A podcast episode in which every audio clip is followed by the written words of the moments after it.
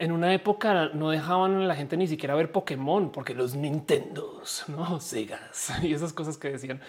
me da mucha risa, me da mucha, mucha risa todo este cuento de, eh, de que ver a una mujer trans ya es hereje, no? Y entonces en eso, y, claramente alguien considera que es hereje porque si no, no pondrían anuncios de la Biblia, no?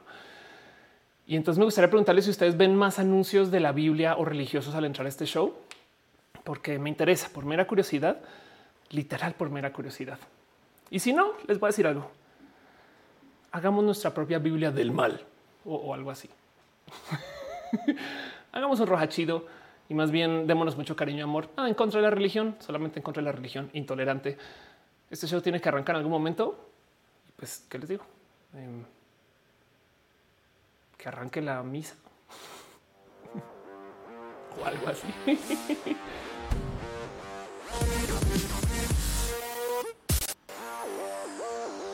Muy buenos días o muy buenas noches o buenas tardes o, buenos, muy buena luna o muy buen sol. Sean ustedes bienvenidos a Roja, el show que se hace desde mi casa, que yo trato de hacer que funcione bien.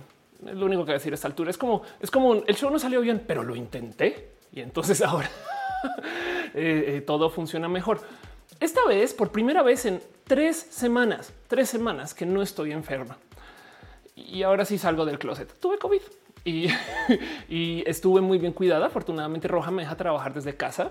Fue un COVID em, em, moderado. No voy a decir fuerte porque un COVID fuerte es hospital.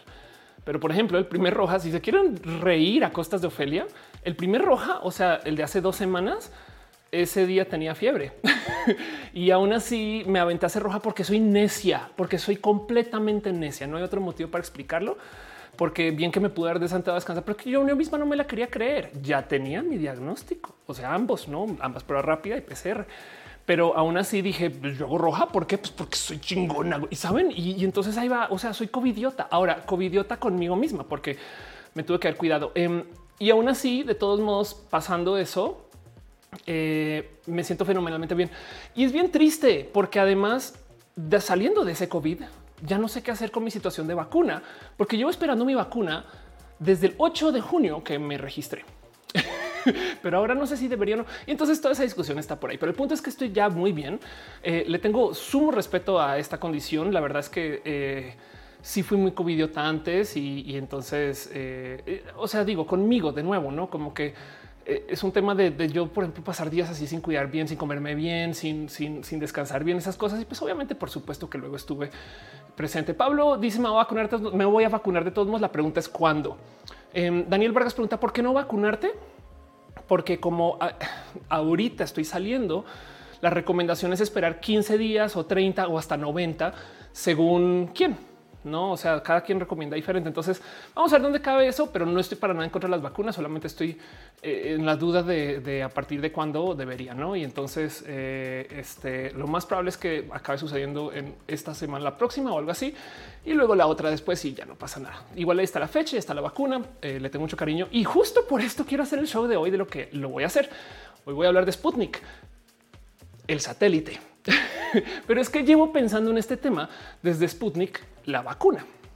Entonces, eh, ¿de qué va Roja a todas estas? Porque estoy acá hablando de lo personal y más que chido. Gracias por acompañarme y ser parte de esto. Pero Roja es un show que se hace desde mi casa, donde yo mismo he hecho todo. O sea, yo estoy operando todo. Muchas gracias a la gente bonita de Dell que me gusta Alienware para que pueda este, eh, desde acá transmitir Roja. Esta es la computadora que hace que todo funcione. Desde acá proyecto y muchas cosas suceden en Roja. Primero que todo, vamos a estar aquí Ojalá esta vez horas y cuatro horas, porque por eso celebro que ya estoy bien. Es que los otros dos rojas se los juro que los hacía cortitos porque era de es que si no me muero, saben? Y entonces em, hay algo ahí donde, donde me gozo mucho que los rojas sean largos. Ojalá no más de cuatro horas, porque si no, entonces YouTube me da lata. Pero cuatro horas es un chingo suficiente para que ustedes, si hacen algo los lunes en la noche, también háganlo al tiempo de roja, no pasa nada, yo les acompaño, ¿saben? Este, yo, yo, yo me pongo eh, este, aquí hacerle ruiditos de lejos. Este, Gabriel dice, oh, vacunas, ¿qué te pasa? Yo sí me voy a vacunar. Vacúnense, vacúnense, por favor. Más bien, el tema es que la recomendación de la vacuna después del COVID es entre 15, 30 o 90 días, según a quien le preguntes, y no sé a quién hacerle caso. Yo voy a respetar el de los 15. Pero bueno, em, y, ya, no como que prefiero sobre vacunar que, no, pero el caso. Y entonces el tema es que eh, cómo funciona roja eh, es que hay varias secciones. Primero vamos a hablar del tema, el tema del show. Hay, una viñeta, hay una descripción del video, hay un tema central y quiero hablar de un tema que estoy muy emocionada. Ya les cuento porque aparte de la nerdez, solo por la nerdez ya valdría la pena emocionarse. Pero luego la otra cosa es que eh, me gusta hablar acerca de cosas que pasan la semana. Entonces voy a repasar temas de la semana. Para los temas de la semana hay dos temas inmensos, inmensos, que debieron de haber sido roja por su propia cuenta, pero pues no, no fueron, entonces ni modo. pero ese roja, eh, perdón, esos temas son, vamos a hablar de eh, Blizzard y la locura que está pasando con esto del acoso a las mujeres en Blizzard, incluye un suicidio, y también quiero hablar de las Olimpiadas. Entonces, pues ve, Alma Olivares, si son 30 días, yo fui parte de la brigada Corre Caminos, se me piden que sean por lo menos 30 días, hazme caso. Ok, perfecto, muchas gracias. Exacto. ¿Por qué pasan 30 días después del COVID y demás? Porque es un tema de anticuerpos, es un tema de cómo puede reaccionar los anticuerpos que acabas de hacer con la vacuna. A mí me gusta decir que mi COVID que acabo de sobrevivir, que de paso, o sea, si hubo fiebre, es, como, es como una vacuna indie. Entonces, entonces ya tengo algunos anticuerpos por ahí, pero pues son indios, o sea, no, no cubren todos los escenarios o algo así. Em, pero bueno, el punto es que, por supuesto, vacúnense, por favor, es gran parte de... Y el punto para lo que viene el show, vamos al show de qué pasa con eh, de qué va roja. Pues eso vamos a, vamos a hablar del tema de Sputnik. Vamos a hablar de Sputnik, luego vamos a hablar de noticias y luego al final por eso presento todo esto. Luego al final hay una gran sección de preguntas y respuestas donde podemos chacotear con Ofelia. Así que si ustedes tienen preguntas acerca de eh, eh, su, vida y queremos platicarlo, pues aguantes hasta el final, denme unas buenas dos horas para llegar hasta allá. También de paso, como me toma tanto tiempo llegar allá, si ustedes tienen que hacer algo, háganlo. Por eso les digo, si ustedes cenan a esta hora, pidan, preparen, suban las patas a la mesa. Si ustedes ahorita es cuando lavan los trastes, pónganme de fondo. Si ustedes en este momento es cuando se ponen a tejer, a, hacer el rompecabezas, esas cosas, pues también que les acompañe roja. Y si ustedes ahorita es cuando no se pachequean, cenan o, o se ponen a cortar las plantitas afuera en el jardín, yo no sé, también. Es más, si ustedes consumen algo mientras ven roja, adelante, no se les va a juzgar Solamente compartan con quien les rodee, sean personas bonitas. Arnulfo dice, vas a hablar de laica. Más o menos. Adoquín dice, yo me eché mi traguillo con limón y estoy listo para rojita. Perfecto. Ancaribana dice, ¿ya hablo solo el título? No, todavía estoy presentando el show porque hay muchas cosas que presentar. Este show sucede gracias a que hay mucha gente que se suscribe, se suscribe. Muchas gracias de verdad. Un súper, súper abrazo a la gente chida que está en el Patreon. Fikachi, Ana Navarro, lógicamente, Anamar Kitsuruova, Llena Gordita, Jerónimo Quintero, Guillermo Lanfar, Simha Jarajiche, Aflicta, Chocoas, Francisco Godínez, Signistra, Javier Tapia, Rodrigo Pérez Enríquez y Trini P. La gente chida que está suscrita en el Patreon. Eh, quiero dar las gracias cada show porque, por primero que todo es mi compromiso, pero segundo que todo es porque de verdad estoy muy agradecida porque estos son pagos mensuales, saben? Es como Wow, muchas gracias. Un abrazo a Sam Silva Flores, Daniel Vargas, Wendy, Alejandra Ortega. Esto es la gente chida que está en el YouTube. Brian Marroquín, Lucía Fernanda Ansures, Auster Aragones, Andy Mejiano, R. Ro Morales, Ichigo Chami, Jorge Díaz Arnulfo García, Sensatez de Mente, Ovialanis Brujal Marta Tú, Talia de Montserrat, René Alberto Ortega, Cinti Rusil, a Alejandro HCIRN RN, Gustavo Rocha, Alex Aquillo, Saucedo, Angie Arias, Maite Iturral de Farías, Úrsula Montiel, la rama del koala. Qué chido. Nombre Yolanda Suárez, Snake, Jerónimo Quintero, soy Villarreal, Legal Van, Mau Rúa, Jessica Díaz, Guadandino, Renier Cruz, Pablo C. Germán Briones, Pamela Gutiérrez, Mávila Morales, Alfredo Pérez Aldana, Mike Lugo, Becky Santoyo, Alex Sánchez y Manuel Marroquín, Miss Wizero, Dos Katza, Viviana García, Cinta Kent, Brenda Pérez Lindo, Berta Hernández Birds, Azucena Baeza, Fernando Rivielo, Adela Agustina Sosa, Yadeloy, Raúl Fomperosa, Marilena Ramírez, Actor Ferrero, Pasos por Ingeniería, Ana Alejandra Tatoso, Cristian Franco, Adrián Alvarado, Sailor Fisherson, José Cortés, Ana Cristina Molardilla de la familia. Gabriel Mesa, Eri Frank Núñez, Rodrigo Pérez, Ibran Rivera, Víctor Hugo, Julio Calderón, Lucero Quilla, Afrodita, Antifujimorista, Carlos Soto, Soliloquio del un perro no H, te queremos felizmente, queremos a ti perro no H, un abrazo a la pastela de la cocoa, Val Valentino, Liz Maclacho, Andrea Bete, Carlos Comanas, Aceite, Hermana Ron Galvez, Aflicta, Garriego y a Leonardo Tejeda. Gente chida. Este que está acá dice no Camacho este trago, fume, sustancia y llamando preparando una chela a tu salud. Muy bien. Sobre todo mi salud, por favor, muchas gracias porque eh, ha necesitado de mucha asistencia a mi salud últimamente.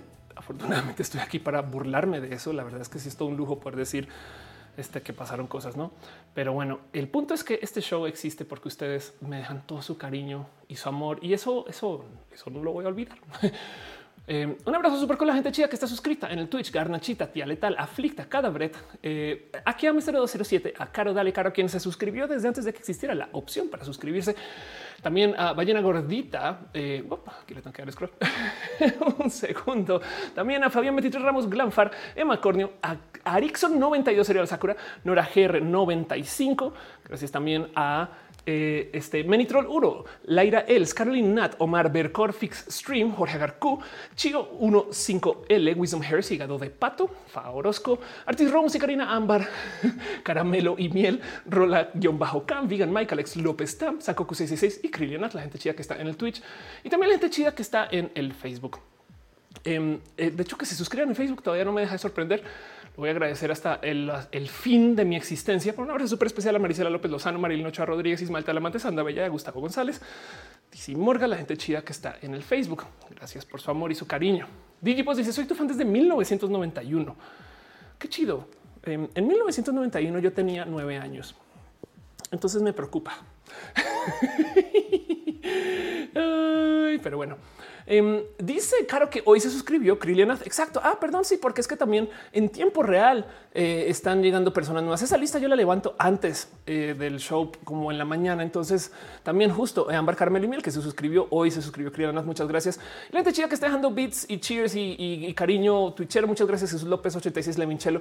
Yo me asomo de vez en cuando en lo que pueda para nomás ver quién está dejando su amor y su cariño estas cosas. Muchas gracias de verdad por apoyar. Muchas gracias por ser parte de esto. No, no, no me, no voy a cansar de decirlo porque gracias a ustedes es que puede haber más rojas, saben?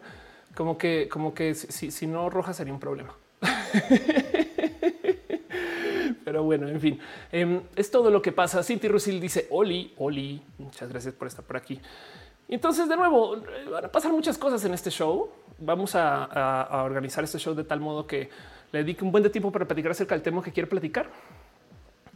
No sin antes recordarles que además este show, el canal entero, la transmisión tiene moderación. ¿Por qué? Porque hay gente súper chida que viene a moderar, les quiero un chingo, pero también quiero que se tomen el tiempo de conocerles a la gente de moderación porque hacen cosas bonitas. Un abrazo a Caro, Uva, Uriel, Fabián, Montse, Jesse Tutix, Aligado de Pato, Denise, Aflicta, Nisagama Volantis, quien de paso manejan un Discord bien chido donde pasan eh, las cosas raras de Roja suceden allá más allá que acá eh, por ahí verán el enlace pasar por acá, pero también entérense porque cada quien hace sus streams, eh, venden eh, este, sus, productos, son personas chidas que hacen cosas chidas y, cada quien amerita que les conozcan. A fin de cuentas, en redes, por lo menos saben como que son, personas chidas. El team mod team es puro amor y se escriben exacto. Exactamente. Esta cara está pasando enlace el Discord. Muchas gracias. Noelia Vargas está llegando dejando cariños y amor. Muchas gracias también. Para me dice saludos a los moderadores trabajando esta noche. Sí, están aquí este, eh, asegúrense que las cosas estén chidas y bonitas y peinadas y organizadas. Y entonces quiero hablar dos segundos acerca del tema que tengo hoy, porque les voy a decir algo. Encontré un tema que leyendas no había visto. Y no saben lo difícil que es eso, porque Leyendas es un team súper pro con gente súper cool que admiro, les tengo mucho cariño, hacen las cosas muy bonitas. Va Diablo está hecho de literal amor y cariño satánico. Y entonces el team entero es gente bien cool. Em, le deseo, o sea, deberían de, ser un nuevo Televisa en leyendas. Saben como que hacen las cosas también que dices, sí está chido, van chido. Em, quizás deberían de moderar más su página de Facebook, pero bueno, el punto es que hacen cosas muy bonitas y, entonces se me ocurrió hablar de este tema en redes, el tema que les voy a presentar hoy. Y son de estas cosas que a mí me gusta nerdear porque ahí sí les voy a decir algo. Yo estoy en física astronómica. O sea, mi enfoque en física era estrellas, este, planetas. Yo me la pasaba lo que quieran aquí en el observatorio viendo y anotando. No, este, de hecho, yo eh, eh, tengo en dibujos solares y entonces, pues por supuesto que toda mi vida ha sido soñar con el espacio, Star Trek. No, yo me crié con todos los documentales de IMAX de la NASA Obviamente, obviamente me digiero, o sea, miren, me sé Apolo 13 de memoria, me digiero todo lo que tenga que ver con temas de espacio y sobre decir que tengo una obsesión inmensa con todos estos proyectos que tengan que ver con el desarrollo de la carrera espacial. Y hay muchas cosas de las que puedo hablar. O sea, yo le podría dedicar a este canal solamente a hablar de temas espaciales. No lo hago porque hay más temas, pero el punto es que este tema en particular me explotó los sesos porque es un tema mexicano. Y no estoy hablando de Neribel, aunque podría, pero es un tema que tiene que ver con el cómo México disparó la carrera espacial y eso me rebasó así mind blown. Entonces, ya sé que les estoy dando un poquito de spoiler acá, pero lo que más me saltó con todo esto es que lo puse en Twitter y yo de ah, son este tema en particular son de esas cosas que seguro, seguro me van a decir un ah, claro, como en leyendas cuando lo mencionaron. Saben por qué es como hablar de eh, del, desastre del cobalto. ah, sí, claro, aquí están los otros nueve podcasts que ya lo hablaron. Este no, este resultó que era nuevo. Y entonces tu momento de wow, wow, wow, wow, o sea, como que yo este, eh, le, le, caché esto. Así que les traigo una historia. ¿Qué es eso? Es una historia eh, es algo que sucedió en el 58, es bien viejita, pero siento que es súper importante y son de las cosas que no se hablan mucho porque destrozan la leyenda de la superioridad estadounidense en la carrera espacial. Entonces, dejándoles todo eso, voy a nomás traer aquí de invitada a la vaquita para que diga saludos. La vaquita se asegura que el show sea de muy buena calidad. Y les invito a que arranquemos a hablar acerca de cosas que pasaron en 58 en la carrera espacial. Gracias a México.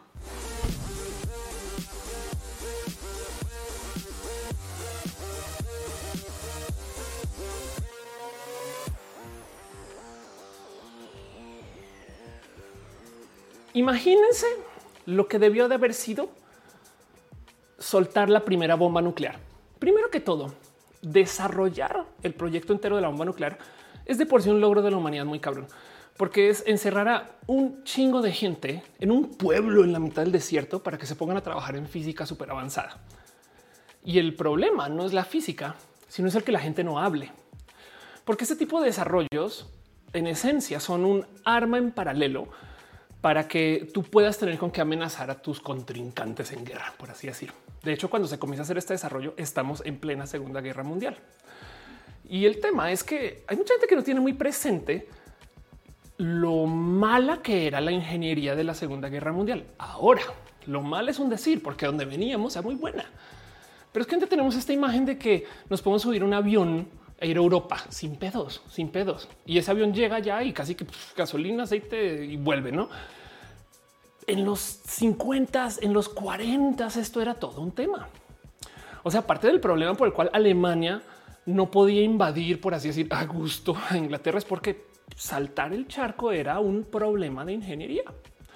Entonces ahora imagínense que ustedes les digan, tienes que diseñar esta bomba en particular, ¿no?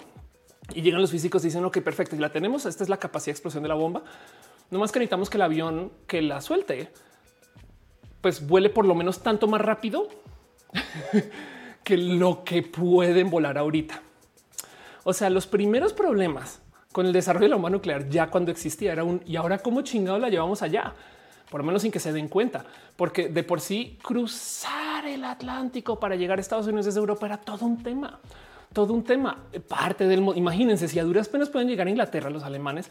Al final de la guerra estaban viendo que a llegar a Estados Unidos. Entonces, por eso es que Estados Unidos también tiene una posición como de ventaja y de superioridad eh, eh, con el cómo podía atacar Europa, porque se pueden, pueden cruzar lentamente el Atlántico y pues desde ahí entonces hacer base en Inglaterra y cruzar, ¿no? ¿Qué fue lo que pasó?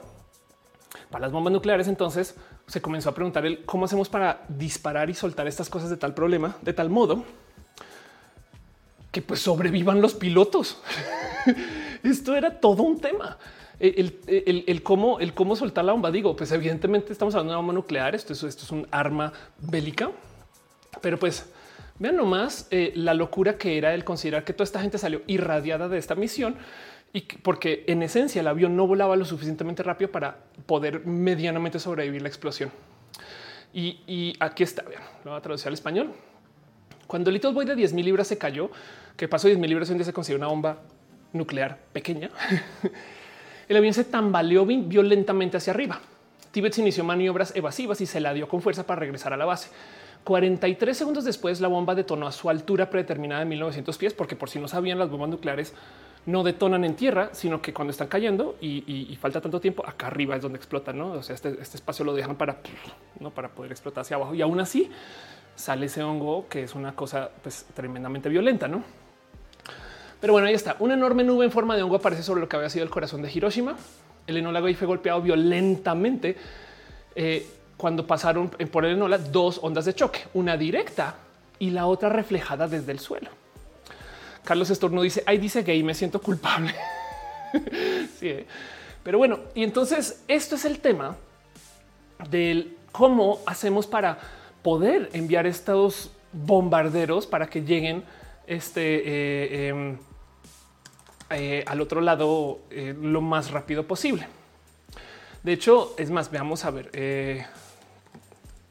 vamos a ver si encuentro un video de, o sea, para que entiendan que esto todavía es un súper enfoque. Esto es un random video de un uno que es un bombardero mucho más moderno, obviamente. De hecho, es un jet.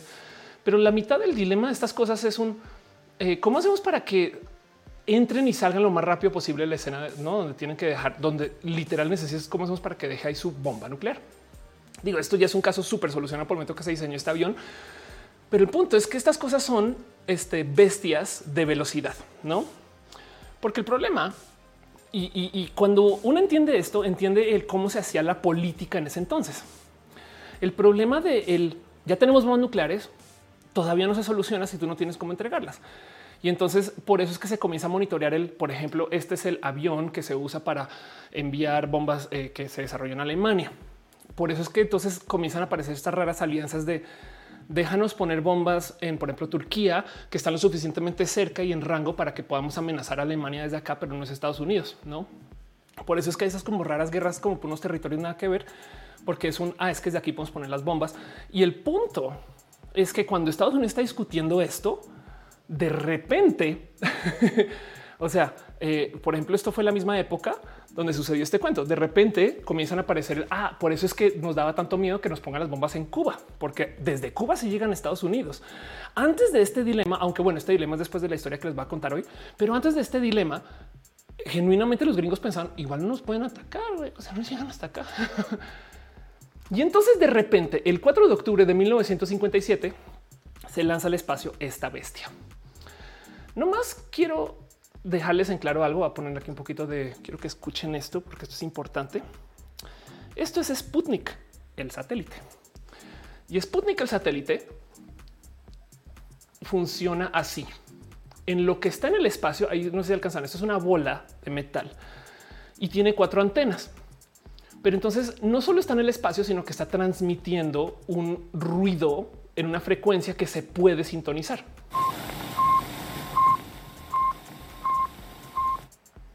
Ahí les voy otra vez. Ese cuento de, por ejemplo, de cómo arranca la intro de la BBC.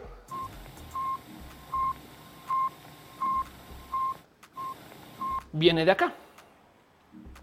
Y el tema es que lo que hicieron los soviéticos es que cuando todo el mundo estaba discutiendo, no es que el avión y entonces el rango del avión y el bombardero, de repente, imagínense que eh, salen eh, los soviéticos a decir, ah, sí, bueno, chingón tus aviones, tenemos estos señores que son cohetes que podemos disparar y lanzar y podemos poner una cosa por ahí flotando que pasa encima de tu país. Saben, de nuevo, vamos a los 50 y pensemos en cómo pensaba esta gente em, eh, eh, para que entiendan el cómo y de dónde viene este proyecto. Pues fue una idea que se le ocurrió a un soviético en 1954 que se llama, vamos a hacer una cosa que se llama un satélite. no, este es el soviético, eh, Mikhail Tikomirov. Vamos a traducir esto. Mikhail Tikomirov fue un destacado especialista soviético en paleografía medieval rusa. Nació y pasó toda su vida en Moscú. Estuvo a cargo de la Comisión Arqueográfica de la Academia de Ciencias de la Unión Soviética. Em, y aquí está. Sus principales incluyen un estudio en Rusia que en 41, antigua ciudad rusa, etc. Y el caso es que se le propone el desarrollemos un programa para hacer satélites. Esto es Sputnik. Sputnik es esta cosa. Dice Nora, ese sonido sale en el gigante de hierro. Ándale. Wanda Maximoff está en el chat. Espero que eh, sea todo bien. Ahorita de repente llega visión. Em, pero bueno, esto es Sputnik. Así de grande es. Esta es la bolita de metal que en esencia lo malvado, porque pensemos que eso es la Unión Soviética, eh, hablando de esto, lo malvado de este proyecto es que se desarrolló enteramente para asustar a los estadounidenses. O sea, el punto de esta bola no era, oh, pues tenemos la ciencia para hacer ciencia, qué chido, sino tenemos la ciencia para poner algo volando encima de tu casa. Saben, piensen en cómo, cómo los gringos están felices de que tenemos el único bombardero que puede llegar a Europa. Nadie nos puede atacar y de repente pum, pasa esa bola de metal. Esa bola de metal, de hecho, era el precursor de un proyecto que se llama el objeto D. Y el objeto D en esencia era esta cabina. Ahora quiero que se guarden esto en memoria, porque este diseño, esta forma de hacer cápsulas, pues luego se vuelve muy estándar. Piensen ustedes en el falo de Jeff Bezos, o sea, el, el cohete que acaba de desarrollar y cómo no tiene que tener esta forma triangular, pero no se les hace muy como conocida. Esto va a ser importante ahorita por un motivo. Dicen Michael Borina, ahorita tan pequeña puso a temblar Estados Unidos. Sí, exacto. Pero es que también en ese entonces Estados Unidos nunca pensaba que alguien podía desarrollar algo así. Entonces, obviamente en Estados Unidos se enloquecieron. O sea, de repente les cae el 20 de güey, esta gente tiene una tecnología que puede aventar estas cosas para que pasen encima. Dice Carlos, cómo está más grande el chip de mi vacuna. Y en 1958 comienza con este proyecto de, perdón, el 57, que fue cuando pasó esto, comienza con este proyecto de tenemos que rehacer nuestro esquema de cómo nos enfrentamos contra la ciencia espacial estadounidense. Y esto es el, inicio de la, de la carrera espacial, porque la Guerra Fría ya existía. ¿no? ¿Por qué se le llama Guerra Fría? porque es una guerra donde no se bombardeaba gente directamente. O sea, los superpoderes sabían que si yo te ataco a ti, tú me puedes responder y serían bombas nucleares. Entonces estamos en guerra, pero no. La guerra se trata acerca de mostrar que yo te puedo destrozar, pero no. Pero si de repente alguien tiene una tecnología violentamente superior que el otro y no hay cómo darle la vuelta, se acaba la guerra fría, porque, porque entonces ahora yo tengo superioridad. Y, eso fue. O sea, ah, tú tienes dos bombas nucleares, pues yo tengo cuatro. Ah, pues yo tengo cuatro, pues yo tengo seis, pues yo seis, pues yo tengo ocho, pues ocho, pues yo tengo diez. Y así llegamos a que cada quien tenga como mil bombas nucleares o más. Y eso siguió. Entonces, imagínense la paranoia de todo este cuento, porque para rematar, no Sputnik la bolita, o sea, no Sputnik el satélite, sino que la segunda etapa del cohete, o sea, la que se queda en el espacio, que además vean, es un cohete que se llama R7, que también es importante que sepan eso. Ya les explico por qué. La segunda etapa se podía ver desde la Tierra. Entonces el tema es que desde la Tierra los gringos de repente pueden ver una cosa pasar por acá encima y que hace sonido. ¿Cómo no se van a asustar? Es más, sobre todo porque tengan en cuenta que en el 56, un año antes, em, esto sucedió. el primer secretario soviético Nikita Khrushchev eh, mientras se dirigía a los embajadores occidentales en una recepción de la embajada de Polonia en Moscú, no tuvo ningún problema con decir los vamos a enterrar, no we will bury you. Em, eh, eh, y esto fue algo que, o sea, está, hablando acerca de, los Estados Unidos, del, bloque de alianza, está hablando de, la actitud que tenían acerca de su competencia. Em, y entonces esto es parte del por qué esto es importante porque de nuevo, del otro lado, Estados Unidos, hoy en día tenemos esta idea que Estados Unidos está súper logrado y demás, pues Estados Unidos no siempre fue súper logrado. De hecho, esto es, esta es la situación del programa espacial en Estados Unidos en ese momento. Esto fue en el 57, también el mismo año que salió Sputnik. Aquí es donde estaba el proyecto espacial estadounidense. Y esto fue el primer lanzamiento televisado de un cohete estadounidense. Esto fue Estados Unidos mofándose de que tenemos la tecnología, pero no. Dicen en el chat, Wanda Maximov, algo así como el botón rojo de Donald Trump. Están preguntando que si hay otro rojo y no he dicho nada. No, este, pero acuérdate, Juaco, que hay gente en Twitch, hay gente en Facebook y hay gente en Mixer, no sé quién, pero ahí están, ¿no? pero bueno, que dice era básicamente ver quién la tenía más grande. Sí, de acuerdo, no más que con el fin del mundo entre las manos. Y cada de pato dice se crearon cosas bien raras durante la Guerra Fría. Totalmente de acuerdo. Gama Volante dice hola, hola. Ya tocaron el tema del título. Ahí estamos. Nora GR dice justo en el gigante de hierro se tratan esas cosas de la Guerra Fría. Claro. Em, darwinismo dice cómo funciona el satélite Sputnik por dentro. Ok, pues Sputnik lo único que tiene por dentro es un literal una pila y un radio y ya, y un sistema de enfriamiento y un sistema para este eh, que transmita constantemente. Entonces, de hecho, Sputnik dio tantas vueltas y luego dejaron que entrara otra vez a la Tierra, se quemara y adiós. Pero la misión se cumple porque lo único que querían hacer era demostrarle a, la gente estadounidense que podrían llegar si quisieran. Y en esta época donde se pensaba que nadie podía llegar a Estados Unidos, es un poquito como el ataque terrorista del 11 de septiembre del 2001 que si ustedes hablan con sobre todo sus papás o no, como que yo sí he escuchado esto mucho. Hay gente que genuinamente pensaba antes del 2001 que nadie nunca podría atacar a Estados Unidos y pum, se caen las torres gemelas. Uf, y eso cambia la dinámica. Bueno, en este caso, pero con bombas nucleares. Así que queda el qué significa esto para el mundo. Y entonces esto es súper interesante porque la respuesta estadounidense está fuera de lugar y fue lo que comenzó la carrera espacial. O sea, de nuevo, en el 57, miren, hagamos, hagamos otra vez como la, este, el timeline.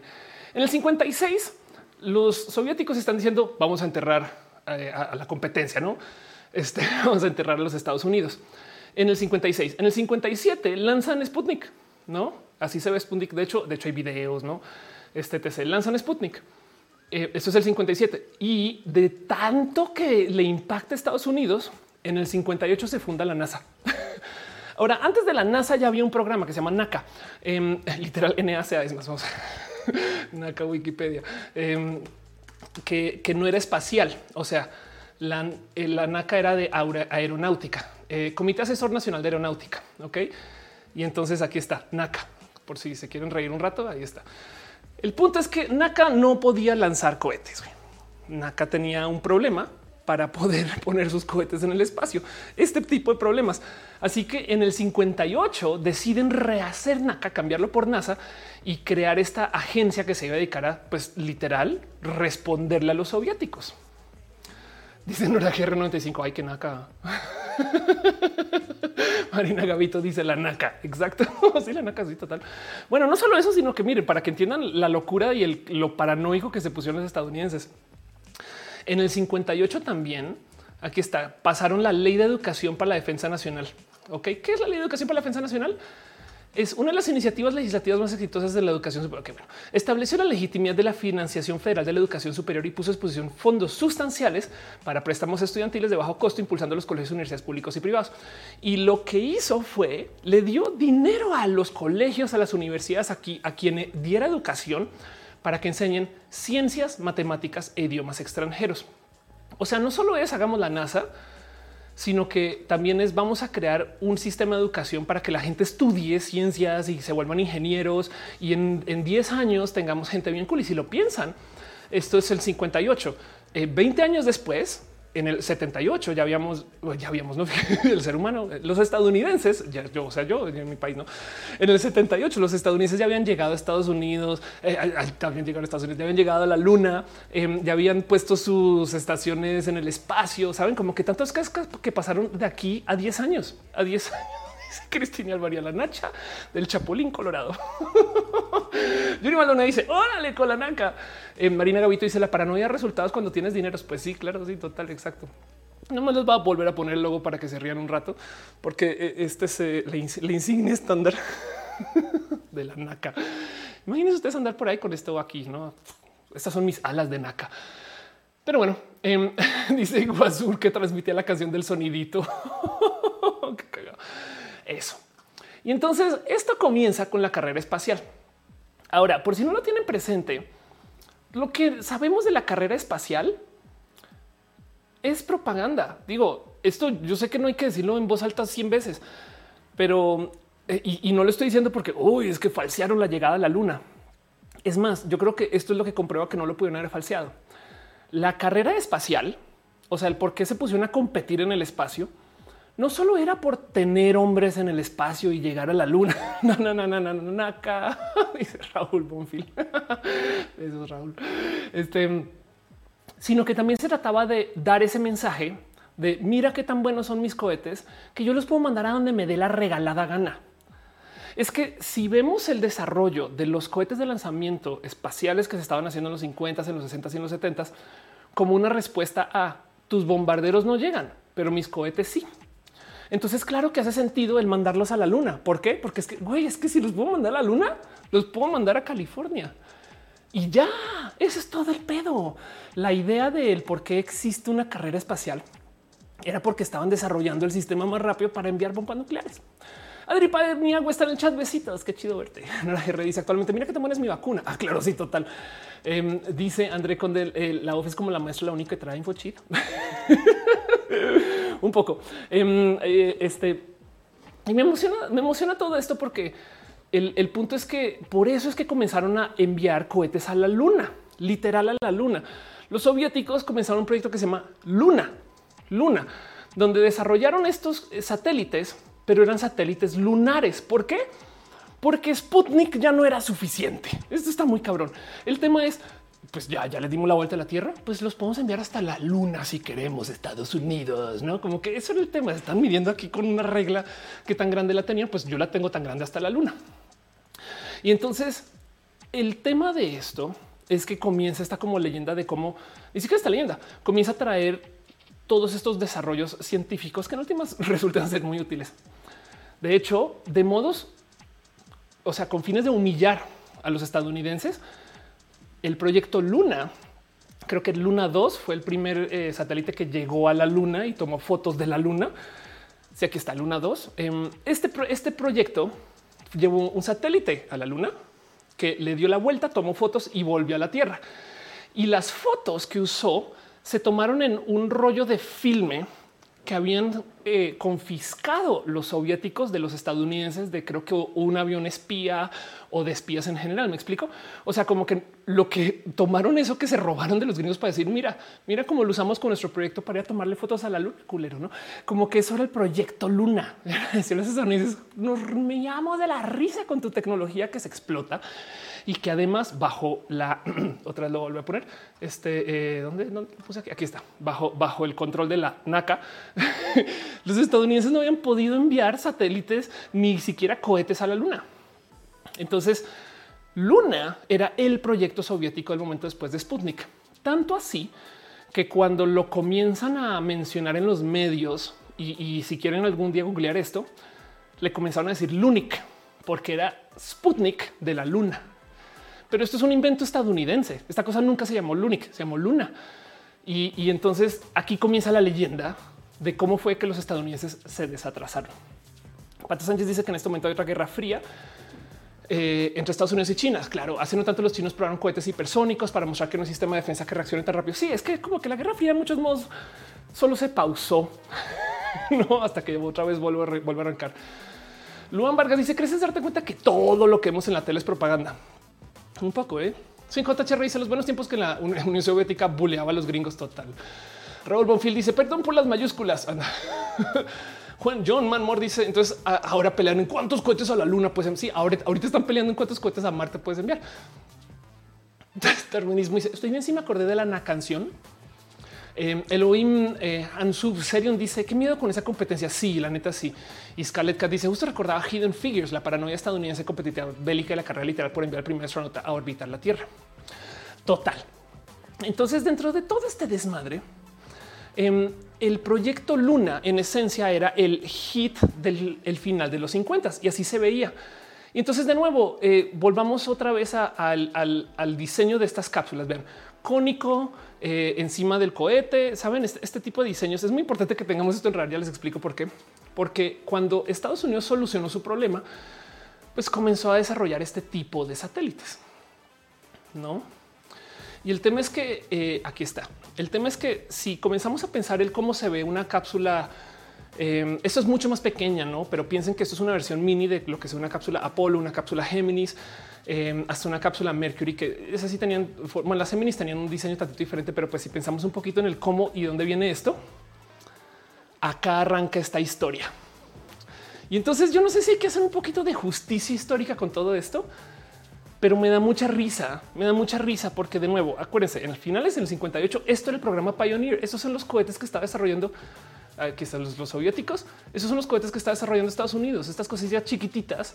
Y esto es lo único que podía hacer. Entonces de repente invierten todo este dinero para hacer NASA, los estudiantes y básicamente les dicen si los soviéticos tienen eso, tenemos que tener algo igual. Y entonces lo primero que dice NASA es pues, pues qué hacemos, güey. y aquí comienza una locura que sucede a manos de México. Y el cuento es así. Yo pensé que esto era paranoia, yo pensé que esto eran historias de abuelos, eh, saben como que en lo que yo investigaba esto yo tenía un momento de ay, obvio no, güey. Obviamente no es así, güey. Pues resulta que los soviéticos, muy soberbios, hicieron una gira de, em, de exhibición, donde en esencia llevaron por todo el mundo su maravillosa tecnológica, su tecnología soviética. Y, a esto de, vean, del 58 comenzaron a hablar acerca de todo lo que pueden hacer y todo lo que han logrado, em, cómo funcionan sus, proyectos. Acá, esto es una foto de, ah, no, perdón, estas sí son, fotos de la exhibición. Em, de, más o menos qué estaban mostrando y cómo eran sus coches y cómo es su arquitectura y todas las cosas. O sea, era marketing, no literal. Pero el punto es que en lo que estaban haciendo esta gira, pues en esencia le están mostrando al mundo la tecnología que tenían y se comprueba que una de las piezas que están mostrando no era una demo, no era un prototipo, era el mismo proyecto de la cápsula Luna que se la llevaron de gira. Se comprueba en la parada de París de la exhibición, donde eh, espías de ese entonces la CIA em, descubren que es la misma cápsula, güey, pero no tienen acceso a ella. Dice 5HR, todavía en esos tiempos México está involucrado en la carrera espacial, pues tenía su propio programa. Ahorita vamos con eso, sí, exacto. Pero el punto es que en lo que hace paradas por toda Europa, los espías de la CIA no tienen acceso alguno hasta que de repente aparece un personaje que se llama nada más y nada menos que Eduardo Díaz Silvetti. Y les dice, Eduardo Díaz Silvetti les dice que en México a lo mejor sí les puede dar acceso. Entonces, Eduardo Díaz Silvetti, que dice nada que ver con los toreros, es parte del programa de espionaje mexicano de la época y colabora con tanto CIA, con espías estadounidenses, para ver qué se puede hacer para que tengan acceso a la cápsula. Y el tema es que entonces para la cápsula en, eh, este, en México, durante el día no la pueden ir a visitar, pero a la noche, y esto me da mucha risa leer, aquí está, a la noche, eh, el espía Eduardo Díaz Silvetti, para poder sacar información de la nave, junto con otros compañeros y con la gente Robert San Bernard de la CIA, coordinaron el secuestro del camión donde venía parte de la sonda espacial. Así que lo que, se, lo que hicieron fue esperar a que fuera a salir, la empacaron, la embalaron y a la salida, vean cómo dice acá, le dieron una lana al camionero para secuestrar el vehículo por unas horas, güey. Y comienza esta novela porque lo que hacen es se llevan el camión eh, a una bodega de un familiar de Silvetti y en ese proceso em, lo reciben este, la cápsula y la tienen que abrir y desarmar, pero sin dejar pista alguna porque el camionero les dijo que en esencia tenían que devolverla esa misma noche. Entonces arrancaron a las seis de la tarde para tratar de desarmar toda la pieza. Y lo impresionante de todo esto es que em, en lo que en lo que llegan por las piezas, pues primero que todo tienen que abrir y desembalar de tal modo que no se den cuenta. y luego entonces cuando van, por ejemplo, quitando las, eh, había sellos en plástico que tenían que quitar, mandar a hacer a la mitad de la noche para luego volver a sellar al final y que no se dieran cuenta. Y la locura de cómo lo desarmaron está fuera de control, porque em, este eh, creo que acá hay un poco de hay, hay, un poco de tomas de cómo fue más o menos. Eh, y el tema de, de, lo que acabaron desarmando es que para sacarla de donde está, pues en esencia tienen que no solo abrir la caja, sino tienen que eh, eh, también abrir la misma cápsula en sí, con tornillos que en ese entonces no eran estándar, que se crearon, eh, con piezas que en ese entonces estaban selladas para y que además, pues evidentemente ni siquiera podían prenderla porque a lo mejor eso anotaba este, algún eh, este, no se movían un manómetro entonces ese manómetro ya estaba medido. Em, movían una pieza en particular que eh, ya habían conectado. Eh, vamos a ver, aquí está. Le quitaron, le quitaron aceites a la cápsula. Aquí está, listo, perfecto, ya lo encontré. Le quitaron aceites, todo, todo lo que se podía quitar, se lo quitaron. Aceites, fluidos para luego reemplazar. Em, todas las, miren, la ventana de inspección la reemplazaron después eh, anotaron las dimensiones, el peso, pero además lo impresionante de todo esto es no lo sacaron de la caja. O sea, toda la cápsula está dentro de la caja de embalaje en el camión y entonces entraron sin zapatos a la caja para así como que desarmar con cuidado, sacar, tomar fotos y volver a meter. Em, fue una labor que le, o sea, lo dedicaron a hacer de dedicaron unas este, 12 eh, eh, horas para luego al final de todo el cuento, en esencia, poder tratar de levantar el qué tan grande podía ser. Porque de nuevo, para rematar dentro de todo este desmadre, tienes tú a un, güey que maneja camiones, que está guardado por allá en un hotel, que recibió una lana, que está esperando para ir a llevarlo el otro día. Y tienes tú estos espías estadounidenses, quienes realmente lo que quieren averiguar no es cómo funciona la lúnica, sino qué tan pesada es. Y esa es la misión, porque entonces lo impresionante de todo esto fue tratar de descifrar qué tipo de cohete va a lanzar esta cosa. La idea era ver si era un cohete de una eh, eh, eh de una sección de dos, eh, básicamente qué tipo de motor lo va a llevar, desde dónde se puede lanzar, no más por cómo estaba calibrado, desde dónde se espera eh, este tipo de cosas, cómo se conecta al cohete para poder hacer ingeniería en reversa del cohete, que es lo que no tienen. Y todo esto en el 58, de nuevo, gracias al señor Eduardo Díaz Silvetti. Y entonces esta novela es impresionante porque primero que todo, para que entiendan lo importante que es esto, el cohete que se usaba para lanzar Luna, ¿se acuerdan que les dije que el R7, el R7 el que lanzó Sputnik, esa madre todavía se usa hoy. Esa cosa, digo, el R7 evidentemente se le han hecho un chingo de updates, pero ese cohete es el que se está usando hoy para lanzar todas las misiones que van hasta la estación espacial por parte de Rusia.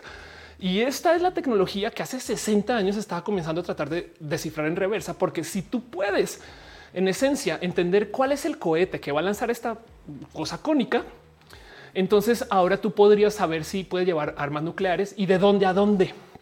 Porque si esta cosa tiene un rango de tal, entonces pues ah, bueno, entonces tienen que si quisieran atacar a Estados Unidos, a lo mejor van a buscar hacer alianzas con ¡Ah! no manches. La Unión Soviética está buscando hacer alianzas con por sus cohetes. Saben como que ese tipo de ingeniería en reversa es lo importante de ver em, detrás de todo esto, porque después de esta locura, para que entiendan de nuevo lo importante que es, después de esta locura es que la NASA comienza a tomar forma. Se acuerdan 58, 59 60. En el 61 comienzan los vuelos suborbitales de Mercury, que luego se vuelven Géminis en el 65. Gracias a que los estadounidenses tuvieron acceso a esta ciencia, pudieron entonces desarrollar sus propias cápsulas que se parecen un chingo, se parecen un chingo. A ver, Mercury Capsule, vamos a buscar em, este cómo se veían en ese entonces. Y díganme si no fue que dijeron, ok, así es como lo hicieron los rusos, así lo hacemos nosotros. No digo, evidentemente la forma tiene que tener esta forma porque, porque es que así va de encima de un cohete. No, esto es una cápsula balística, pero la idea de que estén sentados así, que vayan mirando de tal modo y que vayan encima del cohete, que caigan y todo esto, pues resulta que esto no fue gringo, esto fue soviético, porque antes así es como se están desarrollando los satélites. Saben como que el punto de que los Estados Unidos se volviera una poderosa empresa, un, centro del desarrollo de la tecnología del espacio, viene desde que los mendigos se robaron un cohete por 12 pinches horas, no un cohete, perdón, una cápsula por 12 pinches horas y anotaron cómo lo hicieron los soviéticos. Pero no lo hubieran podido hacer si no fuera porque un espía mexicano le dio una lana a un güey en un camión porque lo habían intentado en, otras, en otros países, en otras ciudades. Mónica Gavilán dice entonces cuando la NASA dejó de estudiar el océano, la NASA eh, los estudios del océano de la NASA en últimas, yo estoy segura que tienen que ver con esto de poder monitorear si están lanzando cohetes desde submarinos. Pero sí, eh, igual aún así, de todos modos, eh, la NASA ha tenido millones de misiones. André Conde dice: Se parece a la cápsula azteca. Creo que los rusos se copiaron de ellos. Ale chica dice: R7 es la combi del espacio, toda esta y pimpiada. Un poco. Darwinismo dice: Es una película de ciencia de espías. Yo también. Yo sé, Nicole dice: Trabajote total. Bananoide dice: Siento que puede ser una comedia mexa que escribió Derbez. Ale Chica porque dice: Casualmente se la llevaron algún deshuesadero en la colonia Buenos Aires de la Ciudad de México.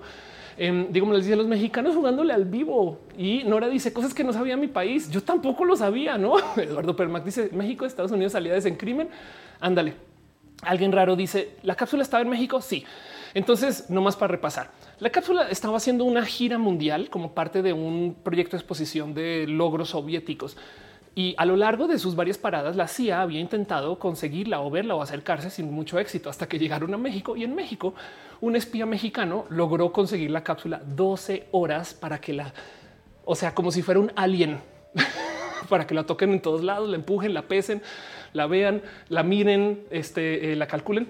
Donde además también la otra cosa que se está buscando hacer por parte de la CIA fue tratar de dar con quién la fabricaba porque en últimas capaz sí, por ejemplo, si resulta que los manómetros son estadounidenses, este, eh, pues no sé, eh, hay que investigar, ¿no? ¿Qué empresas? Resulta que si tal empresa está desarrollando algo así, entonces de dónde vienen las tecnologías, este tipo de cosas también era muy importante porque los Estados Unidos, la NASA no tenía cómo hacer una cosa así.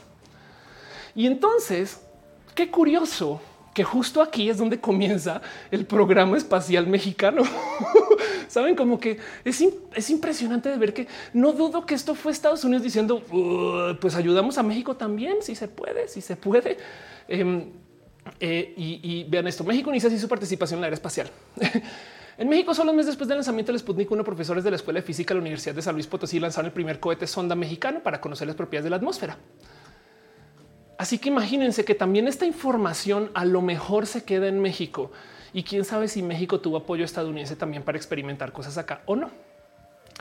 Eh, en el 59 y 60 continúa Rola Santander su recuento de la secretaria de Comunicaciones y Transportes bajo la dirección del ingeniero Walter Cross Buchanan. Eh, con el alcohol inicia una construcción de cohetes con combustible líquido, tomando como ejemplo la tecnología de propulsión de los cohetes alemanes de la Segunda Guerra Mundial vean todo lo que está pasando. no es como qué locura, qué locura de historia. Dice cinco se me cayó mi plano del Sputnik en la UNAM y el poli en las carreras aeroespaciales. Así, así tal cual. Así Wanda Maximoff dice hola, volví. Oli. Flor Palma dice solo en México. Guasun dice el día siguiente la cápsula de la explosión encima de cestas de plástico. Ándale. Em, Irina dice Ludovico Peluche. ¿Qué le ha hecho a mi cápsula? Anda total. ¿Quién dice este, la peli estelarizada, estelarizada por Viruta y Capulina? Anda, Wanda tuvo que saltar a YouTube. Qué chido, no pasa nada. Gracias por estar acá. Y entonces lo impresionante de todo esto es que, a ver, si nos ponemos acá muy eh, eh, esperemos lo mejor, sospechemos lo más chido. Bien que podemos decir si es muy posible que los estadounidenses comenzaron un programa espacial funcional con planos de esta cápsula que se lograron robar en México, pero solo se la lograron robar en México por unas horas gracias al programa de inteligencia y un espía mexicano. Y entonces ahí hay algo que decir. Y el tema es que no son cosas que me estoy inventando yo, porque en 1987 el mismísimo señor este, eh, don Silvetti salió a decir es que tienen que entender que así fue. O sea, yo fui parte de esto y escribí un libro escribe un libro contando toda la historia en el 87, porque para rematar, no se supo. O sea, el tema es que eh, como lograron sacar la cápsula y la devolvieron, nunca se supo del robo. Eduardo Díaz Silvetti, que ahora vive en Texas, le dijo al Austin americano, al Stateman, o sea, el periódico, que logró el secreto de la Ciudad de México mientras el satélite soviético está en la gira mundial y contó toda la historia. Ese entonces de 58, quien ha guardado silencio sobre el incidente durante 28 años, dijo que el robo no fue detectado por los soviéticos y no fue denunciado. La Agencia Central de Inteligencia no hizo comentarios de inmediato. Y el punto es que cuando salió Silvetti a hablar del tema, no le creyeron. O sea, se volvió este como libro, eh, eh, eh, este libro apócrifo de, cómo a poco los Estados Unidos logró avanzar en la carrera espacial gracias a los mexicanos. Ah, obvio no, güey. Saben como que esto es lo más triste de toda esta historia. Porque luego el motivo por el cual nos enteramos de que esto existió fue porque en el 95 hubo un desmadrote con Bill Clinton y el espionaje. El cuento es así. Esto de, hecho, eh, eh, yo creo que amerita todo otro roja. Pero el tema es que en el 95 Bill Clinton ya enloquecido con todo tipo de problemas que estaban pasando con, eh, este, con esto de, creo que en este caso fue de un avión que se pensaba que estaba donde no estaba y que en ese entonces Estados Unidos sabía que el avión no estaba en esa zona porque tenía GPS. Entonces él publica la información de que hay un sistema espacial satelital para poder geoubicar sus aviones, el GPS, y se lo regala al mundo. Por eso el GPS es gratis, porque los Estados Unidos en algún momento tuvo que entregarlo. Y entonces, en esta salida como de información de paso de publicar una cantidad de datos, entre esos los datos de todo lo que había sucedido con la CIA en los 50 y 60 con esto de la investigación y del espionaje y demás. Y salió a luz la historia de Silvetti. Entonces Silvetti en el 87 escribe un libro diciendo fue por México, culeros. Nadie le cree hasta el 95. Y obviamente ya el 95 ya les vale gorro. Y esta es la historia.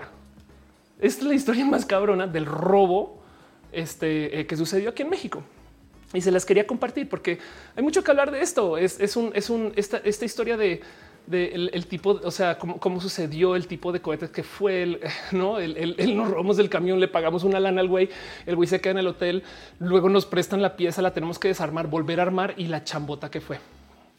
Dice que va volante es orgullo mexicano. un poco así. Em, Jorge Díaz dice ahora toca robarse el plano de la vacuna Sputnik y repetir la historia. Bizarre dice eso y lo de su infidelidad. Creo que todo lo odiaban. Ale chica porque dice piñas, piñas, piñas, piñas. Eh, dice el camionero es el verdadero protagonista de esta historia. Un poco sí. ¿eh? Wanda Maximoff dice que el directo se pegó. Qué raro. Mónica Gavilán dice nos dice lo que no nos enseñan en la escuela. Pilar Cano dice algo así. Si algo así pasó, tenía que ser en México. Dice Pilar. Y Erikiri dice gracias por compartir esta desconocida historia de tecnología de espías. Esperamos la película. Claro que sí. Sépanlo. Y nomás cierro el tema con este pensar estas eh, carreras espaciales solo se pueden dar porque esta gente comparte. Lo impresionante es que se obliguen a compartir así, porque de nuevo, volviendo al, ver la idea detrás de este diseño y el cómo se desarrollaron las cápsulas, sí da un poco de ok, esto pasó porque los satélites iban a ser así, saben? O sea, uno, dos. Y sí, de nuevo, esto pudo haber sido algo que se les ocurrió, pero piensen ustedes cómo el, el shuttle, digo, en una época mucho más moderna, con mucha más ciencia, en esencia era un avión espacial, ¿no? Eh, no más que, no más que, eh, pues claro, cuando no tienes tanto dinero, tanta ciencia y demás, pues comienzas a trabajar algo que se ve así. Entonces, claro que pues sí, de muchos modos, si no hubieran hecho nada, si no hubieran planeado nada, es muy posible que estos dos desarrollos se hubieran desarrollado saben, por aparte hubieran llegado a una situación similar. Pero el hecho de que se hayan robado esta cápsula para analizarla y que después de esto hayan comenzado a hacer las otras dice mucho. Y lo digo porque les digo esto para cerrar. No es la primera vez que sucedió. Mucho tiempo después, y esta todavía no se sabe exactamente cuándo fue, y es, salió un programa ruso, perdón, salió un programa soviético que se llamaba el Buran. Y el Buran fue un cohete respuesta al shuttle que mágicamente se parece un poco al shuttle. Un poquito nomás. y todavía como que nadie sabe bien exactamente en qué momento fue el robo, pero este es el cohete soviético y este a la derecha es el shuttle que conocemos de toda la vida. Ahora, el Buran solamente alcanzó a volar muy pocas veces. De hecho, esto, esta historia no es tan, tan, tan famosa porque esto sucedió faltando literal meses para que colapsara la Unión Soviética. De hecho, eh, hay un video, es más, lo voy a buscar. Eh, vamos a ver si lo encuentro rápido. Visiting Buran.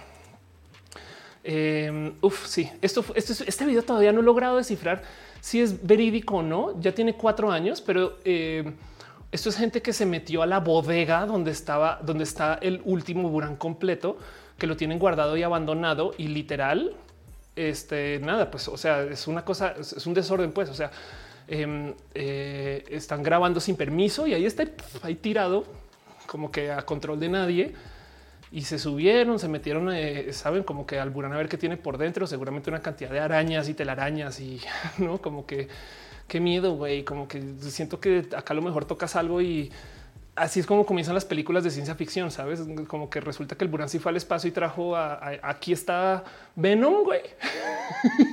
y estos güeyes se convirtieron en Venom porque fueron a visitar el Buran por pinches punks que querían ver dónde estaba y cómo estaba estas cosas. Güey. Este, pero el punto es que el Buran se construyó como literal copia del Space Shuttle. O sea, es que es más evidente, no puede ser. este y, si da un poco de claro, güey, es que esta gente se la pasa copiándose y todavía no se sabe bien en qué momento fue el robo de los datos del Space Shuttle. Lo que sí es de esa historia, lo único que les puedo decir que sí sé es que por lo general se cuenta la historia de cómo fue el primer ciber robo, porque al parecer sucedió vía las redes cuando el Internet, estamos hablando de el 88, 89, este, cuando el Internet em, no era. Pero bueno, en fin.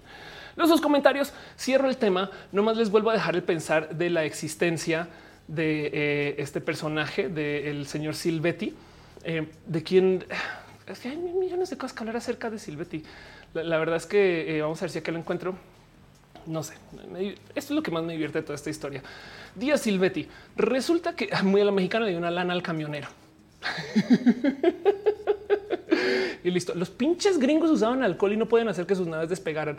A las 5 de la mañana terminaron mal las partes la unidad. Llegó a la estación de trenes a las 7 y nadie se dio cuenta de lo sucedido. Hay dos libros que no restan sus hijos. Órale, no sabía. Ahí está. Hay dos libros. Vaya, pues ahí se los dejo. Leo sus comentarios. Dice eh, Wanda que está feliz de estar acá. Dice Juan Manuel, eso el ciberrobo me interesa. Escaleca dice corte al depredador, no?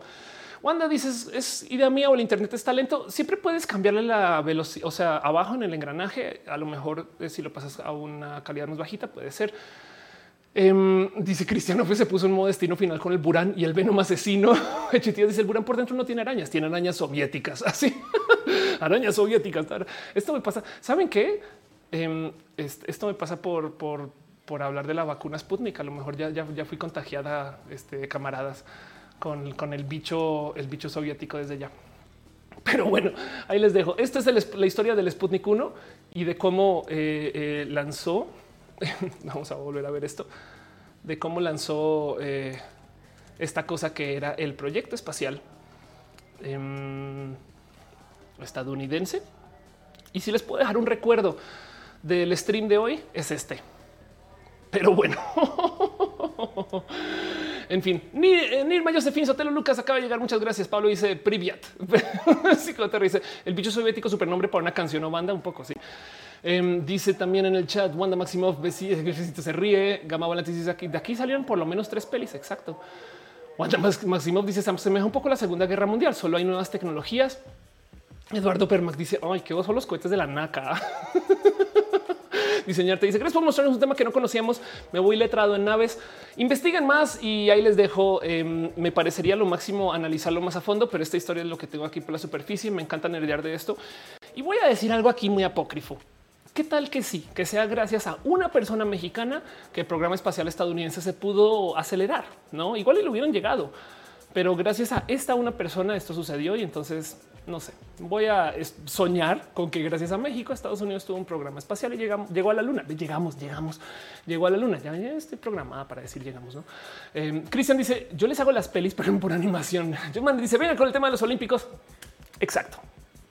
Cierro todo esto, nos vamos a lo próximo y dejo ahí pendiente nomás que eh, este show le falta todavía. Vamos a estar aquí un rato, vamos a platicar de un chingo de cosas y más bien me interesaría pensar un poquito en cómo ven todo esto. No sé si a lo mejor esto les es viejas noticias y hay, algo ahí que sepan ustedes, porque a veces de estas historias sale un poco como de conocimiento de ah, sí, mi tío me hablaba de eso, mi abuelo sabía que tal cosa y demás o no. Gustavo Guzmán dice de nada Estados Unidos. Exacto. Eso, yo todo lo que digo de todo esto es exacto. De nada Estados Unidos. Sí, es, den las gracias. Pero bueno, en fin, eso es todo lo que tengo con ustedes. Vámonos con lo próximo. Leo sus comentarios y si no, van apareciendo aquí en el chat.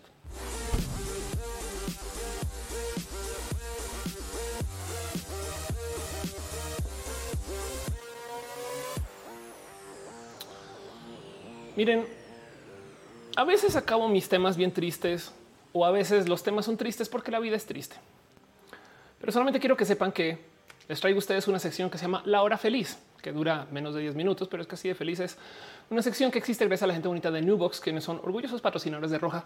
Por si no saben, Nubox es el proveedor de hosting más grande de eh, México, los mayores registradores de dominios de México, gente bien chida, nubox.com eh, diagonal of course si me quieren dar una mano, pero pues por si no les ubican es esta gente chida que tiene planes de hosting, cosas bonitas y que patrocinan Roja y me piden que les hable un poco acerca de una noticia feliz. Entonces, pues antes de hablar acerca de las Olimpiadas muy de lleno, que lo voy a hacer hoy de todos modos, quiero hablar de algo que puede que ustedes no tengan muy presente, pero es que estas Olimpiadas están enfrentadas a un buen de activismo con esto del cómo se presentan las mujeres. Y lo digo porque hay todo tipo de plática acerca de cómo hay, eh, por ejemplo, no sé, el equipo alemán está usando monotardos. ¿Qué son los monotardos, Ofelia? Pues que se están vistiendo así. Ahí donde lo ven. Esto es súper, súper, súper raro porque se supone que se tienen que vestir como con bikinis cortitos, no? Eh, y el punto aquí es que hay todo tipo de discrepancias acerca del cómo se deben de presentar porque bien que dicen, ah, pero es que Ophelia, la ropa pequeña y ceñida y demás, pues eso ayuda en el deporte, ¿no? Se mueven más rápido, son más ágiles. Claro, hasta que comparas la diferencia que hay entre los uniformes de hombres y los uniformes de mujeres. Este, vamos a darle refresh un poquito para que los puedan ver. Em, y ahí está. Estos son los hombres y esos son los de mujeres. Y si un poco de oye, oye, oye, oye, un momento, no que se supone que es que usan ropa corta para que sea más efectivo y demás. Pues sí, pero pues no dejan que las mujeres se vistan así y un poco de güey. Esto es todo un tema. Por consecuencia, se han estado pasando todo tipo de cosas raras. Eh, eh, de hecho, em, o sea, de entrada, eh, hubo un caso en particular donde el equipo noruego de handball resultó multado por no querer usar el uniforme súper cortito. Y de eso es de lo que les quiero hablar hoy, porque esta les dije que era una noticia feliz. Pues resulta que primero que todo me parece lo más feliz que se esté hablando del tema, no? Pero la buena noticia es que Pink, la artista musical que puede que reconozcan si ustedes vivieron en los 2000 Pink se ofreció a pagar las multas del equipo femenino de handball de Noruega, quienes le sancionaron por justo no optar por usar el uniforme de bikini este chiquito, sino están usando un uniforme más completo. Y entonces esto es todo un tema, porque de hecho eh, este, la Federación Noruega de Handball también apoya públicamente al equipo. No más que esto es la regla. Y cuando vas y miras el por qué tienen que tener, ahí se supone que están más cubiertas de paso. ¿eh? Em, simplemente imagínense que les piden que usen bikini bottoms, o sea, chiquititititos. Y esto es porque se supone que es un tema de literal mantener la audiencia. Ahora, Pink no es Noruega, solamente que se celebra su apoyo eh, eh, porque no solo es la multa. Si alguien como Pink sale a apoyar acá, no a decir, oigan, saben que este, eh, vamos a dar este dinero y más, también le da visibilidad a este tema. Porque es que de nuevo, esto está un poquito de güey, no mamen. Saben como que un poco de qué locura, em, donde, donde en últimas en cómo les impacta y sobre todo porque hay diferencia entre cómo se presentan los hombres y mujeres. Entonces celebro mucho que esto suceda.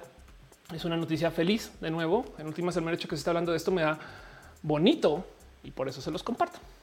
Sepan que esa sección existe, ya que la gente bonita de Nubox es gente feliz y me pidieron que les ayudara a esparcir esta felicidad a ustedes. De paso, esténse bien atentos y atentas, porque a partir de este jueves van a tener una promoción muy atractiva con esto de los Juegos Olímpicos. Eh, si quieren estar tanto las promociones de Nubox trampa, pueden ir a nubox.com diagonal promociones. No me odien gente de Nubox por compartir esta liga. Es una liga pública, pero acá pueden estar al tanto de todas las promociones, eh, sobre todo las activas y demás. Y viene el jueves una que tiene que ver con las Olimpiadas. Pero bueno, si no, chequense en nubox.com diagonal of course eh, o nubox.org of course. También hay cosas chidas. Estén, justo atentos, atentas, chequenles, escríbanles.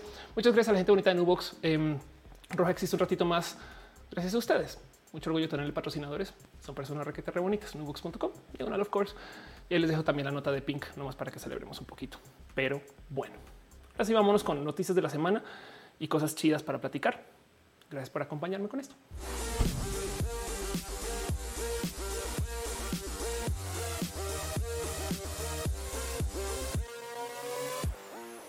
Dice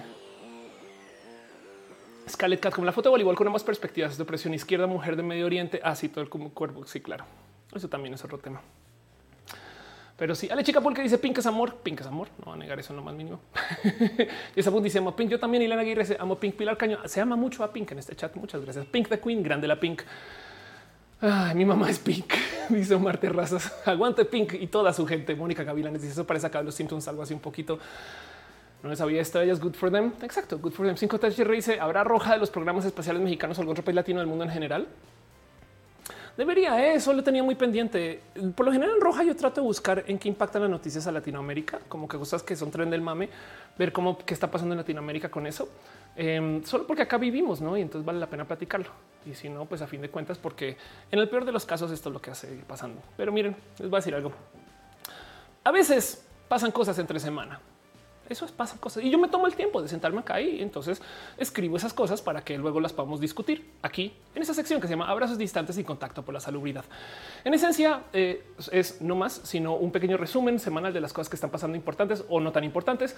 Y entonces la primera noticia que tengo para ustedes es prepárense porque esto me explotó la cabeza un poquito. Amárrense de la silla. Porque la primera noticia que tengo para ustedes es que estamos en pleno julio y ya hay pan de muerto. Y como dice Sibrel, repito, pan de muerto en julio. para la gente que no tiene la más mínima idea o que no es mexicana, dice, ¿cómo que pan de muerto? Sí, les voy a decir algo, queridas personas mexicanas. Si ustedes no son mexicanas y alguien les dice te convido a pan de muerto, suena horrible. Suena, o sea, ustedes ya lo normalizaron. Les parece lo más perfectamente sano del mundo invitar a la gente muerta a comer a su casa y hacer altares. Esto es un poco raro, pero en cuyo caso, como somos personas chidas y cultas y sabemos exactamente qué es todo lo que pasa en México, el pan de muerto no nos suena lo que es, sino un delicioso pan que se debería de vender en pinches noviembre. O sea, el pan de muerto existe para un evento que sucede para la festividad de los difuntos el primero y segundo de noviembre. Y entonces dice Eduardo Permac, déjanos, déjanos. Solamente les quiero avisar esto. Em, ahora hay algo que decir. Primero que todo, que es este pan de muerto que compartes, Ibrel. Segundo, eh, porque, porque pan de muerto con crema pastelera que siento que está siendo doblemente hereje Ibrel ahí. Pero bueno, si no saben quién es Ibrel, es una persona bien chida, denle follow y les interesa porque es chida y hace cervezas también. Pero el punto y lo interesante aquí es hablar de por qué chingados tenemos pan de muerto en julio. Yo creo que ahí también no solo es anunciar el tenemos pan de muerto en julio, sino yo creo que hay que platicar un poquito de cómo también tenemos un problema económico que estamos tratando de solucionar y hasta ahorita, hasta ahorita eh, nos estamos como enfrentando con eso. A lo mejor el mero hecho de que estén vendiendo pan de muerto ahorita es que así está el desespero, güey. Entonces eso también yo creo que hay que platicarlo. Pero bueno, como dice Wendy, quiero probar pan de muerto, manden Argentina. Exacto. No, no pienses en lo más mínimo que tiene que ver con un pan chitivo. Es decir, pan de muerto está hasta noviembre, no sería pan vivo. Puede ser. No tiene que ver. Eh, de hecho, es pan de muerto también porque eh, por, si no lo ubican, esto que tiene acá encima son huesitos. Entonces, los muertos. ¿Cómo, se supone que nos estamos comiendo a los muertos? ¿Alguien me explica eso, mexicanos, por favor? es tan cucú y yo soy mexicana también. Banana no y de no y que no está así, pero si me es el pan de muerto porque el niño pensaba que estaba hecho de cenizas. Wow. André Conde dice y todavía quieren volver a cerrar todo. Le van al tiro de gracia a la economía mexicana. Krillin dice hace un año vi pan de muerto en marzo. Wow. Y ahorita en mayo. Sir Gabriel, dice pan de muerto. ¿Dónde le, puedes preguntar a Sibrel? Liz Vela dice gracias panaderos del mundo. Hechitivas dice el pan está muerto, San no estaría vivo. Liz Vela dice los panaderos saben que fue un año duro. Total, José Nicole dice se parecen a los alfajores. Ah, es una que sí. Vamos a decir que sí. Eh, Adrián eh, Cadrit dice 2020 pandémico normalizó la venta de pan de muerto en julio para la posteridad. Eh, o dice testigo de Chutulo. ¿Cómo sabemos que no era pan de viejo, pero en remate? Puede ser. Por Andrade dice tesis como el pan de muerto. Tesis como el pan de muerto refleja el bienestar de nuestra economía. Puede ser. Imagínense, así como tenemos el efecto McDonald's no puede ser a lo mejor que no sé. Bueno, otra noticia que tengo para compartir con ustedes esta semana. Muchas gracias a Caro, dale Caro, moderadora chida del chat que estaba hablando de esto. Em, esto es una notición, o sea, es toda una, novela, pero wow. Gonzalo Oliveros, que por si no lo conocen, es este eh, eh, gran presentador y eh, está en la radio, está al aire, hace cosas chidas. Estuvo platicando con em, la gente antivacunas. Entonces hizo un live. Es un live larguísimo que no voy a poner acá. No más les voy a decir que esto sucedió pero Juan, Juan no, Gonzalo, ¿quién cuál Juan? Gonzalo no tuvo ningún problema con ir a una literal marcha antivacunas y es más.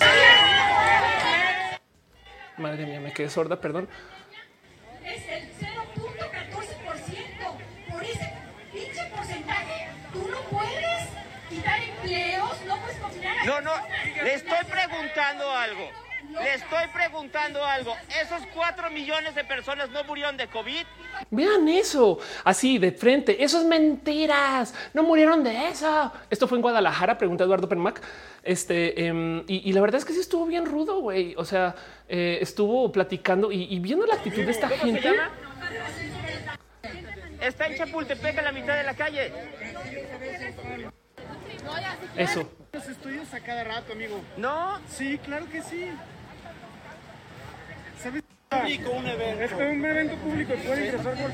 Llegó la policía, eh, este, y el punto es que entonces querían como que se llevaran a Gonzalo, pero Gonzalo, pues quien es periodista y entonces tiene además todas estas como dinámicas ya muy trabajadas. No tengo ningún problema con decirles, no, a ver, si yo voy eh, este, eh, si me van a retirar, también que retienen a la persona que me está acusando, porque entonces hay que hablar con esa persona, quien en última no fue.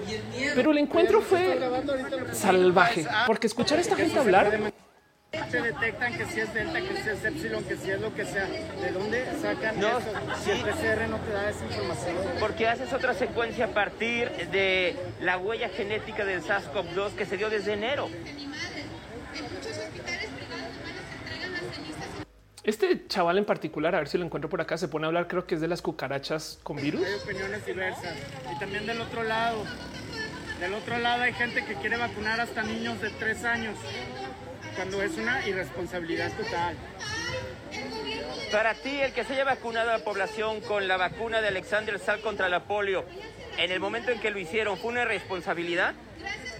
Mira, curiosamente para la vacuna de la polio surgió cuando estaba, cuando la FDA, cuando la, incluso instancias de la misma ONU estaban promocionando el DDT y eso se lo aplicaban a los niños. El pico de la epidemia de polio se dio cuando la misma FDA estaba recomendando ese tipo de químicos que luego causan daños eh, en todo el sistema nervioso de la gente. Por eso están las cucarachas que tienen síntomas de polio. Las cucarachas con polio. Ahí está. Sabía que eso iba a aparecer en algún momento. Y, es impresionante de leer. Este em, dice eh, Modo: No oigo, no oigo, no oigo, soy de palo. Gaby Rojo dice antivacunas. No, por favor. Alex Ortiz dice: Oye, que estamos viendo gente antivacunas. 5JH dice el amigo experto es error con la explicación. Testigo tú lo dicen hermoso. Lleva una marcha pro dióxido de cloro. Ándale, qué locura. Eh, dice eh, eh, discutir con antivacunas es como discutir con la pared. Nunca se replantean su posición. Exacto. Yo creo que aquí tenemos que tener una conversación compleja porque no está siendo esta gente escéptica, dudosa. Saben como que en qué momento mi curiosidad y su curiosidad no es la misma. Bueno, evidentemente en que estas personas, la pseudociencia, no más por dejarlo bien dicho, porque también la pseudociencia es cuando tú ya decidiste qué sucede y buscas datos para comprobarlo. Por ejemplo, la Tierra es plana. Yo sé que es plana. Entonces ahora, oh, no manches, los, eh, eh, las ventanas de los aviones son curvas, seguramente para esconder el hecho de que la Tierra es plana. Saben? Porque ya me decidí en vez de dejar que lo que sea que digan los datos sea la verdad, que se supone que es, una de estas cosas que domina en la ciencia. Dice chicos Zapote, ¿cómo se llama el periodista? Se llama Gonzalo Oliveros. Conozcanle este, a esta geoliberos. Eh, pero el tema es que sí, negociar y platicar con esta gente es súper difícil, porque además si tú les das un dato que es válido, o sea, que esté bien fundado, que esté bien documentado, etc., lo primero que te van a decir, como ya decidieron, ya decidieron, lo primero que van a decir es, ah, eso es lo que quieren que pienses. Entonces es muy difícil, es cómo negociamos con esta gente, porque esta gente dice, no oigo, no oigo, soy de polio. Sí, exacto. ¿Cómo? Porque esta gente, esta gente son nuestros tíos y, nuestros primos. Y es que del otro lado, oigan, sí, claro que vale la pena ponernos en duda mucho acerca de las vacunas. Por ejemplo, em, no sé, hay vacunas que todavía están en etapa de eh, investigación y por eso es que, por ejemplo, la vacuna Sputnik no tiene certificación este, europea. ¿no? También puede ser porque en Europa eh, pues simplemente no quieren que compita y se acabó. no puede ser también. Pero el punto es que una cosa es tener como eh, em, eh, ser como, que dudar un poquito y querer investigar más. Otra cosa es estar en contra de y decirle a la gente que no se vacune. Vacúnense, por favor, de paso. Entonces es muy diferente porque esta gente es gente que quiere acción política para que se prohíban las vacunas y que de hecho ni siquiera se desarrollen. O sea que si tú las quieres no las puedes tomar. Y entonces ahí tenemos que hablar. Pero el punto es que hay algo más allá acerca de cómo hablas con la gente pseudocientífica. Esto es bien complejo. Esto es un tema que de verdad le doy mucho, le doy, coco. Alex Steven dice si las cucarachas ya dan miedo con polio, quemo la casa. Anda, eh, Pablo no dice a la gente latinoamericana le dijeron que la FDA solo regula Estados Unidos total. Strange dice yo creo que es en parte culpa de las burbujas de pensamiento, los algoritmos de las redes sociales que hacen que lleguen y se radicalicen con una opinión. Estoy totalmente de acuerdo con eso. Strange. No más que la pregunta es entonces cómo sabemos que lo nuestro sí es lo correcto y lo de estas personas es lo incorrecto. Em, porque es muy probable que también estemos sujetos y sujetas a esa eh, a esos modos de pensar y entonces cómo, cómo no caemos en eso, no? Eh, lo digo no, no porque, porque estoy diciendo ahora que ahora seamos igual de covidiotas, no? Aunque yo tuve COVID. lo digo más bien em, porque en el que podamos responder porque lo mío sí y por qué lo de ellos no. Entonces a lo mejor podemos dialogar. No, no sé, o por lo menos sabemos que lo nuestro sí, saben, por lo menos hay, una prueba, hay algo ahí que, que podemos investigar. En últimas, yo creo que el, tema aquí es que, eh, de nuevo, el dejar que los datos te lleven versus el tomar una decisión y buscar datos para sustentarlo. Es lo único que puedo encontrar ese tema. Están y si la vacuna, que es una de tantas, está en contra de muchas otras cosas. Claro, Bizarnats dice, pero es que con esto se puede hacer puede hacer que más gente se contagie. Sí, es más, de hecho, no más con el evento, güey. Saben, pero bueno, también para ese chiste salimos al 8M y aquí estamos. En fin, ahí se los dejo. Esto sucedió. Bueno, próxima cosa que sucedió. Esto es un mega tema. Entonces vamos a hablar de esto un buen rato y es que estamos pasando por un evento mundial que se llama nada más y nada menos eh, que eh, la reunión eh, me va a seguir riendo esto, por tanto, la reunión mensual este, de la gente en acá. No, em, ¿qué está sucediendo ahorita? Que estamos en plenas Olimpiadas. Y entonces, madre mía, Ofelia, ¿por qué enlazas tan mal tus cosas? Aquí está. Son las Olimpiadas, en mi opinión, más diversas que hemos podido tener. Esto está sucediendo mucho. De repente está hablando mucho de gente abiertamente LGBT en las Olimpiadas. Y digo abiertamente porque si ustedes son del pensar que nadie gay iba a las Olimpiadas y que ahora sí, yo no sé qué tienen en la cabecita. Claramente la gente gay está en las Olimpiadas desde hace muchos, muchos, muchos ayeres. Como lo estamos platicando el roja pasado, lo voy a seguir diciendo. Yo creo que el aventarse a la cama y gritar uy debería ser deporte olímpico. Y entonces ya, ya tenemos a, suficientes personas. Este Eh, que están en las Olimpiadas, que se han aventado a la cama gritando, uy, que yo creo que ya sí podríamos decirlo. Saben, o sea, a lo mejor ya podemos comenzar a comparar los videos de estos atletas con videos de otros atletas y levantar tiempos, resistencia, técnica, darles puntaje.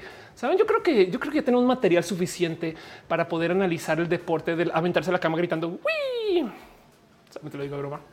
Pero bueno, ha pasado de todo. Quizás estoy mal o me estoy inventando cosas acá, pero eh, siento que de paso, miren, no sé si esto es mi timeline, pero como que hay mucha, mucha, mucha, mucha plática acerca de morras este, este año, estas Olimpiadas, no digo también, evidentemente, esto es más que las morras. En este caso en particular, este ningún atleta de las Filipinas había ganado antes una medalla de oro, pero luego, pues aquí está, no la levantadora de pesas. Entonces, em, esto también parece lo máximo y evidentemente, miren, no sé si soy yo pero ya no están bulleando tanto Alexa. Es que yo sabes que saben que estoy pensando. No será que esto también es un ya depuré mi timeline y entonces ahora, ahora ya, ya no veo gente, porque es que me acuerdo que la vez pasada que se habló de Alexa Moreno, o sea, la primera vez que se presentó así como en grande en público, la destrozaron, la destrozaron por su cuerpo, em, no? Y, me dio un poco de qué pinche raro que, que, que no la vean así nota al margen solamente porque quiero farolear. Yo tuve una grabación con Alexa en una campaña este, que hicimos hace un rato. Somos las que respetamos la manera de ser de cada persona. Y pues nada, este eh, no, saben lo bonito, o sea, como que está pensando qué chido que, este alguien por ahí igual y lo está tuiteando. Me siento súper cool y súper chida por mera proximidad. Pero el punto es que soy yo o, no, quiero, decir ya se ganó el respeto porque ya se lo había ganado, no, pero como que ahora de repente veo pura gente hablando cosas chidas y más. Y eso me alegra mucho, me alegra mucho, mucho, mucho. Ale, chica, porque Alexa ya no está en el mame porque corrección política. No sé si corrección, igual, igual ya les ya cacharon que es una chingona que lo debieron de haber cachado antes. Puede ser. Em, no sé, 5JH dice, me gusta que las medallas ya son más repartidas, ya no solo Estados Unidos, qué chido. Rosé te dice, el comercial de Toyota está hermoso, sí es un comercial hermoso, eso es verdad. Em, ahora, si algo que hablar acerca de las Olimpiadas y esto, esto también lo he visto, aunque no sé hasta qué momento es como su gestión y hasta qué, hasta qué momento es real, pero por ejemplo decía Cindy eh, Aparicio, quien si no saben quién es, denle follow. En Tokio es muy palpable la desigualdad socioeconómica de países que pudieron reponerse o que realmente nunca fueron afectados por la pandemia del COVID y países cuyos atletas están resintiendo el año de atraso, incluido México. Y esto se ve en no más la cantidad de atletas que sí llegaron, no como que sí, sí, sí queda claro que los países muy, muy ricos, que son los que claramente se llevan hablando desde hace mucho tiempo de cómo este em, son países que dominaron eh, la compra de vacunas y demás. Pues claro que ahora tienen un chingo de atletas allá, no? Y les vale gorro, y pues porque superaron su COVID en chinga loca. Entonces también está como que muy presente, no? Alonso Robledo Salas dice: Acaba comentarios en Facebook de que para qué lo dicen si todos sufrimos de algún modo que lo hace especial que sea gay. no mi cómo les choca la visibilidad, no les oh. no en mi camacho es válido dudar de todo siempre y cuando estemos dispuestos a investigar tener un fundamento sólido de lo que creemos. Claro. Y de hecho, yo invito a dudar y a investigar. Chitivas dice Colombia también obtuvo su primera medalla de oro en la historia de manos de María Isabel Urrutia en pesas. Qué chido. Ana RG dice: una nota deportista de Uganda que intentó escapar para quedarse a vivir en Japón. Wow. Caritzin dice: ser atleta es de privilegiado. Se tenía que decir y se dijo. Depende. O sea, es que el tema de privilegio es que eh, es muy relativo, pero sí entiendo. Ana Alejandre dice ayer en los clavados sincronizados femeniles, justo lo que se veía es que el puntaje de las que ganaron era muy bajo. Al final se notó la baja del año para todos los países. Ándale. John Marmor dice, pero también otros países que nunca llevaban representantes ya los tienen. Eh, está preguntando cómo metieron FIFA a live. ¿Qué hacen acá? Entonces, digo, tú lo dice, las Olimpiadas no están exentas del yugo patriarcal. Supongo que las atletas no están por la labor de aguantar nomás. sí, total. Cintia, quien dice, me pasa igual, pero le doy un like eh, mal y me di cuenta que estaba en la falacia la confirmación. Ándale. Em, dice Fernando, ser atleta no creo que sea privilegiado, tiene muchas dificultades. Sí, yo también pienso eso, ¿eh? pero bueno, entiendo el punto de, claro, es que si te puedes dedicar a ser atleta, este, pues tienes una forma de privilegios a otras personas. Puede ser. Wanda Máximo dice mejor me encierro en mi domo. Irina dice en este caso está respirar es de privilegiados. La verdad es que sí, yo pues hay gente que no está respirando ahorita, pero pues sí, evidentemente sobra decir que estas Olimpiadas también son muy especiales porque tenemos no una, dos atletas trans quiero que piensen en esto. Llévense esto al corazón. Son las primeras dos personas trans en unas Olimpiadas. Las primeras Olimpiadas que permitieron que gente trans compitiera fueron las pasadas. En, eh, fue en Brasil, no? Y en esas Olimpiadas no fue nadie, no llegó nadie. Para estas nueve personas intentaron clasificar. Solamente entraron dos, de los cuales son una mujer trans y una persona no binaria. Y obviamente las terfas están enloquecidas, enloquecidas porque traen este cuento de eh, eh, eh, quién, cuándo y dónde. ¿Quiénes son? Queen, que aquí está canadiense. Queen ha sido miembro del equipo nacional femenino de Canadá durante años, durante una medalla en los Juegos Olímpicos de verano 2016, ganando una medalla en los Juegos Olímpicos de verano 2016. Este, y la otra persona es Laurel Hobart, ¿no? que es, está en alterofilia. Además, alterofilia en particular me parece un, o sea, para que sea la primera mujer trans en las Olimpiadas, Em, me, parece que es súper, súper transgresor que esté en alterofilia, porque ya saben que lo que se dice de las mujeres trans que somos más fuertes solo por ser hombres. Saben como que, en fin, eh, dicen Irma Josephine, yo queriendo ser atleta, obstáculo, hacer ejercicio. John Marmor dice es un cuchillo de doble filo atleta de alto rendimiento y créeme que eso de relaciones sexuales nunca en tu vida. y esta eh, Boone dice me gustó mucho la organización de Japón que permitió que ocurrieran estas Olimpiadas. Claro. Rocío dice: Sí, yo también aprendí mucho de Laurel sobre el tema. Exacto. Laurel estaba hablando del tema. Qué bonito. Y mm, este hay algo ahí también donde miren, Laurel estaba tuiteando algo muy, muy, muy, muy, muy importante. Porque, ok, va. Digamos que yo les compro. A ver, nomás por repasar todo esto, porque hay gente que todavía no lo tiene muy claro. Cuando tú como mujer trans quieres competir en cualquier espacio atlético a fuerzas, porque el requisito es sobre pruebas de testosterona tienes que bloquear testosterona. Eso sí la generas, porque si por ejemplo si pasaste por una orquiectomía ni siquiera la haces. Pero bueno, el punto es que tienes que tener un rango de testosterona. ¿Está el género eh, en la testosterona? Honestamente no. Y por eso es que hay gente que no es trans que ya sacaron de las Olimpiadas, como Caster Semenya. Pero el punto es que ahí lo pusieron, ahí pintaron la raya. Si tienes tanto testosterona para arriba, hombre, tanto testosterona para abajo, mujer. y ya. Y entonces bajo esa decisión, pues si tú bloqueas testosterona, por si no lo tienen presente, luego de muy poquito tiempo pierdes cualquier ventaja que hayas ganado a lo largo de tu vida, porque es que lo que piensan es que somos mujeres todas grandotas, musculosas, que realmente somos hombres en falda, ¿no? Pues imagínense ahora que, ok, les acepto que las corporalidades trans muchas veces somos personas un poco más grandes porque nos crecimos testosteronizadas. No siempre hay gente trans que comienza su transición a los seis. Pero bueno, el punto es, si eres más grande, y tienes menos músculo, estás en desventaja. Las mujeres trans tenemos desventaja en el deporte contra las mujeres. ¿Y cuál es la prueba? No hay campeonas trans. Ni siquiera Laurel Hobart. Eh, eh, chequen como, como las personas trans en el deporte, pues son unas rifadas, pero no están. O sea, si domináramos en el deporte, se los juro que nos estarían enviando. Saben, es como que. Em, pero bueno, entonces dejo todo eso bien dicho porque hay que decirlo. Pero fíjense que Laurel, Laurel Yeye, este Laurel, la periodista, estaba platicando acerca de cómo si la discusión se trata acerca de las corporalidades, Entonces, ¿por qué chingados solo se habla de las corporalidades trans? Porque también, por un lado, es como si la gente cisgénero nunca tomara hormonas. Ese punto me parece muy válido. Pero Laure le dio al clavo con una cosa mucho, mucho, mucho más fina. Y es que por desigualdad económica y por desigualdad histórica hay corporalidades diferentes y nadie discute eso. Y híjole, este punto de vista me explotó la cabeza. ¿Qué es lo que dice Laurel? Chequen. Los deportistas de Estados Unidos y el resto de países del norte global tienen años de preparación, presupuesto cultural frente a los atletas del sur global. Y no hay gente diciendo hoy cómo vas a poner a competir un gringo con un mexicano si eso sería injusto. Y yo encontré pruebas de esto. Esto es una foto del equipo de las chicas de eh, estadounidenses básquet sub 17 versus las chicas del Salvador básquet sub 17 y vean la diferencia en cuerpos. Vean eso. Ambas, ambas están en la misma liga. Pero aquí no hay discusión de hoy qué injusticia. Es que es que no deberían de competir. No sé qué no se asume y se entiende. Claro, pues así son las cosas y listo. Y el tema es que cuando yo posteé esto, hubo gente que genuinamente me saltó a decir: Pues eso es culpa del Salvador, que no elige atletas más como que como que listas para la competencia.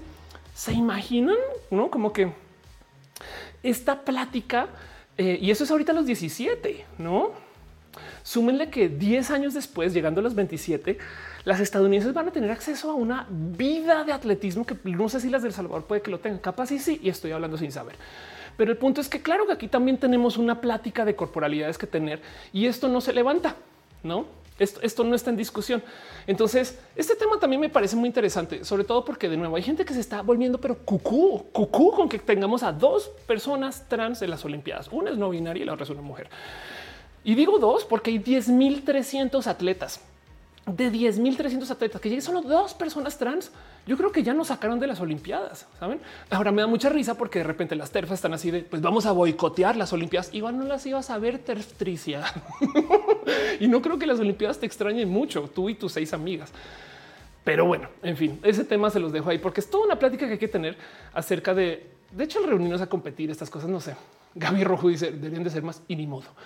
Patkin dice no estoy muy seguro de eso porque los estudios de testosterona siempre tienen resultados cruzados en que sí es una, una ventaja. Sí, total, para rematar, sobre todo decidir si tú eres hombre o mujer según la testosterona que tienes la cosa más pendeja del mundo. Y por eso es que alguien como Caster Semenya no puede ir a las Olimpiadas. Bueno, ok, para la gente que no sabe cuál es la historia de Caster Semenya.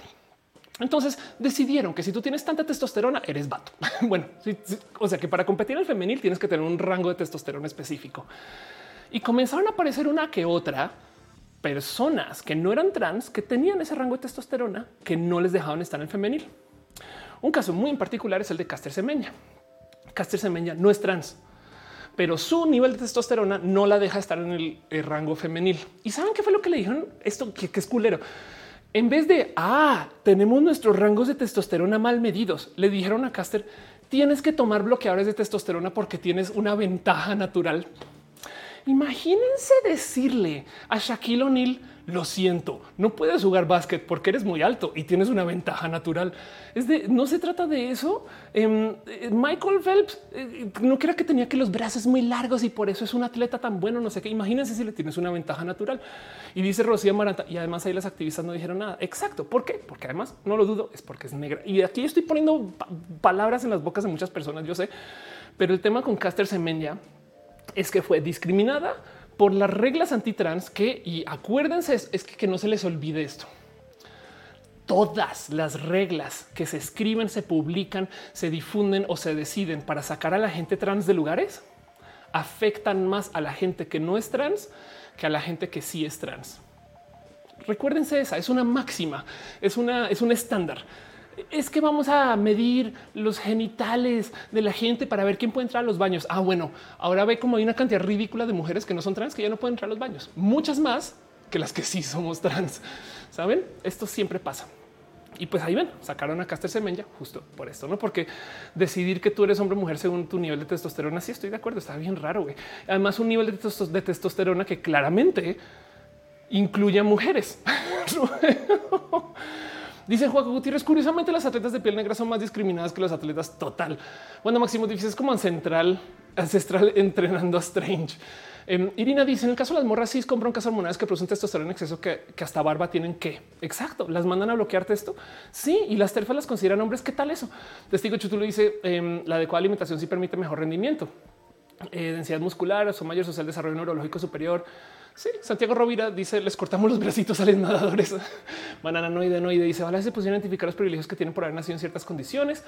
Fernando eh, dice la simetría del campeón del mundo de echar pulsos, un Popeye alemán. Anda, Wanda Maximoff dice que viva la diversidad, que viva la diversidad. Entonces, volviendo de todo lo que estaba hablando, este eh, nada, la noticia, el abrazo, porque esto es un tema que se supone que estas secciones no me quiero hablar mucho en los temas.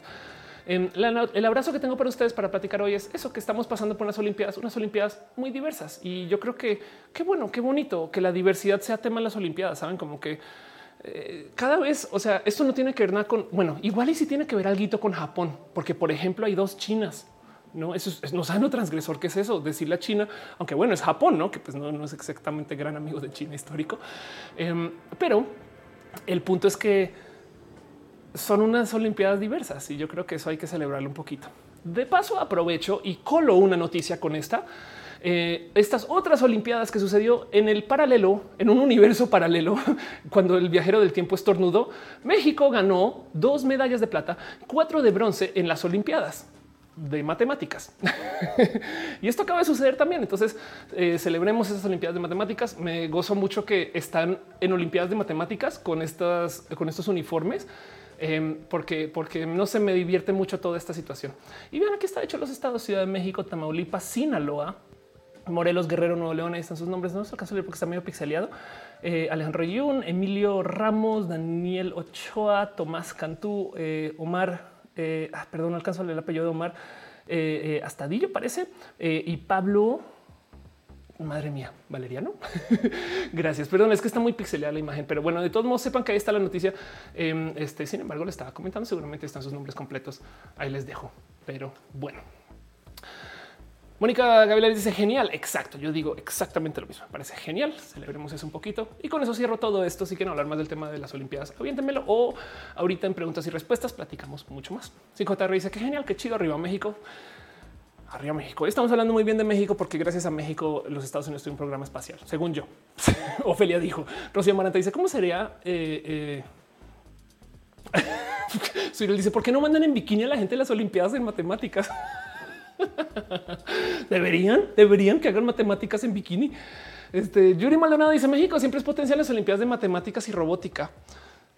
¿Por qué no se refleja eso en la industria mexicana? Eh? ¿Será que es que salen? ¿Salen? No, puede ser. Pero tienes toda la razón, no lo había pensado. Omar Terraza dice los gambitos de Amam. O bueno, porque seguro están chamacos y chamacas y no puede ser. Manana no dice: ¿Crees que el futuro crearía otra categoría tipo hombres, mujeres y no binaria? Ok, para cerrar este tema, irnos con las otras noticias de la semana. Llevamos al aire este, eh, ya casi dos horas, entonces podemos seguir platicando. Para cerrar este tema, yo les voy a regalar mi propuesta para eh, los deportes. Cero ambiciosa mi propuesta, pero bueno. ¿Qué haría Ofelia si me dieran el control del esquema de la competencia deportiva mundial? Yo digo que la liga femenil, solo mujeres, debería de existir por su propia cuenta, pero la varonil también. Ahora, ¿qué haría yo? Yo le quitaría el default a la varonil. ¿Saben? Porque es que este es el tema. Es como, como, como que se piensa que las mujeres son un espacio aditivo. Me explico. O sea, el deporte son los vatos, no el fútbol. El fútbol son los vatos. Ay, hay una liga femenil. No es como es como la liga de fútbol y la liga de fútbol femenil. Pues no, que sea la liga, la liga varonil y varonil, la liga masculina, no sé, de vatos, en fin, de la gente que se identifica como hombre, no sé. Pero el caso vatos y morras. La liga morril y la liga batil. Y luego que tengamos una mixta. Esa mixta tiene espacio para libre, pues freestyle, si lo quieren ver, no eh, gente no binaria, saben cualquier espacio. O sea, y por qué, por qué propongo yo que esta sea? Porque esta es la liga diversa. Y en esta liga mixta, lo primero que me dicen cuando yo propongo esto es a ver, Ofelia, si llegaran a ser un fútbol mixto, los hombres harían que las mujeres lloren y les golpearían todo el día y no aguantarían nada. Es de a ver, el deporte no se trata acerca de golpear a tus compañeros y compañeras. De hecho, estadísticamente hablando, más hombres lloran en el piso que mujeres. O sea, la estadística es así. Los hombres en el fútbol pasan más tiempo en el piso, como haciéndose los heridos, que las mujeres. Y entonces siempre que hablo de esto también salen y dicen, pero es que están protegiendo su carrera. Pues es como sea que lo vean, no es, es de, es de si, si se trata de que las mujeres son más débiles, pues estadísticamente hablando son los vatos. El punto. Entonces, em, si tú tienes una liga mixta, vas a encontrar todo tipo de cosas raras. Ahora, sería divertido. El problema es que esto sí es mucho más difícil de regular, que se pinches acepte que la banda está tomando hormonas. Saben, es que también esta leyenda de que el deporte es natural, no? Cuando la verdad es que esta gente se está modificando su cuerpo desde los nueve, seis, no sé, nacen y ya están haciendo pesas. ¿saben? Entonces, si aceptamos que la gente está haciendo estas cosas con sus cuerpos, no sé por qué me gustaría tener una liga, ok, dentro de la ciencia ficción, quizás una liga como de orcos versus cyborgs, pero que se permita un poco más este tema de modificación de cuerpo. Porque entonces em, el problema, claro, el problema es que si tú permites que la gente no se use eh, alguna cosa muy, muy tecnológica, eh, uno se vuelve injusto por el tema de dinero, pero no pasa ya igual. O sea, perdón, la Fórmula 1. bueno, o del otro lado, y ahí se regula. No todo el mundo es millonario en la Fórmula 1, pero ahí se regula. Y del otro lado es igual está pasando, saben?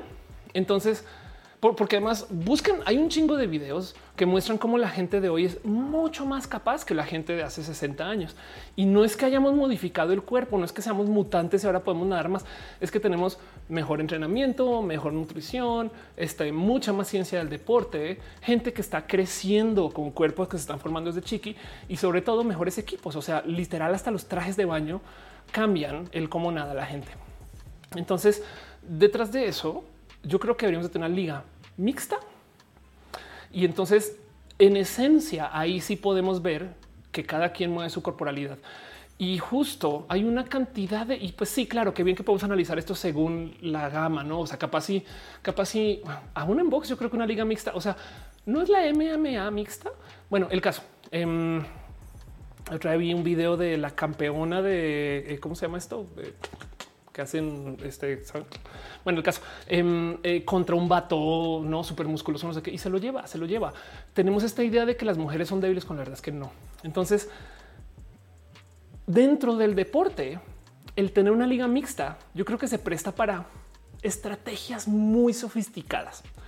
Saben, porque el fútbol no se trata de darle la madre a los otros vatos. güey. Entonces, imagínense un DT, no un director técnico que tenga que decidir, ok, ponemos a las morras enfrente y los vatos atrás. Y el otro director técnico, porque si, si vamos a aceptar que hay corporalidades diferentes, aceptémoslo. Las mujeres son más chaparras y no sé qué. Eso no son ventajas estratégicas que se pueden usar para algún fin.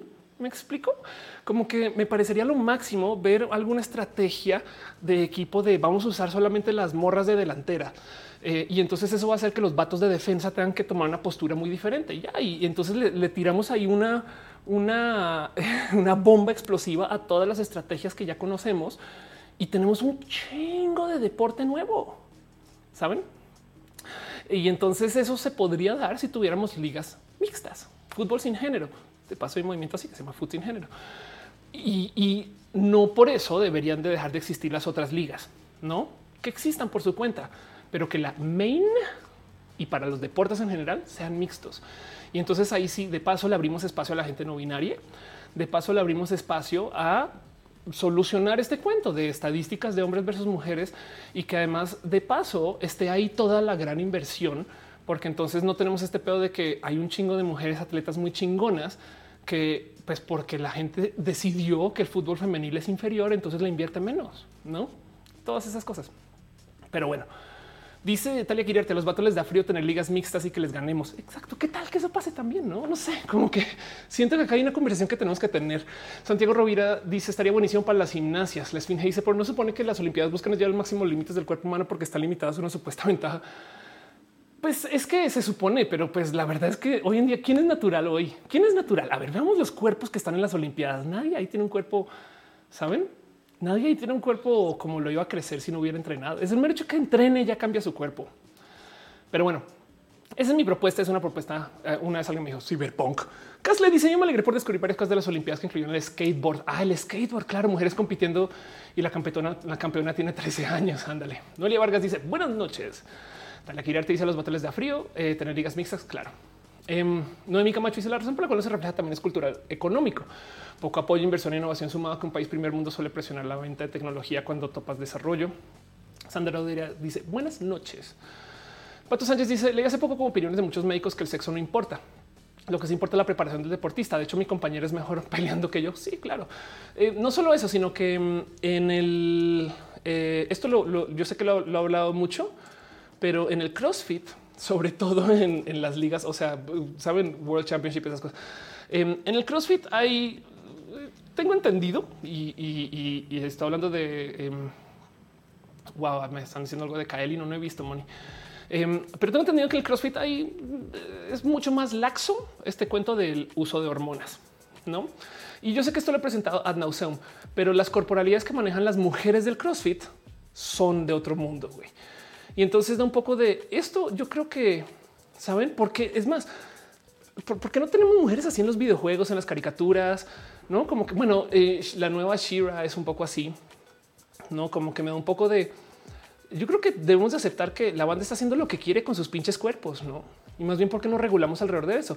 Tenemos ciencia para hacer esto. Y justo resulta que en estas ligas de CrossFit, los tiempos en, los CrossFit Opens, esas cosas, los tiempos entre hombres y mujeres son muy similares. Es más, vean los cuerpos, saben como que si da un poco de así se vería una liga mixta. Y, yo creo que esto podría ser chido de ver. Yo no sé, me despierta mucha curiosidad, pero bueno, voy guardar todo el tema del deporte porque, porque supone que en esta sección no hablamos mucho de un tema, pero pues ahí está. Alex Sánchez dice: Diablo 3 hay una heroína eh, que está así. Eh, Anka Nirvana dice: Ya hay un par de mujeres en los videojuegos. Qué chido, qué bueno. Obviamente, no dudo que mujeres en los videojuegos, seguramente los vatos ya se están quejando, no es como lo que pasó con eh, en fin, pero bueno, en fin. Eso es lo que tengo con ustedes. Otras cosas que pasaron esta semana para ya enterrar el tema de los deportes y seguir platicando acerca de, cosas que vale la pena mencionar ahorita. Preguntas y respuestas y que levantamos este tema otra vez. Pero les comparto un tweet por parte de Mario Reyes. Por si no lo ubican, Mario Reyes da cursos de inversión, es una persona bien chida, viene el mundo de los videojuegos, vive en Estados Unidos, es mexicano, hace cosas bien pinches cool. Pero estaba tuiteando Mario acerca de que esto me divierte mucho. La gente que vive en el mundo de la inversión se la pasa comprando reportes de eh, cosas que pasan en el mercado y análisis y demás. Y está bien chido porque esta gente se dedica a hacer este tipo de análisis. ¿no? Entonces, como que, pues claro. Y en este caso en particular, Mario está compartiendo un dato en particular que encontró en nuestros reportes. Y esto está bien divertido de analizar. Casi que le di color roja también. Curiosamente se llama Delta, pero esto es un análisis de McKinsey acerca de la proficiencia en el desarrollo de la gente que les lleva a generar más dinero. Entiéndase, eh, em, son lo que llaman elementos distintos del talento que son los elementos de la gente que tiene un talento y en este caso entiéndase talento laboral, no talento artístico, pero las cosas que influyen más para tener posibilidades de ganar un ingreso más alto. Ahora recuerden que esto es estadístico. O sea, se sentaron a ver gente contratada trabajando en empresas para tratar de descubrir qué es lo que hace que la gente gane más varo. Y en este caso en particular están viendo el análisis de empresas startup. Entonces, por supuesto que va a salir a luz el tema de programación. Sobra decir para la gente que está muy al tanto del cuento de la meritocracia que el chambear un chingo y el saber de mi chamba son las cosas menos importantes para poder generar ingresos, no? Esto, si usted no lo tenía presente, acá tenemos una prueba estadística que el chambear un chingo es lo que menos importa para poder ganar varo. ¿Qué es lo que más importa? El saber hacer planes de trabajo, el tener este, eh, eh, visibilidad organizacional. Entiéndase, si tú sabes qué está pasando, si tú sabes que tu jefe está haciendo esto, en último, es una persona chismosa, podría ser. El tener self confidence está bien difícil de medir, me imagino, pero es una persona que tenga autoconfianza, eh, que sepa preguntar, platicar y que encima de eso, esto también me, llama mucho la atención, que pueda hacer traducción tecnológica. Entiéndase que eh, por medio de hacer uso de una tecnología pueda aplicarla para uso para solucionar un problema que eh, se está proponiendo en otro lugar.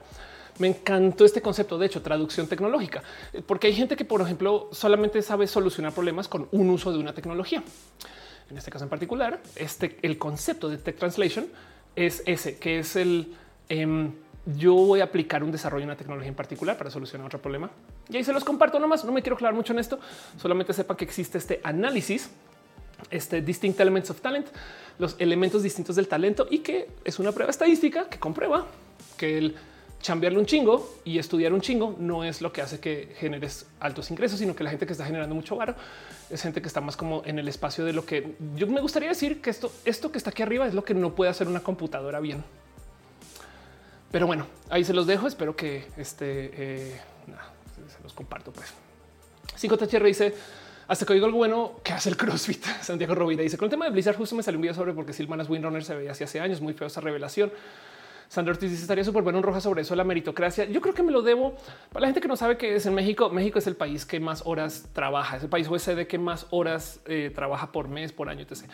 Em, pero a la par no tenemos ingresos que lo reflejen y es porque en México hay una cultura de lo que se llama horas nalga, o sea, estás mucho tiempo en la oficina, pero no se busca como optimizar el que sea trabajo productivo y las empresas no invierten en tecnología para tener más eh, trabajo productivo. Ejemplo, Em, si tú puedes entrar a una persona a cortar, no sé, una tela a mano, en vez de comprar una máquina que lo haga, es que lo hagan personas, güey. Entonces están chambeando un chingo para hacer cosas que se pueden hacer ya hoy en día con computadoras y máquinas, ¿no? Y eso ha llevado a que entonces la gente mexicana esté trabajando un chingo. Ahora, el tema es que esto genera una cultura de lo que se llama justo la meritocracia, ¿no? que se supone que mientras más trabajas, mejor te va. Y es completamente falso eso. Em, de hecho, la prueba de esto en mi corazón es nomás asomarse para ver cómo de la gente que nos rodea, quien está enfrentando más dificultad económica suele ser gente muy chambeadora. Entonces, claramente no es que mientras más chambees, mejor te va en cuanto a las finanzas. Y hay que hablar de eso porque pues, es un problema que viene, yo creo, desde arriba, no desde abajo. Em, eh, pero bueno, eso es todo un tema para otro rojas. Tienes toda la razón. Irene RN está dejando un abrazo financiero. Muchas gracias porque hablamos de matemáticas, porque ganaron las Olimpiadas y no usaron bikinis. Entonces hay algo hay que celebrar, creo yo, o algo así. Pero bueno, de paso me distraigo dos segundos. Em, perdón, eh, Stronger Nutrition dice den un rosarín a esta gente. muchas gracias. Dejo un abrazo financiero. Gracias por apoyar. Tutix Chirio, muchas gracias. Qué chido verte, Tutix en general. Charlie Gamers reidió mucho eh, y ni me di cuenta. Gracias. Em, en mi mente ve también pasó por acá. Eh, Meridiane se suscribió. Muchas gracias por estar acá, ser parte de apoyar y estas cosas bonitas que vienen con Rohan. El Michael Burry también está dejando cariño y amor.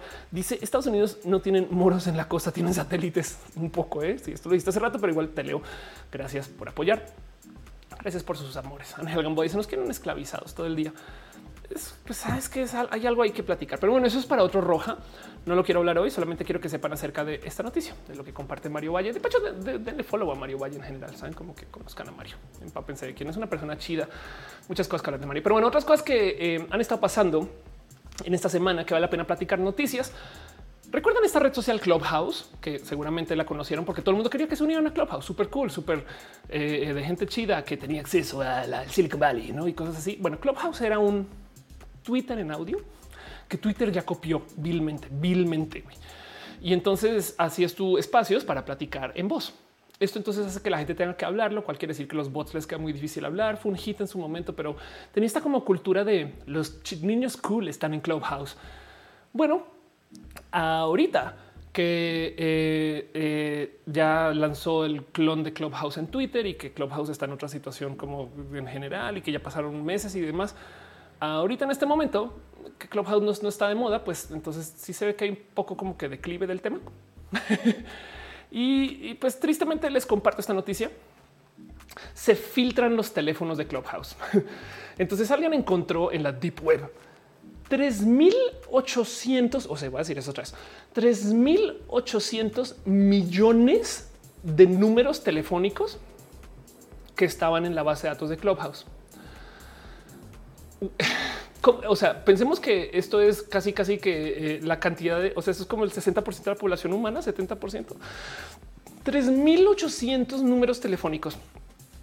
Y evidentemente la están vendiendo eh, en la deep web. Em, ya hay gente que está publicando acerca de la base de datos. Aquí están. Déjenme darles un poquito de paz y descanso porque la base de datos no más tiene los números de teléfono. Entonces, en esencia, son un poco inútiles porque si tú no sabes si ese teléfono es de un negocio, de una persona, no. Em, bueno, lo que sí es si se filtraron los teléfonos, quién sabe qué más se filtró y hasta ahora solamente están vendiendo estos datos. Eso es lo primero que hay que observar acá. Ahora, ¿en qué momento Clubhouse consiguió 3.800 millones de teléfonos? Bueno, ahí les va. Si ustedes subieron a Clubhouse, se conectaron a Clubhouse y le dieron sincronizar mis contactos, En esencia, le dieron a Clubhouse todos los números de sus contactos. Y eso es lo que quería hablar, porque yo creo que hay algo que no tenemos como que muy observado. Digo, yo lo he hecho, yo sé que ustedes lo han hecho, pero no me había percatado de lo que significa esto. O sea, claro, hay gente que dice yo nunca he estado en Facebook, entro a Facebook y Facebook tiene información mía. ¿Cómo le hacen? Pues claro, un cuate entró a Facebook y sincronizó sus contactos, entre los cuales estaba tu número y ahora Facebook tiene información de ti. Fin, así tú nunca hayas abierto un perfil y capaz si otra persona entró a Facebook, sincronizó sus contactos y entonces entre esas dos personas ya Facebook sabe que tú tienes dos amigos y tú todavía no has abierto un perfil. Lo mismo, eso es exactamente lo mismo que hace Clubhouse y lo mismo que hace todo el mundo. Cada que sincronizamos nuestros contactos, lo usan para crear lo que se llama el grafo social. Entonces, así tú no seas usuario o usuaria de Clubhouse, ellos saben que tú existes y que tienes a estos amigos y amigas porque varias personas le han dado tu teléfono a Clubhouse y entre que Ofelia sube sus contactos, cuántos habrá ahí, no sé, 500 y ustedes suben sus contactos, otros 500, 1000, 2000, 50, 30, todo eso sumados todos esos números, 3800 millones de números que quedaron guardados en la base de datos de Clubhouse. Entonces hay una plática que tenemos que tener acerca de el sincronizar contactos. Saben? Yo creo que esta plática no la hemos tenido y, me la detona esta, esta filtración. Y la otra también habla un poco de cómo, pues sí, sí. O sea, Clubhouse, yo sé que yo sé que venía un poquito en declive desde que les los clonaron, básicamente, pero también da un poco de no. Y pues bueno, en fin, Pedro Antonio dice: Estoy viéndote en mi celular y en mi tele. muchas gracias. hola, ah, ah, eh, hola Pedro desde la pantalla chiquita. Hola Pedro desde la pantalla grande. Dice Pedro Antonio, ya te leí, perdón, 5JHR. Dice Dios mío, que me voy por mi sombrerito aluminio y ver feo mi celular. Paranoide, noide, dice qué miedo que me lleven entre las patas. Santiago Rovira dice bajo seis grados de separación se logra toda la población en fa. Sí, ¿eh? eh Tutis dice haz un rojo sobre la meritocracia. Tengo que pensarlo bien. Sí. Lisbeth dice es un rojo del espionaje de Pegasus. Ya está viejito ese tema, pero sé que hacerlo. Dibujante así dice todo eso por tres huellas. No, pues no tres huellas, pero pues este por muchas personas. Me explico. O sea, eh, cuántos usuarios habrá? Digamos que Clubhouse tenía 100 mil usuarios entre esos 100 mil usuarios es posible que tengamos mil millones de teléfonos. Me explico un poquito por ahí va la cosa. Pero bueno, ahí se los dejo. Esa es la nota. Este se filtró eh, la base de datos de teléfonos de Clubhouse y grave sería si luego aparecen más datos. Por ahora, eh, lo que se filtró no es peligroso porque la base de datos en esencia es eso, números, no? Digo, capaz y todavía tiene peligro en que si alguien tiene una otra base de datos, digamos que tiene la base de datos de LinkedIn y entonces quieren verificar si tu teléfono es válido, podrían, no? Porque tienen un, pues estos son teléfonos que son teléfonos válidos, no? Esto puede ser, no? Que no es simplemente una combinación de números que existe. No, eh, más bien en este caso es un teléfono válido de gente que puede usar un smartphone. Puede ser. Esa base de datos todavía tiene tantito de poder, pero, pero grave sería que fuera el número, saben, y un nombre y un apellido. No, eso sería gravísimo. Pero afortunadamente eso no es lo que publicaron. Pero bueno, Ahí se los dejo. Otra cosa que sucedió esta eh, eh, semana, em, nomás para que lo tengan ahí en radar, y es que salió Masters of the Universe, o sea, He-Man 3. y tenemos un tema muy raro y quiero platicarlo con ustedes. Para la gente que no sabe, básicamente es, esto es lo que pasó. Masters of the Universe se trata acerca de He-Man eh, y, y, el universo relacionado con He-Man, donde está este personaje que es Tila. Tila ya existía desde antes. Es más, ¿saben qué? Este eh, vamos a ver si lo encuentro He-Man. Esto también enloqueció mucho a la banda nerd, pero al parecer la transformación de He-Man se ve un poquito em, como si fuera Sailor Moon, no saben? Em, entonces esto salió y la banda la odió porque querían ver a He-Man, ok? Y al parecer se mercadeó así. Me da un poquito de ahí está Sailor Moon. Em, el punto es que a lo largo de la serie, spoilers, eh, sobre todo el inicio de la serie habla mucho acerca de Tila, que es este, así se veía Tila antes, así se ve Tila ahora. Y porque ahora la serie se centra en una mujer, la odiaron, la odiaron. O sea, yo la vi y tuve un momento de, ok, aquí hay algo que platicar. Pero luego cuando digo la odiaron es que genuinamente em, la destrozaron en Rotten Tomatoes, o sea, igualito que en The Last of Us le dieron 29% cuando el score de los críticos está bien chido y comenzaron a hacer estos videos de claro, es que la cultura progre, es que nos están metiendo a las mujeres en todas las, porque además la otra cosa es que al parecer no les gustó que Tila fuera una mujer con a mí me parece una mujer súper cool, un personaje que claro, me recuerda a muchas amigas. Yo conozco mucha gente así, güey. Em, pero como claro, no es esta mujer sumisa, no sé qué. Entonces nos metimos en esta discusión otra vez y otra vez estamos teniendo una guerra cultural con vatos que quieren ver a hombres musculosos ser hombres musculosos. No, entonces se los comparto ustedes. Quería platicar con ustedes. No sé si lo han visto, véanla. Eh, dice eres de Sailor Moon. Este lo dice: ¿Por qué eh, comida que sabe mejor recalentada? Eh, este, porque a lo mejor está diseñada para eso, no sé. dice Eduardo Permac, los FIFAs se comportan como Karens, un poco, sí, la neta, sí. Es que es que leer ese cuento de que yo no sé qué quieren, saben, porque es como a mí me pareció. Es más, les voy a decir algo. Yo creo que el verdadero héroe de la serie es Man at War. Eh, se llama Man at War. Este es, el vato. Este hay tantos vatos que están peleando. En fin, no sé, como que, como que ni siquiera lo procesé como que se tratara de Tila. Saben, como que Fabián Ramos dice, de hecho no tiene He-Man por ninguna parte del título. Ah, además, sí, tienes toda la razón, toda la razón. Eh, Oscar que dice, eh, eh, a ver, algo así vi, pero no lo he leído. Es hora de agregar contactos fantasma a la gente, dice Ángel Gamboa. Echitivas dice, en esos días estalló lo de Pegasus, pero que ya hemos visto creo en un roja, no me sorprendí para nada. Exacto, lo vimos en el roja pasado. Em, dice Rocío Maranta, a ver, puro músculo de He-Man. A mí me divierte mucho el nombre de He-Man, ¿saben? Porque me imagino estos creativos de cómo le ponemos He pero como de, o sea, he como de hombre, he man. bueno, si quieren, de hecho, eh, eh, hay un documental de Toys That Made que está ahí en Netflix que habla de esto, pero el caso es que ahí se los dejo, se los comparto. Esto sucedió em, ahorita. Esta, esta es la nueva batalla cultural, no que, que em, este, este He-Man se trata de una mujer y entonces, eh, según al parecer, no les gustó a los FIFAs no sé qué pensar bien de eso, pero bueno. Juaco Gutiérrez enojarse por ya no ver un hombre musculoso siendo hombre puede ser algo gay. Un poco, sí, la verdad. Igual eso sí puede ser, que es una rebelión gay. Eh, Alonso Robledo dice la serie original era más boba y está mejor. Hasta las personas más simples de una mejor personalidad. Honestamente, les voy a decir algo. Yo, yo sí la encontré chida, pero en fin, eso. Luego está este tema em, de ah, no, esperen un momento, un momento. Démosle un poquito de rewind a eso porque tengo más que platicar de la otra cosa que sucedió ahorita es eh, Blizzard. Em, porque, ok, la gente que hace este eh, Blizzard es la gente que hace un chingo de juegos que conocemos. Y el cuento con Blizzard es que eh, fueron demandados por el estado de California por la cultura en su lugar de trabajo. Entonces, em, a ver, Blizzard, Wikipedia. ¿Qué, hace Blizzard para tener la lista completa? Em, aquí está. Seguramente les van a reconocer por millones de cosas. Diablo, StarCraft, Overwatch. Em, no, este aquí está. StarCraft 2, obviamente, por supuesto, World of Warcraft. No, la cantidad de cosas que hay detrás. Aquí está. Diablo, Hearthstone, Heroes of the Storm, Overwatch, StarCraft, Warcraft. Yo debería poder decir eso solamente por memorizarlo, pero no lo no quería meter las patas. Y el punto es que, pues sí, tenemos un tema cultural muy cabrón, porque la demanda está bien ruda. Salieron a luz una cantidad de historias de cómo a las mujeres las han maltratado en Blizzard. Y cuando se dice que las han maltratado, hay una historia en particular de una mujer que fue acosada a nivel, la llevaron a su suicidio, porque ella, eh, eh, la eh, que entre que se compartían fotos de sus partes privadas y que entre se burlaban de ella y demás. Y entonces yo creo que el video más revelador de esto justo lo compartió Mónica Lara, aunque bueno, Ahí les va. Eso es un video eh, en el 2010 en la BlizzCon. BlizzCon es en esencia eh, el evento eh, cultural de Blizzard donde están haciendo sus anuncios. Y checan esto. Este, video me rompió el corazón tanto, tanto, por si no lo han visto. Este, espero no quedarnos sordos y sordos acá, pero ahí les dejo.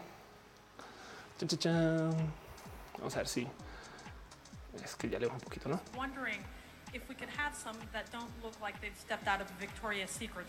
Entonces esta mujer está preguntando en BlizzCon ante un panel, ahí les muestro el panel para que vean más o menos cómo se ve, de vatos que son parte de Blizzard. Y les dice, ¿por qué no podemos tener personajes em, que sean mujeres que, que no parecen recién salidas de un catálogo de Victoria's Secret? Strong female characters. However, I was wondering if we could have some that don't look like they've stepped out of Victoria's Secret's catalog. Sí, ¿eh? aplausos, aplausos. De nuevo, esto es el 2010. Ese es el panel de gente que desarrolla estos personajes en Blizzard y demás. Vean la respuesta, güey.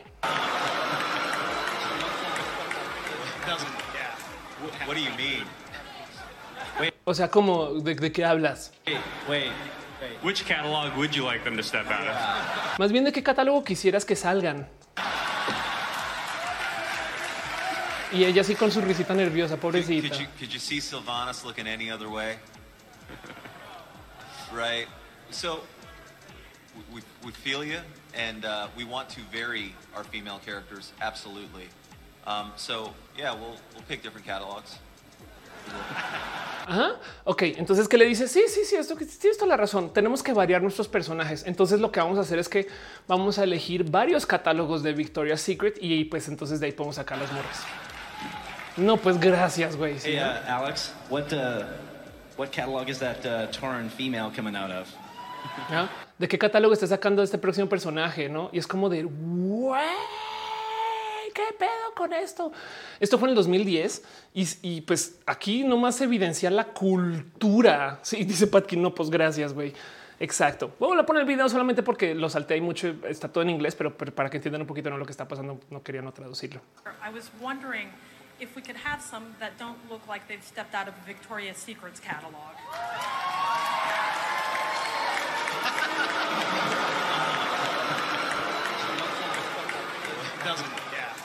What do you mean? Wait, wait, wait. Which catalog would you like them to step out of? Sí, no, pues gracias. Punto exe, Could, could you could you see Sylvanas looking any other way? right. So we, we feel you, and uh, we want to vary our female characters absolutely. Um, so yeah, we'll we'll pick different catalogs. Y como dice Mónica Lara, una de las respuestas a por qué no entran más mujeres a la industria de los videojuegos es si así tratan a una mujer que les pregunta alguna conferencia, imagínense cómo lo harán sin que haya cámaras ni audiencia. Y así, ¿no? Dice Sara Doria, los dueños de la comedia, ¿no? Un poco sí, la neta, así que triste todo esto. Entonces, pues bueno, esa es la otra noticia que tengo para usted relacionada, ¿no? Eh, este, hoy en cosas de los cosas de vatos. La banda agregó que las mujeres se les pagaba habitualmente menos que los hombres por trabajos similares. Esto es Blizzard. El lugar de trabajo de Activision es un caldo de cultivo por el acoso y la discriminación contra las mujeres.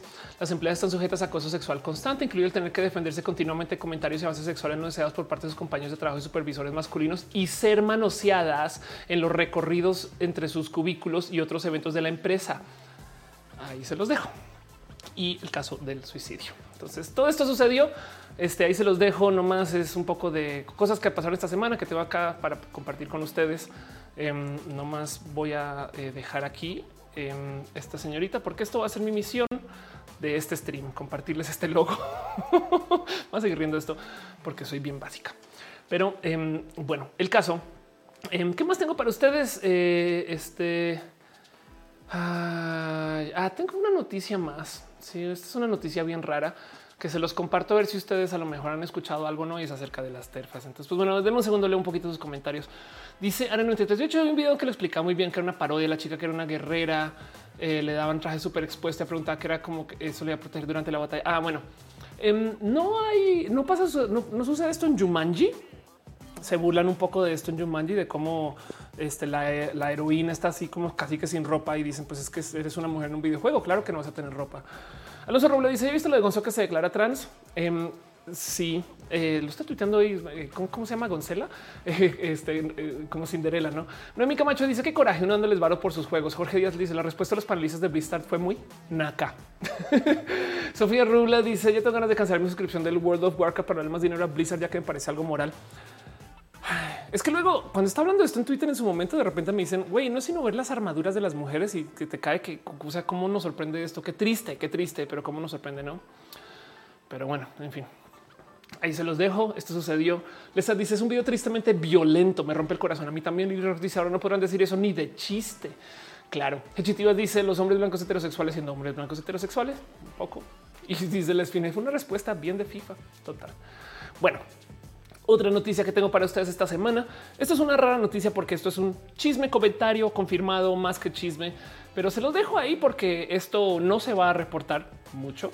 Capaz si alguien ya lo levantó, yo creo que no, pero es algo que quiero platicar. Para la gente que no sabe, existe este segmento de gente que se presenta como feministas radicales, trans excluyentes o transodiantes. La palabra que se usa para hablar de estas personas es TERF, Trans Exclusionary Radical Feminist. Parte del feminismo radical habla de cómo no existen los géneros, pero sí los sexos, o sea, tus genitales son lo que determinan el hecho de que a ti te maltraten, te segreguen, te discriminen este, y sobre todo te opriman.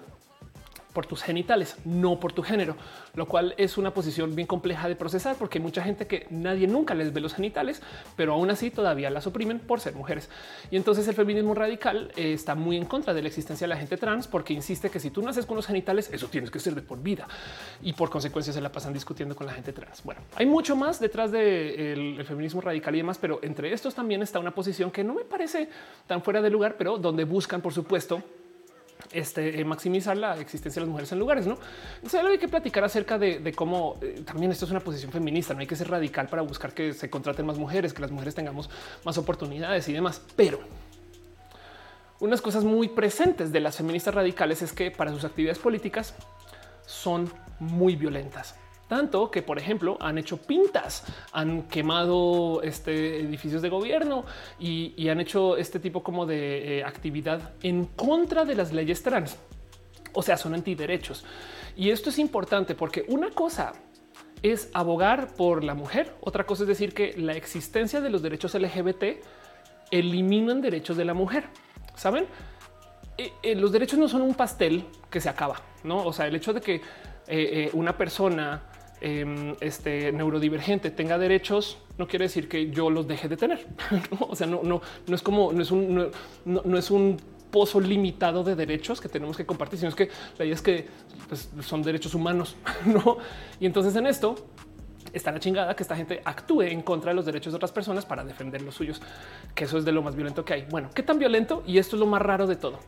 Mi amiga Andrea Odessa, Estrogen Jutsu en Twitter, descubrió una, un raro nexo entre las RAFEM del Estado de México, que son requete violentas, con un grupo de vatos anarcofascistas que vale la pena mencionar porque de entrada hablar de ese tema implica que no que son feministas radicales, porque están colaborando con vatos anarcofascistas, no?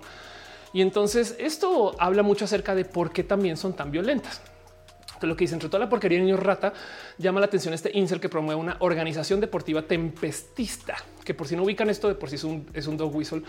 Eh, eh, es un tema muy importante en el mundo del odio, por así decir. Al mismo tiempo está en contra de la ideología de género y a raíz de la aprobación de la ley trans, a raíz de la aprobación de la ley trans en el Estado de México. O sea, em, este Club Deportivo Salud y Victoria, en esencia, tiene posicionamientos TERF. Y entonces lo que encuentra Andrea es esto, ¿no? Porque organización deportiva precisamente nos referimos a los campamentos de entrenamiento de alt-right, que son los vatos este, eh, eh, de, de supremacistas blancos y estas cosas donde vatos fachos van a un lugar recóndito para entrenarse desnudos y a compartir su odio por la homosexualidad. Y el tema es que lo que descubre Andrea es que eh, las radfem, las mismas feministas que vandalizan estas cosas y demás, van a estos mismos lugares de entrenamiento. Y entonces específicamente con nuestra cómputa eh, feminista Natala Separatista se escribe un grupo con peligroso grupo de mujeres altas y fuertes em, y colaboran con estos vatos. Tanto así que pasan todo tipo de cosas raras. Chequen esto. Esto es una entrevista hecho por el Club Deportivo Salud y Victoria, o sea, los vatos a las indómitas feministas radicales. y es la entrevista más rara del mundo, porque son las feministas radicales hablando con los vatos acerca de cómo comparten puntos de vista. Y es como de hay algo, güey, espera un momento, no, no, no es feminismo radical esto, pero y da, y da un poco de claro, güey. Por eso tienen estas mismas tácticas, estos mismos eh, eh, métodos, eh, saben, por, por, esto traen estos mismos ideales, porque es que literal vienen del mismo lugar. Entonces hay algo que hablar ahí acerca de este. dice Ale puede ser feminista radical sin ser trans, trans excluyente. Em, habla con una persona, búscala en TikTok, se llama Fresatárica. Te la recomiendo. Habla mucho de este tema y, y sí, tengo entendido. O sea, técnicamente sí. Lo que pasa es que estas mujeres trans excluyentes se adueñaron del feminismo radical. Entonces, igual vas a lidiar con ese estigma por mucho tiempo. ¿no? Pero bueno, dice em, Eduardo Perma que es súper triste como la STERF replica la misma violencia de su opresor.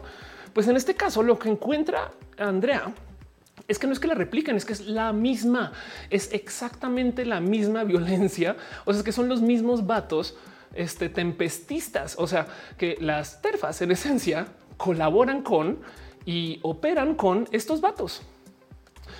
Y, entonces hay algo que hablar. ¿no? ¿Qué tienen que ver que hacer estos videos de las Radfem con este campamento? No?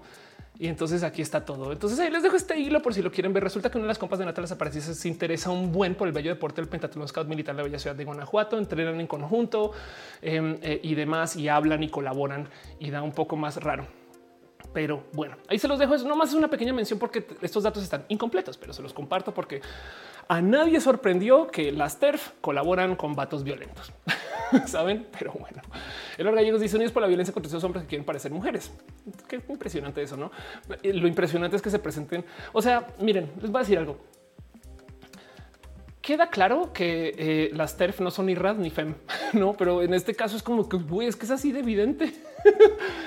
Irina dice las TERF son las black metaleras del feminismo.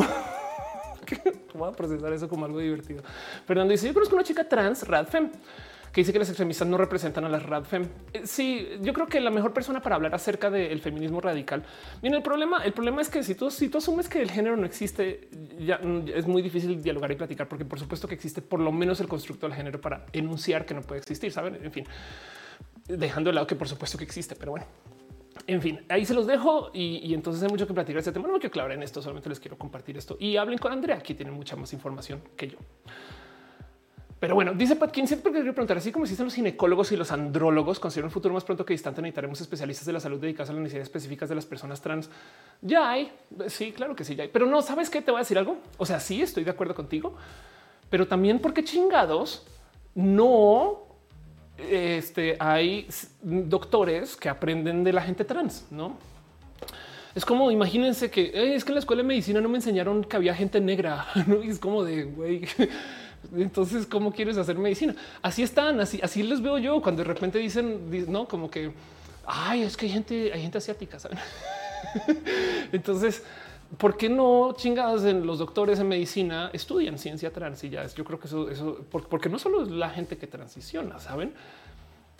O sea, si lo piensan, para cuanto a la medicina va, una mujer trans es una mujer menopáusica desde los 20 años, ¿saben? Piensen en eso.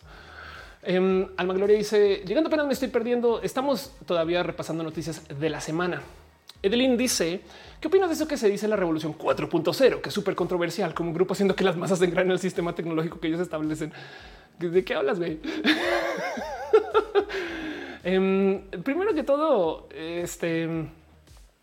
La revolución 4.0 es lo que está hablando de las adopciones de nuevas tecnologías en esto de la manufactura y de un sinfín de procesos de comunicación. Entonces va a ser un proceso muy, muy chido, pero está hecho para empoderar a la gente. Ahora, el tema es que como hay empresas detrás de esto, por supuesto que van a decir, se van a engranar un sistema que establecen, porque las empresas lo están desarrollando. O sea, Apple decide cómo van a ser los celulares de Apple. Entonces, pues por supuesto que nos tenemos que engranar con Apple, no hay de otra.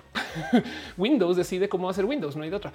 Aunque de muchos modos hay muchos procesos de tecnología que están diseñados para que, aunque nos engranemos, podemos desarrollar nuestros propios sistemas. Por eso hay app stores, por eso hay desarrollados desarrollo independiente, software libre, no como que no es, no es, tan grave. O sea, nos ha sido, nos ha sido mejor tenerlo que no tenerlo, creo yo. El Gallegos dice: No tiene el Estado de México en todas las partes. La violencia contra las personas trans va en aumento. Sí. Eh, a Salvides le gusta mi vestido. Muchas gracias. Mónica Gavilanes dice: ¿Podrías explicar por qué las singularidades están en el futuro? en, los, en los agujeros negros. ¿Por qué las singularidades están en el futuro? Más bien el tema es que eh, los agujeros negros en esencia lo que son son eh, concentraciones de masa tan, pero tan densa que ni siquiera la luz puede escapar. Entonces, por consecuencia, lo que está en el borde de este hoyo negro em, eh, es una mezcla de luz que acaba de llegar y luz que no puede escapar. Y, eso todo está en el filo.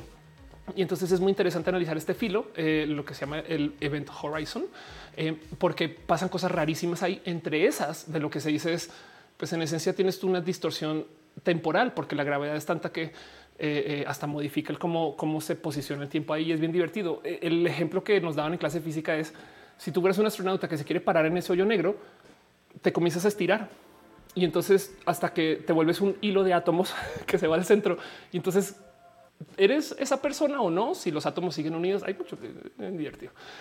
Ricky Chicane dice: ¿Visto la estafa de las transfóbicas en España?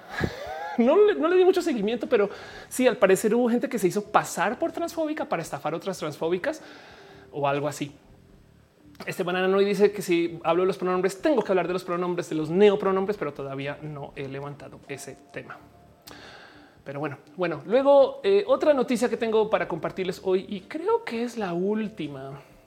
Sí, la última noticia que tengo para compartirles hoy es el momento homosensual y es una cosa que tu momento de ya lo entendí todo. Les leo esta noticia, lo platicamos un poquito y nos vamos a preguntas y respuestas. Llevamos al aire dos horas 31 minutos. Vamos chido. Pero ahí les va. Si ustedes son de México y sobre todo la Ciudad de México, habrán escuchado del nombre Miquel Arriola. Si no saben quién es Miquel Arriola, básicamente es una persona horrible político que es homofóbico y que se posicionó en contra del aborto y que entra un historial de ser una persona horrible con esto de la diversidad. Bueno, en paralelo, llevamos un buen de tiempo debatiendo que si decir la palabra puto es homofóbico. ¿Por qué? Porque hay gente que va al estadio, sobre todo en México, a gritar eh, puto. Y entonces el primer motivo por el cual esto no es claramente homofóbico es porque la gente que lo grita es gente muy privilegiada homofóbica que dice, oh, no, no, Entonces hay un debate inmenso para ver que sí, que sí es y que no es. Y entonces resulta que por consecuencia ya están multando a este eh, a la Femex Food, es la Femex Food, em, eh, no les están permitiendo tener sus partidos. No sé qué. El caso es que el, el fútbol ahorita, el fútbol mexicano está metido en el problema de que volvieron controversial el tema de, de si se puede dar un grito homofóbico. y entonces cuando vi esta noticia tuve un momento de ya lo entendí todo acompáñenme a visitar a Homosensual para darnos un baño de obviedad. Pero resulta que la persona que está encargada de dirigir la Liga MX es Miquel Arriola. Hoy me enteré de esto y un momento de güey, ya entendí. ¿Quién es Miquel Arriola? Para que entiendan las cosas que dice Miquel. Como persona no estoy de acuerdo con la interrupción del embarazo, la adopción homoparental y la legalización de la marihuana recreativa. Es importante que la gente sepa que esa es mi postura. Lo que quiero es que se meta consulta. Bueno, eso fue Miquel y son las cosas que decía. Trae discurso homofóbico. Sí, eh, se la pasa problematizando el tema LGBT todos los días. Eh, no, como que esto era su track record, ese es su historial. Por eso lo conocimos. Pues ahora que dirige la Liga MX, pues resulta que ahora la Liga MX se volvió homofóbica, güey. Saben, es como es como pensar, claro, ya entendí por qué estamos en este pedo, güey. Tras su poca exitosa carrera política, Miquel Arriola asumió la, asumió la presidencia de la Liga MX en diciembre del 2020. Desde entonces, la Federación Mexicana de Fútbol ha recibido varias multas por el grito homofóbico. Saben como que claramente el grito ya existía desde, desde hace mucho tiempo, claramente el grito, pero el por qué es tema ahorita, como que tuvo un momento de Claro, güey, es porque tienen al homofóbico dirigiendo la liga, güey, y quién sabe qué cuerdas está jalando. No es como de contratas al homofóbico y ahora resulta que tu empresa es homofóbica.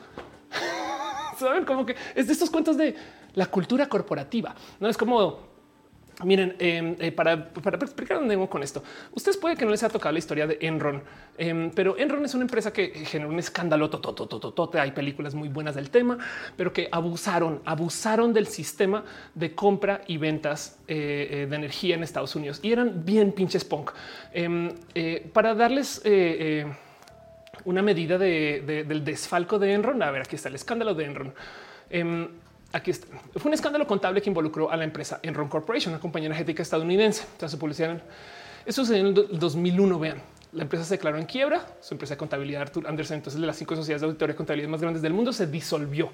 Cada que se disuelve una empresa de las más grandes del mundo, algo grave pasó. Saben? Y el cuento de Enron es que tuvieron un desfalco de dinero titánico mundial. Estos son de esas cosas que casi que acaba con la economía mundial otra vez, como la caída del 2008 y demás y no sé qué. Y lo que acabó sucediendo es que hacían cosas como literal compraban energía, o sea, tenían las plantas o acceso a las plantas de electricidad y luego cortaban la electricidad en una ciudad en Estados Unidos y jugaban en la bolsa de valores para ver cómo caían las empresas que tenían sede en esa ciudad, por ejemplo, ese tipo de cosas, no? O para tratar de disparar el precio de la energía, porque es como de ah, sí, no, no me pagas mi precio, te corto. Y eso de las que se saben, porque hay unas que eran como que tipo de sacaban dinero acá para vender allá. O sea, hicieron una cantidad de cosas que se volvieron muy famosas que se estudian hoy. Pero lo importante aquí es que eh, la cultura de Enron viene de lo que se llama The Smartest Guys in the Room. Em, y entonces hay una película con ese nombre que aquí está. Oh, madre mía, Ophelia. Este eh, aquí está. Pues, que era un robot, pero no. The smartest guys in the room, no? Em, el cuento es este. Eh, es una es un documental basado en la bestseller 2013 y el mismo nombre por Fortune. Y el cuento es los chicos más inteligentes de la sala. La misión corporativa de Enron eran tan punk que era es vamos a ser las personas más inteligentes de cualquier habitación donde nos encontremos. O sea, si hay una licitación, tenemos que ser los más inteligentes. Esa era su misión y eran unos tiburones, tiburones. La cultura de enredar tiburones. Pues claro, si contratas a un presidente tiburón que les enseñe una cultura laboral tiburona, pues por supuesto que la empresa va a resultar tiburona. volvamos a la Liga MX. Si contratas a un presidente homofóbico, pues claro que tu empresa se vuelve homofóbica. COD era demostratum. y eso era todo lo que quería decir. Que pues por supuesto que la liga se va a meter en todo tipo de posts homofóbicos con, con Miquel Arriola al volante. Esto es lo que quería hablar. Me emocioné mucho con ese tema. Leo sus comentarios. Darwinismo dice cómo no hay una regla en esas compañías que sirva como contradicción para destituirlo automáticamente. Pues es que ahí es donde entra en juego la corrupción. Seguramente sí existen esas reglas, pero cuando ya hay tantas personas que están jugando en contra por mera corrupción, no se van a aplicar. No este dice Tepiscolo, yo FIFA ya amenazó a la federación que si quieren seguir con el grito van a sacar la selección del mundial de Qatar. Sí, esto es lo más idiota de todo, que por defender su derecho a ser homofóbicos se van a quedar sin fútbol. y entonces llamémoslo como el drama FIFAs. Pero bueno, Reque Chicano dice con qué razón querían castigar a la Liga Femenil por los gritos de la varonil. Exacto, eso también pasó. En algún momento, uno de los castigos eh, que se aplicaron es que tenían que tener partidos sin audiencia y decidieron casual que la Liga Femenil era quien iba a hacer esos partidos sin audiencia. ¿por qué lo tienen que pagar las mujeres? Porque los vatos son homofóbicos. Pues porque Mikel Arriola al volante. eh, dice Pablo que si se congeló, eh, dale refresh. ABS dice un poco atrasado el tema, pero en Fortnite regalaron cosas con arcoíris en las redes hicieron un drama. Chale. Ale chica dice eh, dale doble like. Dan RG dice eh, Luna la tuna eligió como el pronombre miau y le atacaron mucho. Lo bueno es que le vale que bueno. Patkin dice el man del que estamos hablando era candidato a jefe de gobierno de la Ciudad de México para el PRI, ese mero. Cinco te dice me duele. Eh, yo sí quiero tener mundial en el Qatar. Sí, pues, pero pues es que qué hacemos con los FIFAs homofóbicos. no, como que estoy totalmente de acuerdo contigo, pero em, es, que es que se lo, se lo buscaron solos. No es como que si un poco se les dijo y se les dijo, se les dijo lo dice lo pero es que se normaliza grito hace mucho tiempo. Los niños crecieron escuchándolo y se arraigó en ellos. Por eso se resisten a entender que es homofóbico. Sí. Miren, este, este cuento famoso que cuando lanzó la liga femenil en México gritaban eh, puta. Y yo creo que ahí mismo se comprueba, no? No me llamo y uno dice en Colombia esa palabra casi no se usa. Sí, pero, pero uy, todo el día usan marica. No, también es homofóbico. También es homofóbico. Sí, pues a ver, pensemos en esto. A mucha gente le han golpeado diciéndole marica. Sería chido que existiera una sensibilidad alrededor de eso. Aunque en Colombia el marica es casi como el güey en México, dentro del mundo, sobre todo el mundo fresón. Em, pero se usa mucho, mucho, mucho, mucho, mucho, mucho, mucho, mucho, mucho, mucho, mucho, mucho. En fin, em, dice Patricia Muñoz eh, que se dice que, que, se dice lo que se hizo Pink para las jugadoras. Se celebra mucho, es una noticia feliz. Se le dedicó toda una sección a eso y menos mal, no? Pero bueno, en fin, voy a eh, cerrar ahora sí. Leo sus comentarios. Em, dice Cristian Andrés Yus, marica para todos. Sí, ahora también hay un tema ahí donde también no, o sea, el insulto está en el contexto. Ok, siempre piensen en eso. Es, sí, es verdad que eh, en el caso del uso del fútbol, por supuesto que es el uso homofóbico. Eh, porque además cuando lo defienden dicen no, yo lo uso para decir persona débil, no? Y es como de pues exactamente ese es el punto, que la gente LGBT no es débil por definición. Pero el punto aquí es que eh, eh, el insulto siempre va a estar en el contexto. Sea, hay situaciones donde puede que no esté. Déjenme lo que quieran en los comentarios. Eh, llevamos al aire dos horas 40 minutos. Les leo, nos acompañamos un rato. Tengo todas otras cositas por acá y podemos volver a hablar de las Olimpiadas. Podemos platicar de lo que quieran. Va a pasar la cortinilla super mega pro para irnos a una sección de preguntas y respuestas hasta que se acabe el show.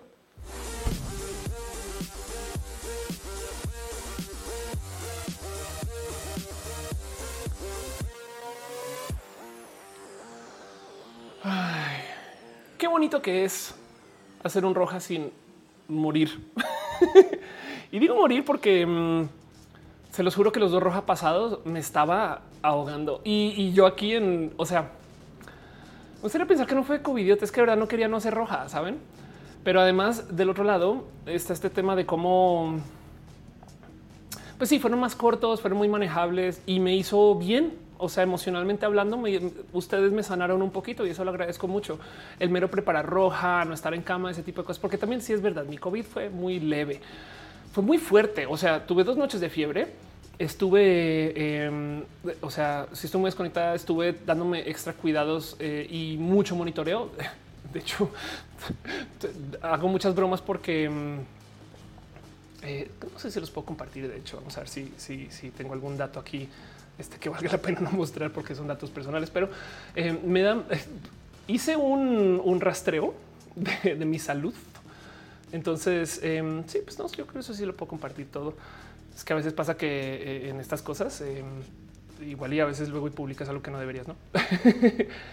Pero em, yo le decía a mis amigas y a mi familia, mi problema es que me dejaron encerrada con este Google Docs. Entonces aquí me ven em, y esto es lo que está sucediendo. Estos son mis 12 días de COVID, donde evidentemente de aquí para allá, según yo, ya estaba bien, no ya estaba oxigenando bien, ya tenía mis, eh, o sea, todo está en verde, no?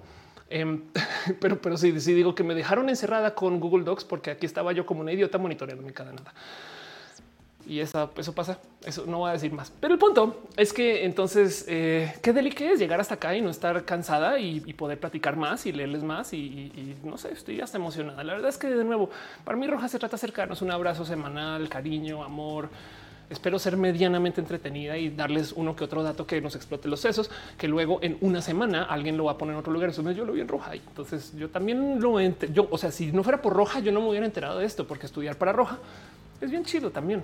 me gustaría algún día compartirles eso, pero, pero, si no, a ver, es que si les mostrara el roja en producción, entonces el roja hecho ya no sería tan chido.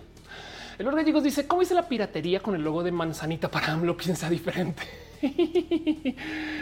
Ay, ok. Um, dice Chitivas, creo que se está haciendo una resignificación de marica en el contexto colombiano durante las marchas. Sí, si la gente, o sea, a ver, el insulto está en el contexto. Ahorita voy con la manzana. ¿eh?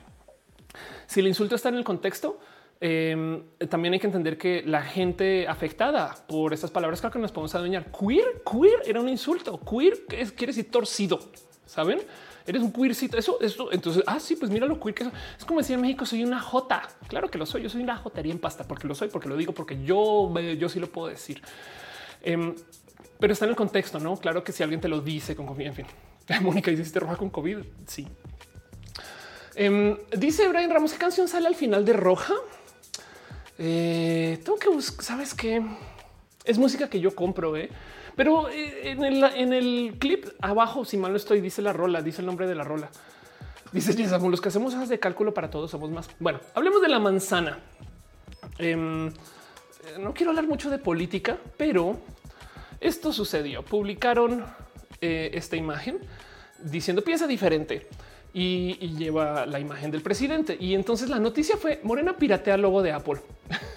es de primero que todo, hablemos un poquito del Think Different. Think Different es un slogan que usaba Apple en los 2000, 90, 2000 en el renacimiento de Apple y habla un poquito de la cultura Em, muy generación X de los fans de Apple. Yo fui de esa parte, o sea, de, yo, fui esa Apple lover, todavía lo soy, uso muchos dispositivos de Apple, pero parte de la cultura como del culto de Steve Jobs y estas cosas.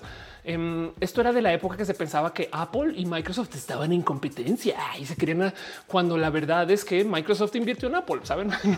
como que es un poco, en fin, todo ese momento, ese, ese espacio de marketing del culto a la persona que hablaba de cómo Apple era eh, la empresa para los locos y los independientes y los que piensan diferente.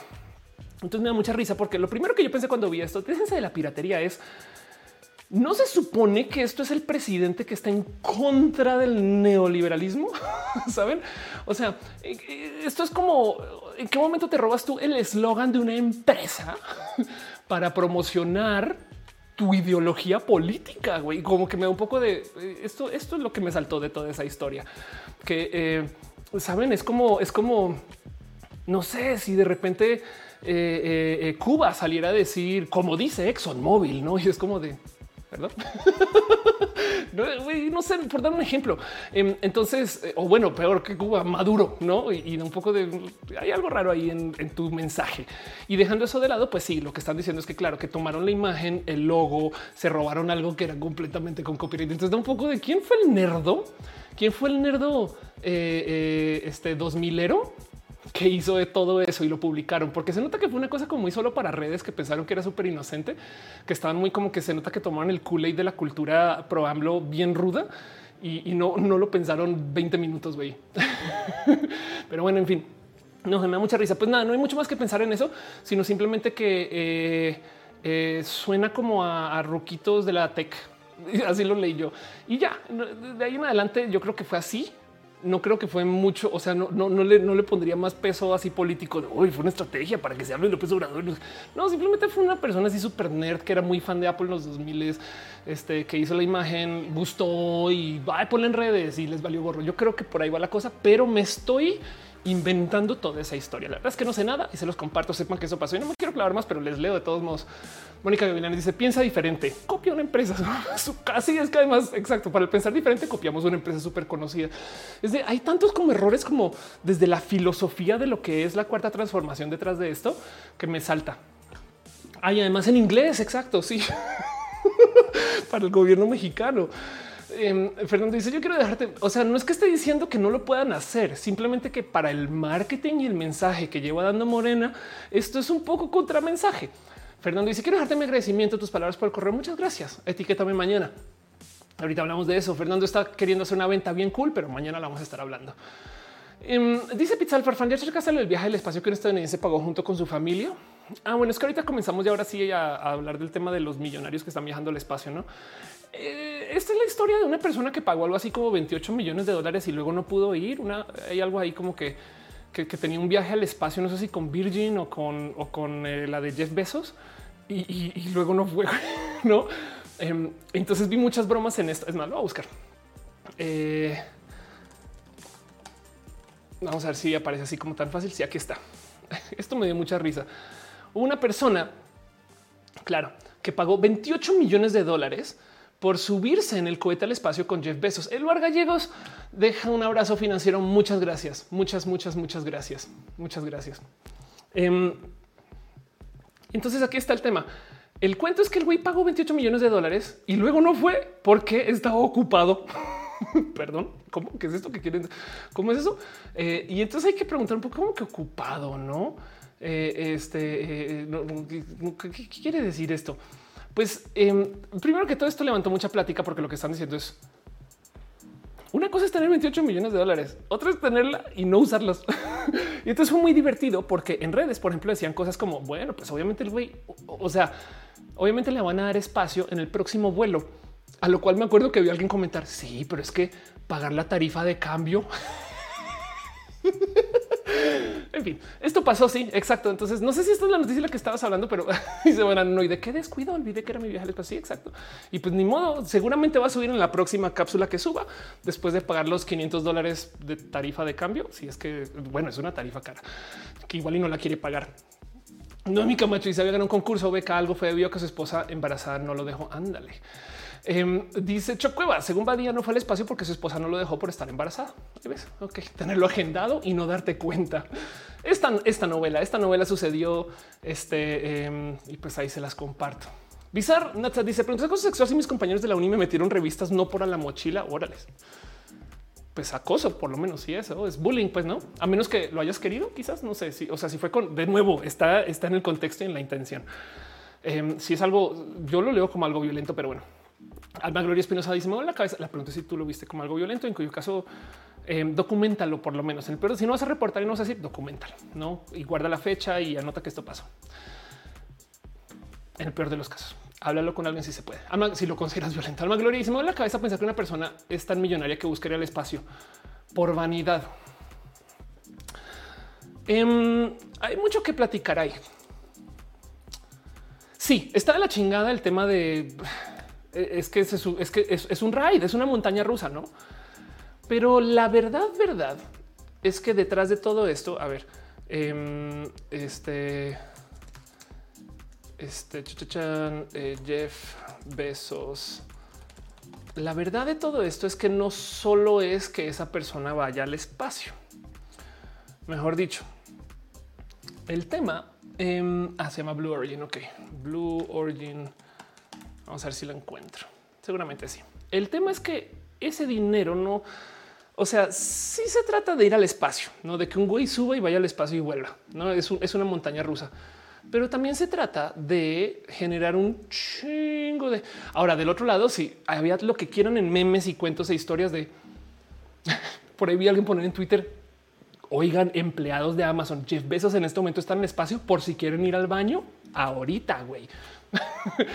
Bueno, eso hay que hablarlo mucho, ¿no? O sea, si está la chingada que te estén tratando mal en tu empresa, que Amazon no sé qué lo y que el jefe esté subiendo el espacio solo porque sí.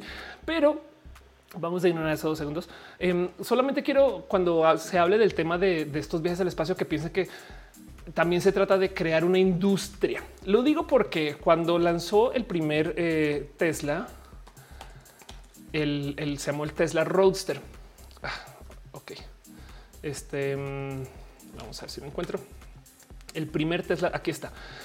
Esto es el primer Tesla Roadster cuando lanzó era carísimo. Y ahora, de hecho, si ustedes no saben eh, de coches que no tienen por qué saber, eh, los Tesla Roadster usaban una plataforma que era diseñada por Lotus. Ok. Y de paso, eh, no solo lo usó Tesla, sino también lo usó famosamente esta empresa mexicana. Entonces, si esto le suena, es porque eh, vamos a ver si encuentro una foto un poco más reveladora. Esta foto y esta foto, no ya ven, ya ven, ya ven cómo va. Esta plataforma, la de Lotus, se presta para poder modificar mucho. Estos son esos. Este coche es el Maserati MXT que si yo fuera muy millonario, ese es el coche que tendría además porque conozco a la persona que lo diseñó. Y entonces es una historia muy bonita, muy especial. Hay toda una tragedia detrás de, los Mastreta. Eh, es, hablando, dejando la historia por ahí de por medio, eh, el final de la gran mayoría de los Mastreta que se fabricaron quedaron encerrados en una bodega por ahí en Toluca que nadie sabe si todavía están ahí adentro. Eso es toda otra historia que no, no tengo muchos datos, entonces no quiero clavar mucho en este tema. Pero dejando de lado los Mastreta, eh, los Lotus son coches deportivos históricos que tienen eh, todo tipo de desarrollo y más. Podemos hablar mucho de esto. Tesla tomó, es más, Tesla no era de Elon Musk. Tesla era una empresa que se dedicaba a electrificar vehículos. Esa es la idea de la misión y desarrollaron tecnologías para eso y Elon Musk la compró. Y el coche prototipo era un Lotus modificado que de muchos modos era no más sino una plataforma para lanzar la empresa. Lo digo porque eh, el precio original es más, a ver si lo encuentro. Eh, launch price. El precio original es una cosa. Escribí launch re mal, pero bueno, gracias Google por corregirme. Eh, gracias Google por dudar de mí. Eh, este el precio original aquí está. Era de entre 80 y 120 mil dólares, que es una cosa carísima para ese coche. O sea, este coche no, bueno, este coche modificado no valía eso. Pero el tema es que lo que te decía Tesla es, le estamos poniendo ese precio porque estás financiando el que podamos hacer una pinche fábrica. No, entonces tú que eres muy pudiente, no solo estás comprando el coche, estás comprando la creación de una industria. Esto a cambio de comprar acciones. Me explico que bien podrían simplemente financiarse con acciones. Así que el tema es que lo que está haciendo, eh, lo que están haciendo estos billonarios de muchos modos es están gastando un chingo de varos, sí, pero no solo se trata de sus montañas rusas, sino también se trata de crear la fábrica, de, hacer una, de contratar un chingo de gente, de planear hacia el futuro, eh, no qué uso se les puede dar. O sea, en esencia, el que se suban al espacio es más bien marketing para que la gente sepa que estas empresas existen y entonces que se puedan eh, crecer y que se puedan hacer más desarrollos y que se puedan trabajar más tecnologías y demás. Eso es lo bien visto de toda esta historia, no? Del otro lado está este cuento de cómo eh, a lo mejor los ovnis son millonarios de otros planetas que vienen a la Tierra. Entonces, sí, claro que nos podemos quedar y por supuesto que ese dinero estaría mejor invertido en un chingo de cosas que vale la pena solucionar en la Tierra. O sea, no, pero eh, eh, de todos modos, solamente quiero que tengan en radar que dentro de toda esta mezcolanza, dentro de toda esta sopa de los billonarios que están comprando sus montañas rusas para el espacio, también está el hecho de que están financiando una industria que ojalá y sirva para más que solamente llevar a idiotas al espacio. Bueno, no son idiotas, pero me entienden. Dije idiotas por costumbre. pero bueno, em, este eh, por está en el chat. Cat Power, besitos. Gracias por pasar por acá. Dice vaquita para comprar un, un Mastreta o un Tesla. Sí, yo quiero un Mastreta. Adelia está en el chat. Eh, dice estoy bien, pero ahorita me salvé por poco. Mi temor era que hubieran entrado lastimado, robado mi conejo. Madre mía. Ok, estás bien. Ya dices que estás bien. Oh, lo siento mucho. Este, eh, este, wow. Um, Angie Goita dice esa actora Strong se pagó para ir y no fue al último momento. Um, Alex Sánchez dice no sé que te dio COVID, andaba desconectado. Es que no lo había comentado. Yo no le dije a nadie. Carita Cuña dice te saludos del Salvador. Quería saber tu opinión acerca de que tengamos el Bitcoin como divisa en el país. Tengo miedo, casi pareciera que sería nuestra moneda nacional. Funciona bien. Más bien te vuelve, te volteo la pregunta a ti, Carlita. Um, porque el que tengan una moneda que no depende de otro país me parece muy poderoso. El hecho de que, o, sea, Estados Unidos va a ver por Estados Unidos, entonces van a controlar su acceso al dinero según sus necesidades y les va a valer gorro si El Salvador sale jodido en esa decisión. Ese es el peligro de la dolarización. Los beneficios de la dolarización es que Estados Unidos es mucho más estable que lo que sea que tenía El Salvador antes de dolarizar. Entonces, el que tengan Bitcoin permite los lujos del dolarizar sin estar conectados y conectados al dólar.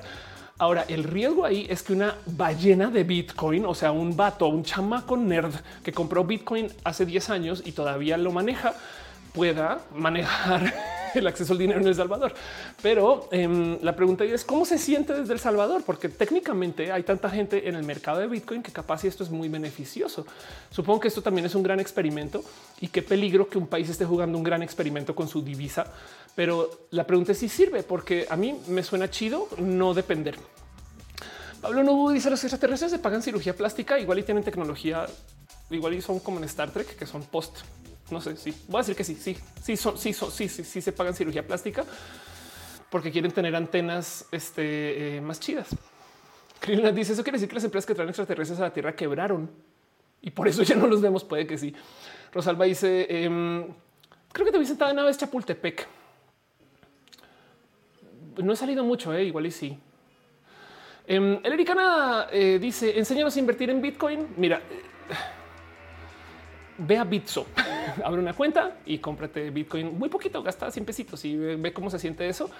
Y luego comienza a pensar un poquito en qué significa tener no pesos, sino Bitcoin y, y échale ojito a, sabes, como que aprende, comienza por ahí. Dije Bitso porque es un lugar bonito, los quiero, pero hay millones de lugares así. Enrique Vallarino dice: ¿Podrías, por, eh, por ejemplo, poner un dicho insulto no está en, no está en contexto? Sí, claro.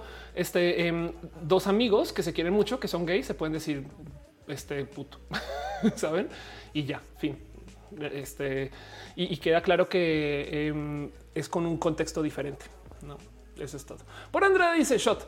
Em, dice en el chat para Andrea Jalo, eh, Banano dice el amarillo parece que tiene eh, me corrió. Ok, claro. Busca el tesoro mastreta. Ah, claro, el amarillo, el de el mastreta. Sí, hay algo ahí que no, quiero hablar mucho de los coches Mastreta porque, porque pues Daniel Mastreta es muy amigo, pero em, y, entonces me falta mucha de esta historia, pero, pero sí es, si, si fuera muy millonaria, desearía tener un Mastreta. Mónica Gavilanes dice: ¿Por qué prefieres Star Trek y no Star Wars? Porque Star Trek este, me despierta mucho más la imaginación, aunque Star Wars es muy bueno para la imaginación. No más que em, siento yo que el acercamiento, bueno, primero que todo, a ver, son dos cosas muy diferentes. Star Wars es una ópera espacial. Entiéndase, la idea de Star Wars es eh, este, que te cuente una historia épica que se consume a sí misma por ser épica y que en últimas es fantasía y, nada en contra de la fantasía, porque también existe este como em, intelectualismo de no es que no nos debemos de estar entreteniendo, sino deberíamos de ser súper serios siempre y ver documentales. Si tú ves una película para es como no mames, yo también veo He-Man. Entonces, en últimas, Star Wars es chido para este como momento como de me quiero entretener y quiero ver algo muy fantasioso y las propuestas de fantasía de Star Wars son bonitas. Las propuestas de Star Trek, sobre todo el Star Trek de los 80, son muy curiosas desde su filosofía y Star Wars no las quiere investigar y eso no hace que uno sea mejor que otros, son simplemente propuestas diversas. Pero por ejemplo, por muchos años, hasta ahorita, hasta ahorita que Star Wars se está metiendo en esto, por muchos años yo, te podía decir de comidas de Star Trek, sabes, como que en esta raza eh, este, em, les gusta esto y aquello, no eh, eh, este, se prepara así eh, la música que escuchan en, tal lugar, no? Mientras que en Star Wars eso nunca se discutía, porque además Star Wars tiene un acercamiento a la tecnología bien rara. Mi pensar, porque esto es teoría de fans, esto no es una realidad comprobada, es que en Star Wars el dominio de la tecnología solamente lo tiene el imperio y todas las otras personas simplemente tienen tecnología heredada.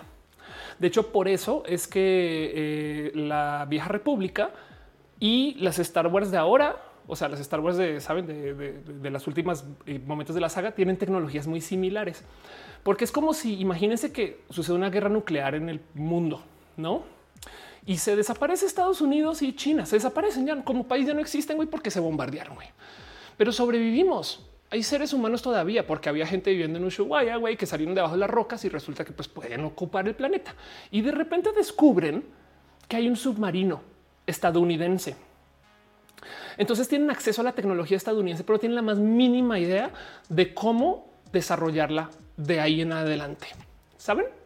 Eso es lo que siento yo que sucedió en Star Wars, que es gente que tiene mucha tecnología que no entiende y por eso es tan mística. No, porque si tú un día te topas con un submarino nuclear, capaz si lo vuelves un poco religioso. Piensen en eso. Y entonces eh, ese acercamiento a la tecnología es muy chido, es muy fantasioso. Eh, también es el por qué de nuevo la tecnología como que no avanza en Star Wars, excepto en las manos del imperio, pero quienes son los que la dominan, pues porque, porque por eso un imperio malvado, no porque, porque técnicamente no comparten, sino que aunque técnicamente sí lo comparten también porque tienen muchas filiales. Pero el caso, el punto es que eh, en Star Trek la tecnología es mucho más democrática. De hecho, Star Trek es una fantasía socialista. todo el mundo tiene acceso a todo, eh, toda la información es libre. Em, eh, este, eh, o sea, Star Trek es como si ganaran los rusos, bueno, los soviéticos, pues me explico. O sea, es muy comunista, no hay dinero. Em, se supone que todo el mundo como que quiere colaborar bajo igualdad, no? Y la federación, aunque la federación puede ser muy bien opresora, de todos modos, la federación en Star Trek Em, en últimas, lo que quiero es que cada quien se desarrolle por su cuenta y se pueda anexar la federación. Estoy hablando del, Star Trek 80s, 90s. Luego esto colapsa un poquito cuando comienzan a investigar eh, eh, todos estos bordes de estas cosas que comienzan a pasar después de Voyager y, y en fin. Me estoy clavando mucho en este tema, pero a lo que voy a sacar que son dos filosofías diferentes. Y a mí me gusta la propuesta de Star Trek porque investiga el desarrollo de las tecnologías a futuro, como que es muy céntrica de la tecnología, mientras que Star Wars Em, es más bien céntrica la fantasía. Nada en contra. No, no, no. O sea, es que hay gente que sí dice, oh, claro, las fantasías están muy mal. No, nada en contra. Solamente que eh, me gusta mucho el fantasear el qué pasaría si la tecnología se siguiera desarrollando, no hasta, hasta que se autoconsuma. Güey. O sea, en Star Trek se habla mucho acerca del. Hay un episodio en Star Trek donde hablan acerca de cómo eh, eh, una holonovela porque en, vez de leer libros, aunque leen libros en Star Trek, em, en vez de leer libros, más bien lo que hacen es que los puedes vivir también en esta como realidad virtual, ¿no? que es el holodeck. Y entonces crean un personaje, pero le piden a la computadora que el personaje sea tan listo, tan listo, que sea tan bueno, que sea impredecible. Por consecuencia, la computadora, como es tan súper capaz, crea un personaje que es una realidad o sea, sentiente, o sea, es una persona, o sea, le da vida a una persona, pero es una creación computacional. Eh, y entonces en el que crea, entonces la pregunta es, ¿puede una computadora crear un ser? Saben? Y es wow, qué pedo con eso. Está bien deep. Em, y luego esta persona comienza a tener dudas acerca de sí mismo. Y para rematar, les voy a spoilear un episodio, dos, como tres episodios de Star Trek, pero para rematar la conclusión de todo este mierdero que les voy a poner cositas para em, la conclusión de todo este mierdero es que cuando el personaje comienza a pedir sus derechos como ser humano, entonces lo encierran en una realidad virtual autosimulada. Saben como que el punto es que eh, el momento final del personaje que crean que es este Moriarty, que viene de, las novelas de Sherlock Holmes. El momento final de este personaje eh, es que queda encerrado dentro de una cajita que está simulando una realidad y entonces el personaje que fue una persona sentiente creada por una computadora, ponemos en duda si eso se puede hacer, no sabe que está en una simulación. Y para rematar, el cierre de este episodio es poner la cajita donde está el güey, la computadora sobre la mesa y se voltea el capitán y dice, qué locura. Y ahora, ¿cómo sabemos si nosotros no somos una serie de personas que estamos dentro del dispositivo de alguien más en la mesa de alguien más? Claramente hablando de que son personajes en un show de tele. Saben y da un poco de ven, wow. Y esto fue en el 89. Saben em, como que em, este dice Jorge Díaz lo mandan a la niñera. Exacto. Exacto, sí, total. Y eh, vamos a ver si eh, Moriarty Star Trek episode ending. Em, ya sé qué va a poner. Esto es ship in a bottle. Ya, ya me lo sé. ¿eh? Vamos a ver si lo encuentro rápido. porque eh, sí está, está, está bien, bien loquito este cierre. Entonces, ese tipo como de investigaciones, em, no, obviamente no lo va a encontrar. Pero sí, el cierre de ese episodio está bien cucú. Trailer, güey. El cierre de ese episodio está bien, bien, bien cucú. Claro, ese es el trailer que se mostraba en la tele, porque deja esta como duda de wow, sí, qué locura, qué locura ese momento donde investigan esto. Y ya, entonces esto no lo tiene por qué hacer Star Wars, aunque bien puede, ¿no? O sea, Star Wars también nos hace una serie de preguntas bien curiosas acerca del ser, vivir, compartir, millones de cosas. Em, pero por ejemplo, Star Wars está más preocupado por eh, cosas que pasan curiosas en Star Wars que me parecen detalles muy bonitos. El arco de Anakin que comienza en el episodio 1 y que acaba en el episodio 3. Ubican el meme de se acabó Anakin. Yo tengo, yo estoy en el, yo estoy, yo estoy arriba, que es un meme. Em, y entonces eh, es, literal un meme. de Star Wars High Ground.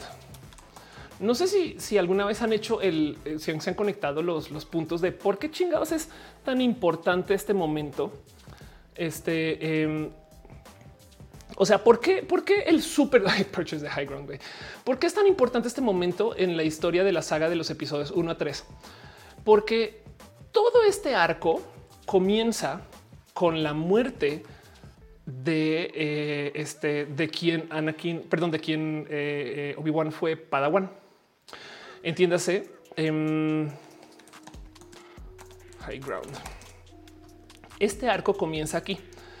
Cuando estamos en esta situación que eh, asesinan em, acá, que le pasa, que le pasa, cuando estamos en esa situación como que le pasan el sablazo a Darth Maul, todo comienza con el hecho de que uno está arriba y el otro está abajo.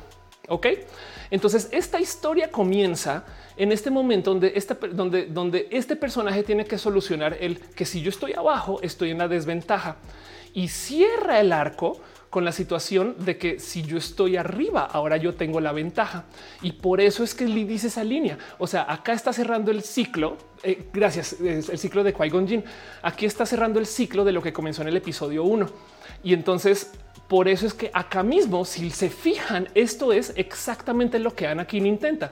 Anakin, quien es Padawan este, del otro, em, intenta saltar por encima y repetir la hazaña, pero como este ya sabe cómo funciona y por dónde es la movida y se la enseñó, de ahí el corte. Y entonces, como dice Jorge Díaz, es una justicia poética. Y es muy bonito. Es un punto, es un punto de historia muy bonito porque es como de wow, encaja todo, güey. Pero el tema aquí es que eh, esto es lo que está investigando Star Wars y esto es lo que está investigando Star Trek, cosas muy diferentes. Y desde lo personal me gustan las propuestas de Star Trek porque me ponen a pensar en cosas bien raras, aunque me gozo mucho Star Wars. O sea, no, una, no, como dice Erika Cat Power, si sigues en el chat, yo soy este Warsy de closet, pero bueno, en fin, este eh, dice Alejandro Gallardo. Tengo una profunda homofobia a las películas viejitas antes de los 90. Eso de luego a la larga, sabes que intenta ver si hay otras pelis del intenta eh, tratar de entender a tus familiares. Eso me ha ayudado un poco, no? Y capaz si no tiene que ser Star Wars, no? Pero bueno, perdón, me, clavé mucho y no he leído sus comentarios. Eh, Hígado Pato dice Qui-Gon Sí, se me, fue el tema con nombres en Star Wars, pero pues así están. Ofelia su Star Trek dice Irma Josephine Screaming in Matrix dice por Andra. Exacto. Hay muchos momentos Matrix en Star Trek. Eh, la película El efecto Mandela toca ese tema, dice a Luna. Claro, Bizarre Natsat dice siempre me gustó más Star Trek que Star Wars. Solo, solo vi Original Series y Next Generation. Data era mi crush. Data es crush. Sí, no voy a decir más. La mesa de póker de Data recuerda el póker. Sí, ¿eh? hay mucho que hablar de la obsesión del póker con Star eh, Trek. Está muy bonito ese, cuento del azar, porque la serie acaba eh, evadiendo el azar. Vamos a dice la singularidad que muchos le tienen miedo. Cuando logremos una simulación así de perfecta que nos ponga a cuestionarnos si no estamos en una, es posible que ya estemos en una y gente trabajando en eso. Ahí donde lo ves. También con el episodio de Ricky Morty con su motor espacial. Exacto. En nombre de Denise con dos S. shot, shot, shot, shot, shot, shot, shot, retardado, pero shot dice aflicta. Lo mandan a la niñera, claro, hablando de Moriarty. Eh, André Conde dice: ¿En qué línea del tiempo estoy? Ophelia está hablando de Star Wars. Este estornudo el viajero del tiempo. Turen dice: A mí casi no me gusta ni Star Wars ni Star Trek, pero hay un montón de pelis viejas que son cool. Me gustaba Star Wars hasta que conocí Blade Runner. Anda.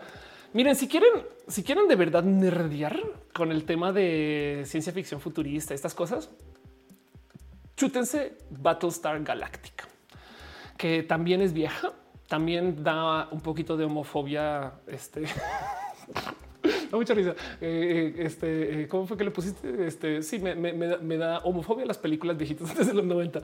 Sí, también un poquito de homofobia noventera. Eh, porque las, porque sí, los efectos no están tan y no, pero la historia de Battlestar Galactica, híjole, es un, es bien recóndita y pide que hagamos, pues, nexos bien complejos y es bien divertida porque también es cíclica, cierra con de lo que abre.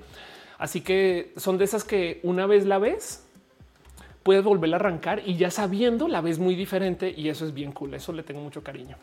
Vean The Expanse. Ah, también The Expanse. Este me la debo todavía, pero eh, The Expanse sé que también es, muy brainiac. Pues Mónica Gavilán es lindo que nos expliques de Star Wars. Les comparto lo que me gozo de cada una, porque cada quien la va a leer diferente. Hay gente que va a decir, Ophelia, estás bien loca. Star Wars no se trata de eso. Puede que sí. Dice Jorge Díaz, hablando de memes, le quiero enviar un saludo a mi novio que es el perrito panzón. Bien perrito, bien panzón. Federico Leiva dice, mesa de póker de data con grandes mentes. Ah, eso también está bien cool. Sí, total. Eh, Ardata, póker, este, Star Trek.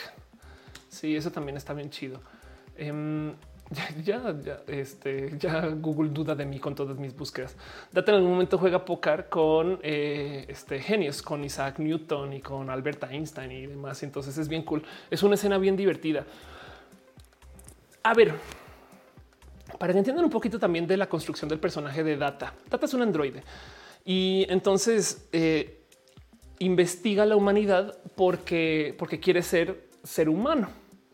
Y entonces a cada rato nos deja esta como conclusión de parece ser más humano que los humanos, pero es un robot. Entonces lo es o no lo es.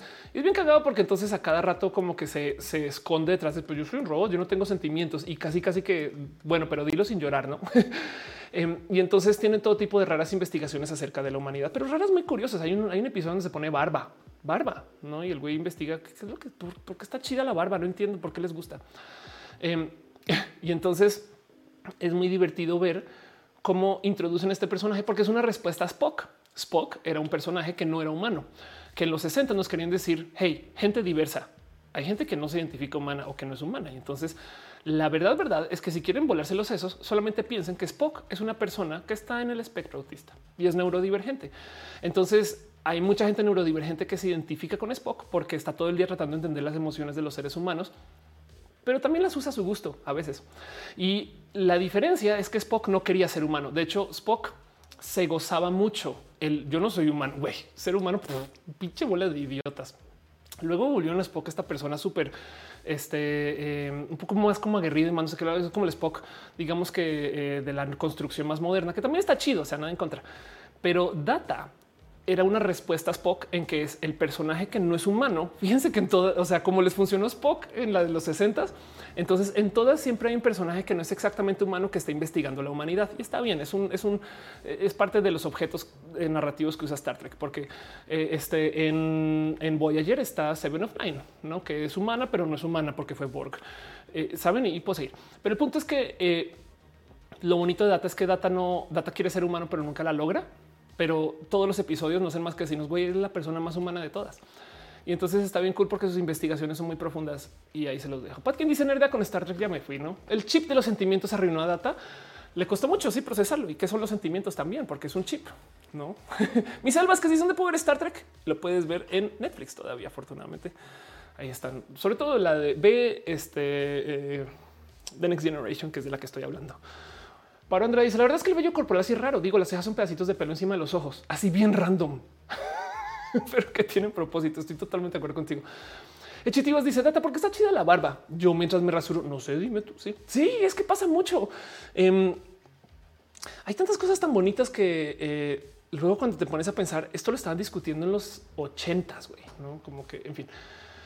Em, dice Adriana Rodríguez, soy hiper fan de Doctor Who. Claro, la gente Jubian también tiene una serie de muy bonitos análisis de la ciencia ficción. Es que miren, a ver, les voy a decir algo de, cómo se escribe la ciencia ficción pop para la tele. Por lo general tenemos este universo súper complejo. ¿Por qué nos gustan los videojuegos? Hablemos de eso.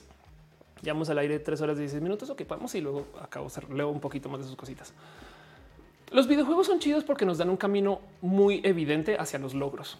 Es más, si hay algo chido que podemos rescatar de los videojuegos, es el hecho que los videojuegos nos comprueban que los seres humanos sí nos queremos mejorar.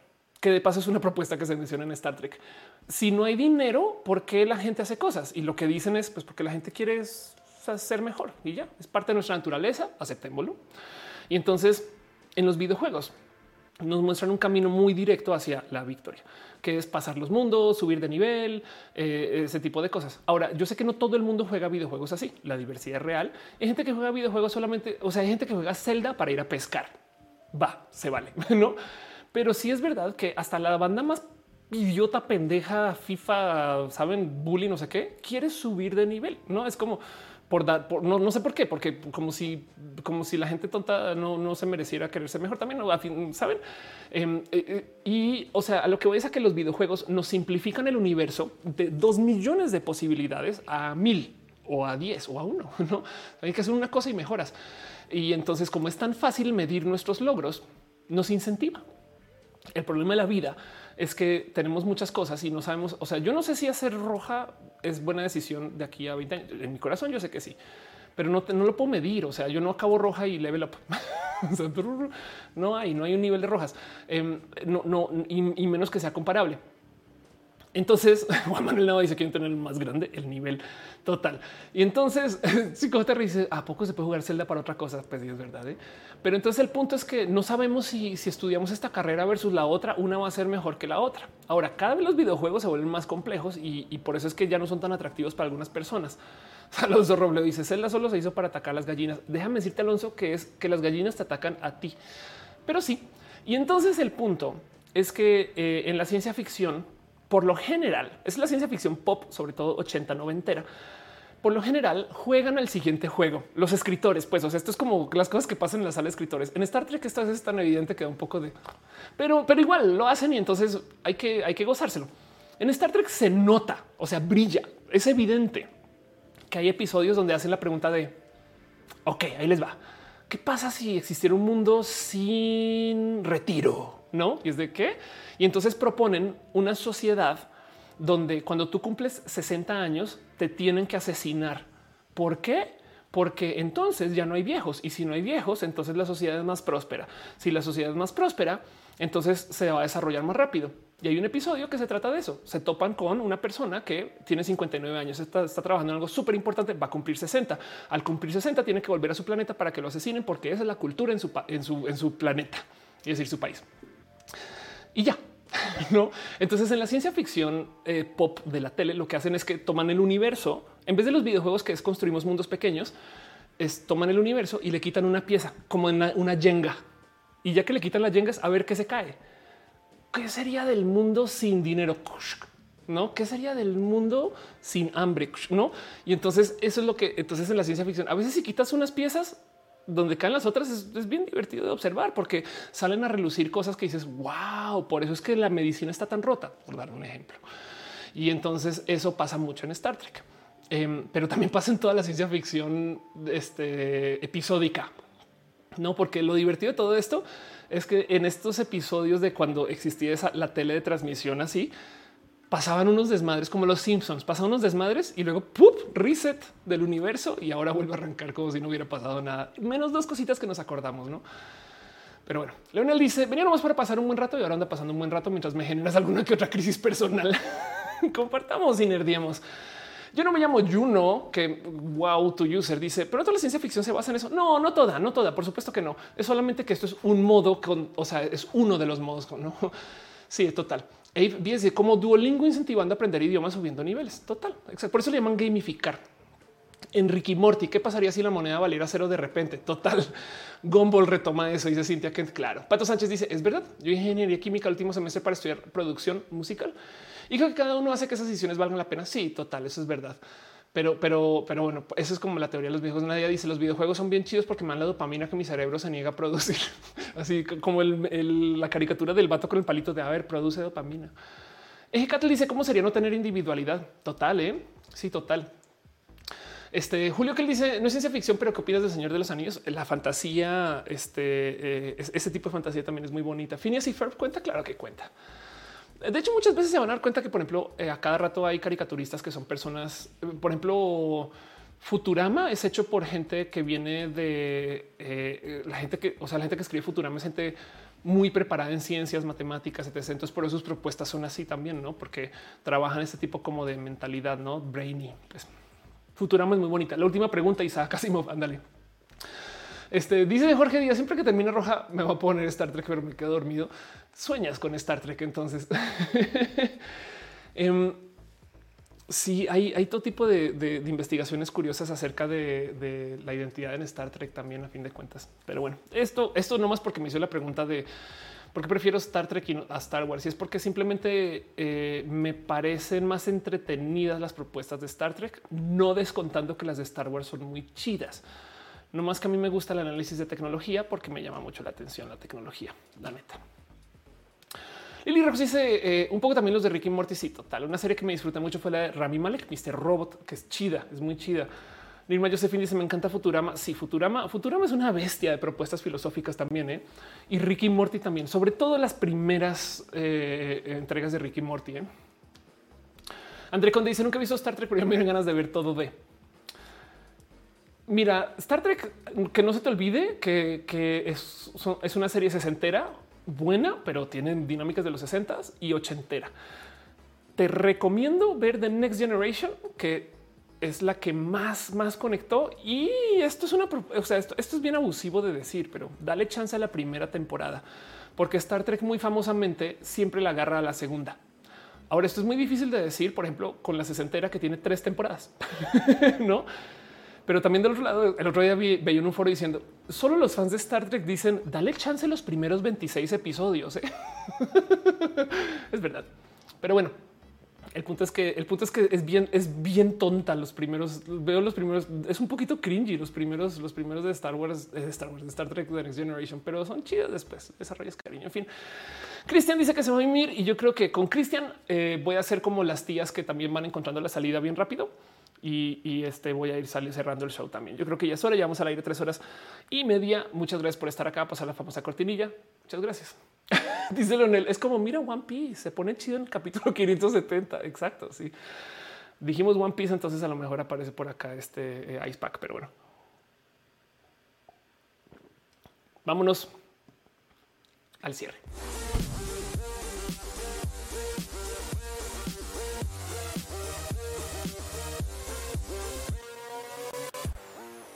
Gente bonita, gracias por acompañar este show. Gracias por ser parte de. Espero haber sido medianamente entretenida y medianamente funcional hoy, un poquito más que los otros episodios. Espero haber dicho cosas fidedignas. Y si dije algo que no era, déjenmelo saber. También a fin de cuentas en este show pasan cosas que salen de por aquí atrás de lo que se me ocurre al momento. Estoy haciendo impro en muchas situaciones. Yo no sé.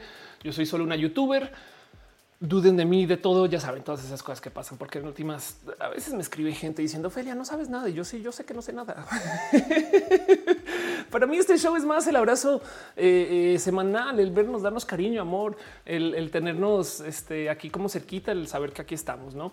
De paso, quiero superar las gracias a la gente chida que está dando su cariño y su amor eh, este, desde sus abrazos financieros. Tao que se suscribió con Prime. Muchas gracias. Tutix, que sus cheers, este Meridian, eh, Nath, Gracias por suscribirse. ¿Qué pasa? Dice hola, hola chat. Lo dijiste hace tres horas, pero te lo celebro ahorita. Gracias. El Lord Gallegos deja un abrazo financiero. Muchas gracias, Irene RN y Stronghand Nutrition. Gracias por tu cariño y tu amor y por ser parte de esto. Y también la gente chida que está dando su amor desde el este, Facebook. Ángel Michael Boria. Gracias por apoyar y Miguel H. Soria. Gracias, piñas para ustedes y, este se les celebrará mucho. Gracias por ser parte de esto. Hoy, ahora que lo pienso, este vestido es muy como pro piñas, no como que el vestido este no sé, bueno, el caso. y de paso sepan también que parte de por qué este show funciona es porque, pues nada, porque ustedes están acá y porque me acompañan y porque llegan y porque son parte del chat. Entonces agradezco mucho que sean pues, parte de esto. Quiero de paso darle un súper, súper abrazo a la gente que está suscrita en el Patreon: Ficachi, Ana Navarro, analógicamente, Ana Marquitzuruo. Ballena Gordita, Jerónimo Quintero, Guillermo Lanfar, Simahara Cheja, Aflicta, Chocuevas, Francisco Godínez, Ignis 13, Javier Tapia, Rodrigo Pérez Enríquez y Trini P, la gente chida que está en el Patreon. También la gente chida del team de moderación que se merecen todo el cariño y amor y que son gente re nerd y que además tienen un Discord donde pasan cosas discordosas, donde está el after de roja, donde de vez en cuando eh, hay recomendaciones de cosas que consumir, que ver, pero también interesa qué hace cada quien porque tienen sus streams, sus proyectos, sus, eh, eh, en fin, todo lo que, o sea, sus negocios, em, sus ideas, hacen cosas bien cool. Conozcanles Caro, Uva, Uriel, Fabián, Monse Jesse Tutix, Hígado de Pato, Denise Aflicta y Nisa Gama Volantis. Quien pasa por acá están, son gente bien chida, gente llena de amor y corazón. De paso, también le quiero dejar un súper, súper, súper eh, abrazo a la gente chida que está suscrita en el Twitch. Em, este dice Adelia, no sé si sepa comportarme en el chat. Muchas gracias. Este dice Calita Cuña, de verdad que me curas la de, pero ustedes también. Gracias por estar acá y tú también. Gracias Jorge Díaz, gracias, gracias por otro roja. Sigue recuperándote. Vamos muy bien, vamos muy, muy bien. Pero bueno, yo quería dar las gracias a la gente chida que está en el Twitch. Garnachita, Tía Letal, Aflicta, Cadabret, aquí a M007 Daré Caro, quien se suscribió antes que se pudiera suscribir cualquier persona a Twitch. Vayan a Gordita, 23 Ramos, Glanfar, Emma Cornio, eh, Arixo 92, sería la Sakura, Nora GR95, Menitrol 1, Laira Els, Carolinat, a Omar Bercor, a Fixstream, Jorge Garcú, a Chuy 15L, Wisdom Harris, al Hígado de Pato, quien también está aquí este, dejando sus cariños y sus amores, Favorosco, Artis Row, Musicarina, a Ámbar, Caramelo y Miel, quienes asumo son solo una persona, a Rola Cava, Vegan Mike, a Alex López Tam, eh, a Sankoku 66 Crillonat, gracias por ser parte de esto, de verdad. Piñas, piñas infinitas para ustedes por sus cariños y sus amores. También hay gente que está suscrita desde el YouTube y eso no lo voy a dejar de celebrar porque es que además que son muchas personas. He querido cambiar todo esto de los nombres, no porque quiera dejar de leer nombres, sino porque quiero que ustedes vean los nombres que estoy tratando de leer, porque a veces los veo y digo, ¿acaso tu mamá sabe cómo te llamas en las redes? y a veces veo gente vincida también. Y entonces este, eh, son nombres que son a veces muy complejos de leer y eso para mí es todo un reto y me gustaría que nomás vean eso. Entonces voy a ver cómo lo soluciono, pero en el Inter le quiero dar un súper abrazo a Sam Silva Flores, Daniel Vargas, Wendy, Alejandro Ortega, Brian Marroquín, Lucia Fernanda Ansures, a Auster Aragones, a Andy Mejía, Nora GR, Ro Morales y Chico Chami, Jorge Díaz, Arnolfo García, Sensates de Mete, Obvia Lanis, Brujel, Marta Tú, quien hace transtuajes bien chidos, Talía Monserrat, René Alberto Ortega, City Rusil, Alejandro H. Irene RN, Gustavo Rocha, Alexa Quillo, Saucedo, Andy Arias, Maite Iturral de Farías, Úrsula Monti, la rama de Koala, del Koala, perdón, Yolanda Suárez, Newsnake, Jerónimo Quintero, Josi Villarreal, Ali Galván, Mau Rúa, Jessica Díaz, Guada Andino, Renier Cruz, Pablo Ceje, Germán Briones, Pamela Gutiérrez, Mavila Morales, Alfredo Pérez Altara, Mike Lugo, X Santoyo, Alex Sánchez, Emanuel Marroquín, Miss 02, Katza, Viviana García, Cintia Ken, Brenda Pérez Lindo, Berta Hernández, Verts, Azucena Baeza, Fernando Rivielo, de Agustina Sosa, Yaderoid, Rolfo Peroso, María Irlena Ramírez, Héctor F. Arreola, Pasos por Ingeniería, quien tiene un canal bien chido. Creo que son dos canales ahora, pero bueno, un abrazo también a Ana, Alejandra, Tatoso, Cristian Franco, Adrián Alvarado, Celor Fisher, José Cortesana, que chinamo la la ardilla de la familia, Gabriel Mesa, Eri Frank Luis, Rodrigo Pérez, Iván Rivera, Víctor Hugo, El Calero, Lucero Quilla, Afrodita, Humorista, Carlos Soto, Solo Loco de un perro H, te queremos felizmente queremos a ti, perro no H, La Pastela de la Cocoa, Val, Valentino, Les Maclachón, Derevete, Carlos Comaranza, Stitcher, Hermano Galvez, Aflicta, Edgar Hierro y a Leonardo Tejeda. Gracias por ser parte de esto. Y también sepan ustedes que hay gente que está suscrita desde el Facebook, porque yo no sé cómo le hacen, cómo consiguieron que Facebook les dejara suscribirse. Yo no sé. Un abrazo a Marisela López Lozano, Marilino Char Rodríguez, Ismael Salamantes, Dizzy Morga, Sandra Bella y Gustavo González. Gracias. Gracias de verdad. Prost uno, tuta triste, dice: Mándame saludos, besitos. Gracias por estar acá. Y, a mi novio que se enojó conmigo. ¿Por qué? ¿Qué, pasó? Un abrazo al novio de eh, prostituta triste. no fue así. Ya pasé a, pasé a mandar tambor desde el Twitch. Muchas, muchas, muchas gracias. Pasa también, pues es importante decir, pero em, eh, agradezco mucho que este, estén aquí en general. La verdad es que el mero hecho que puedan eh, llegar y que puedan, no sé, conectarse, también lo celebraré mucho. Y en eso nomás quiero súper, súper, súper dar las gracias a la gente chida que está genuinamente suscrita o que, que llegaron, que pasaron, que se asomaron, que son parte de esto. Eh, quiero dar las gracias a la gente que está en el YouTube 5JHR, Riff, a Yunis Pop, a Armando Vidal, Lunar, Nurfo García, Wizard, Nadstad, Calita Acuña, Eduardo Permac, Gama Volantis, Aligado de Pato, Irina Gradenco, Hostal Gradenco, Juan Manuel Navaceta, Lisbeth Jiménez, Miguel, Ángel Hernández Hernández, Mónica Gavilanes, Nirma Josefín Sotelo, Lucas NBA, por Andrade, Scarlett Cat, Vito Corex.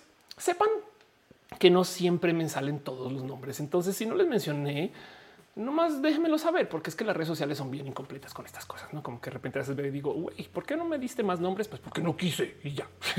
y de un poco de, pero, pero es gente bonita como Naruto y Naruto que está acá, que no apareciste en la lista. Ale Unispop, besitos. Scarlett Cat, para Andrade, 5JHR, em, Miguel Ángel Hernández Hernández. Espero que te había leído. También gente chida que está en el Twitch.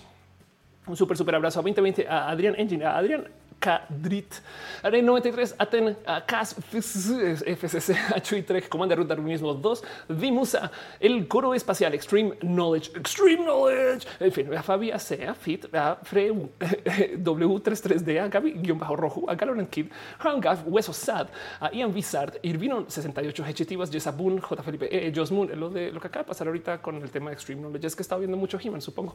Un abrazo, tengo el poder, ¿no? Es como de que no se te ocurrió otra cosa no. Joseph, Julio Key, Nat Leonel alias Diego, Max Garnical, Mike MGM Nekashi, Neobal 800 Omega Jep, Pablo Nubu, Patbeak Patkin, eh, a Pau Parquera, Yua, Reuben Atar, Ronnie 971, Sagua 95, Scarlett Camsefi, Virlin, Sir, guion bajo Gabriel, Sofá, guion bajo 9, Super Taoki 7 Totoms. Tengo 5 años. Tenemos, tengo cinco años. Tú en cute 00, tortilla guion bajo con guion bajo con mojo. Tortilla con mo. bien que cómo se te ocurrió. Ok, un abrazo a Vianix Virgo Pros, a Güero Vasto. Basto ese güero. Bueno, Basto, un abrazo a Kikis Reikira, quien bajo Kikis, a Yanko Babel y a Yopifying. Gracias por ser parte de esto, gente chida y bonita. Y también en Facebook es el peor. Adelia, qué bonito verte por acá. En general, en la vida y saludos. Espero que todo bien. Eh, ahorita leo bien qué pasó con tu casita, con tu conejito también. Em, un abrazo a Flor Palma, a Estuardo González, a Ale Chica Pulque Guevara, a Rosalba Gutiérrez Hernández. Em, un abrazo también a Samsam que pasaste por acá? Sofía Arrubia, Edelín, eh, Edelao, Edelalín, Wanda Maximoff. Pasó Wanda Maximoff por acá. Sí, es fácil como le ven. Yuri, yo sé que también estás por ahí, aunque no te veo ahorita en esta lista de gente, pero pues sé que por aquí pasaste. Em, muchas gracias de verdad. Este les leo de todos modos. Eduardo Permac dice hasta el próximo Roja. Exacto, hasta el próximo Roja. Jessa Boone. Em, gracias también por ser parte de esto. Madre mía, no me da cuenta que había dejado esta cámara puesta, pero bueno, me acompañaron todo ese tiempo. Extreme Knowledge. Ahí estás. Pablo Nubi dice no se puso la vacuna rusa, pero seguro era una variante rusa. Puede ser. Por eso hablamos de Rusia. Misma Josefín Sotelo Lucas NBA dice siempre me pregunta quién se quedó con la otra mitad de mi cerebro cuando te conocí. un abrazo. Pato Sánchez dice abrazo. Hasta el próximo Roja. Nos vemos el próximo Roja. Exacto. Eduardo Permac también dice hasta el próximo Roja. Bonita luna. Pásenla súper, súper, súper bien. Gracias por acompañar. José Nicole dice voy al Discord. Asómense al Discord. Este ya está usando ya mis este eh, iconos bien cool. Eh, ¿Quién está por acá? Ya es Abuna, Axel Becerril. ¿Es Becerril? Perdón. Sí, Axel Becerril. Gracias. Inviten, inviten al post. El post de Roja sucede en el Discord. Esto es lo que les tengo que decir. Eh, hígado de pato, gama volantis, flor palma. Gracias por pasar. Ya está dice que buena charla. Yo la pasé muy bien. Reca y Chicane también. Yo vi que no apareciste, pero sí apareciste. Adiela Meo dice miau bye. Yo soy Nicole dice hasta el próximo roja. Pásenla muy bien. Sean felices y bonitos. Este dice Arnulfo. Aún no entiendo el Discord.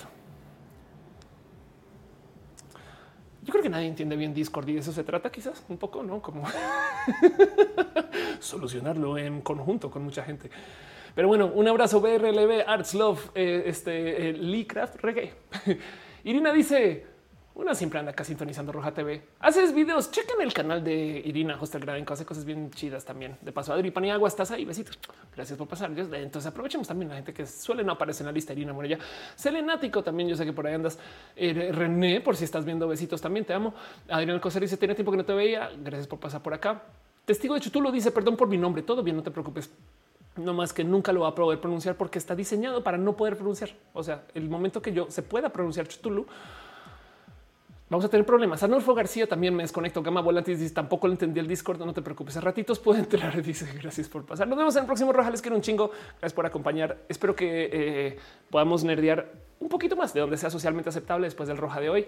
Y si no, entonces fallé en alguna esquina de mi vida, hice algo mal y entonces ahora ya no va a ser tan cool. No sé. En fin, Calesca dice ojalá te restablezcas pronto. Ya estamos de vuelta. Nos vemos en el próximo Roja. Les quiero un chingo. Bye.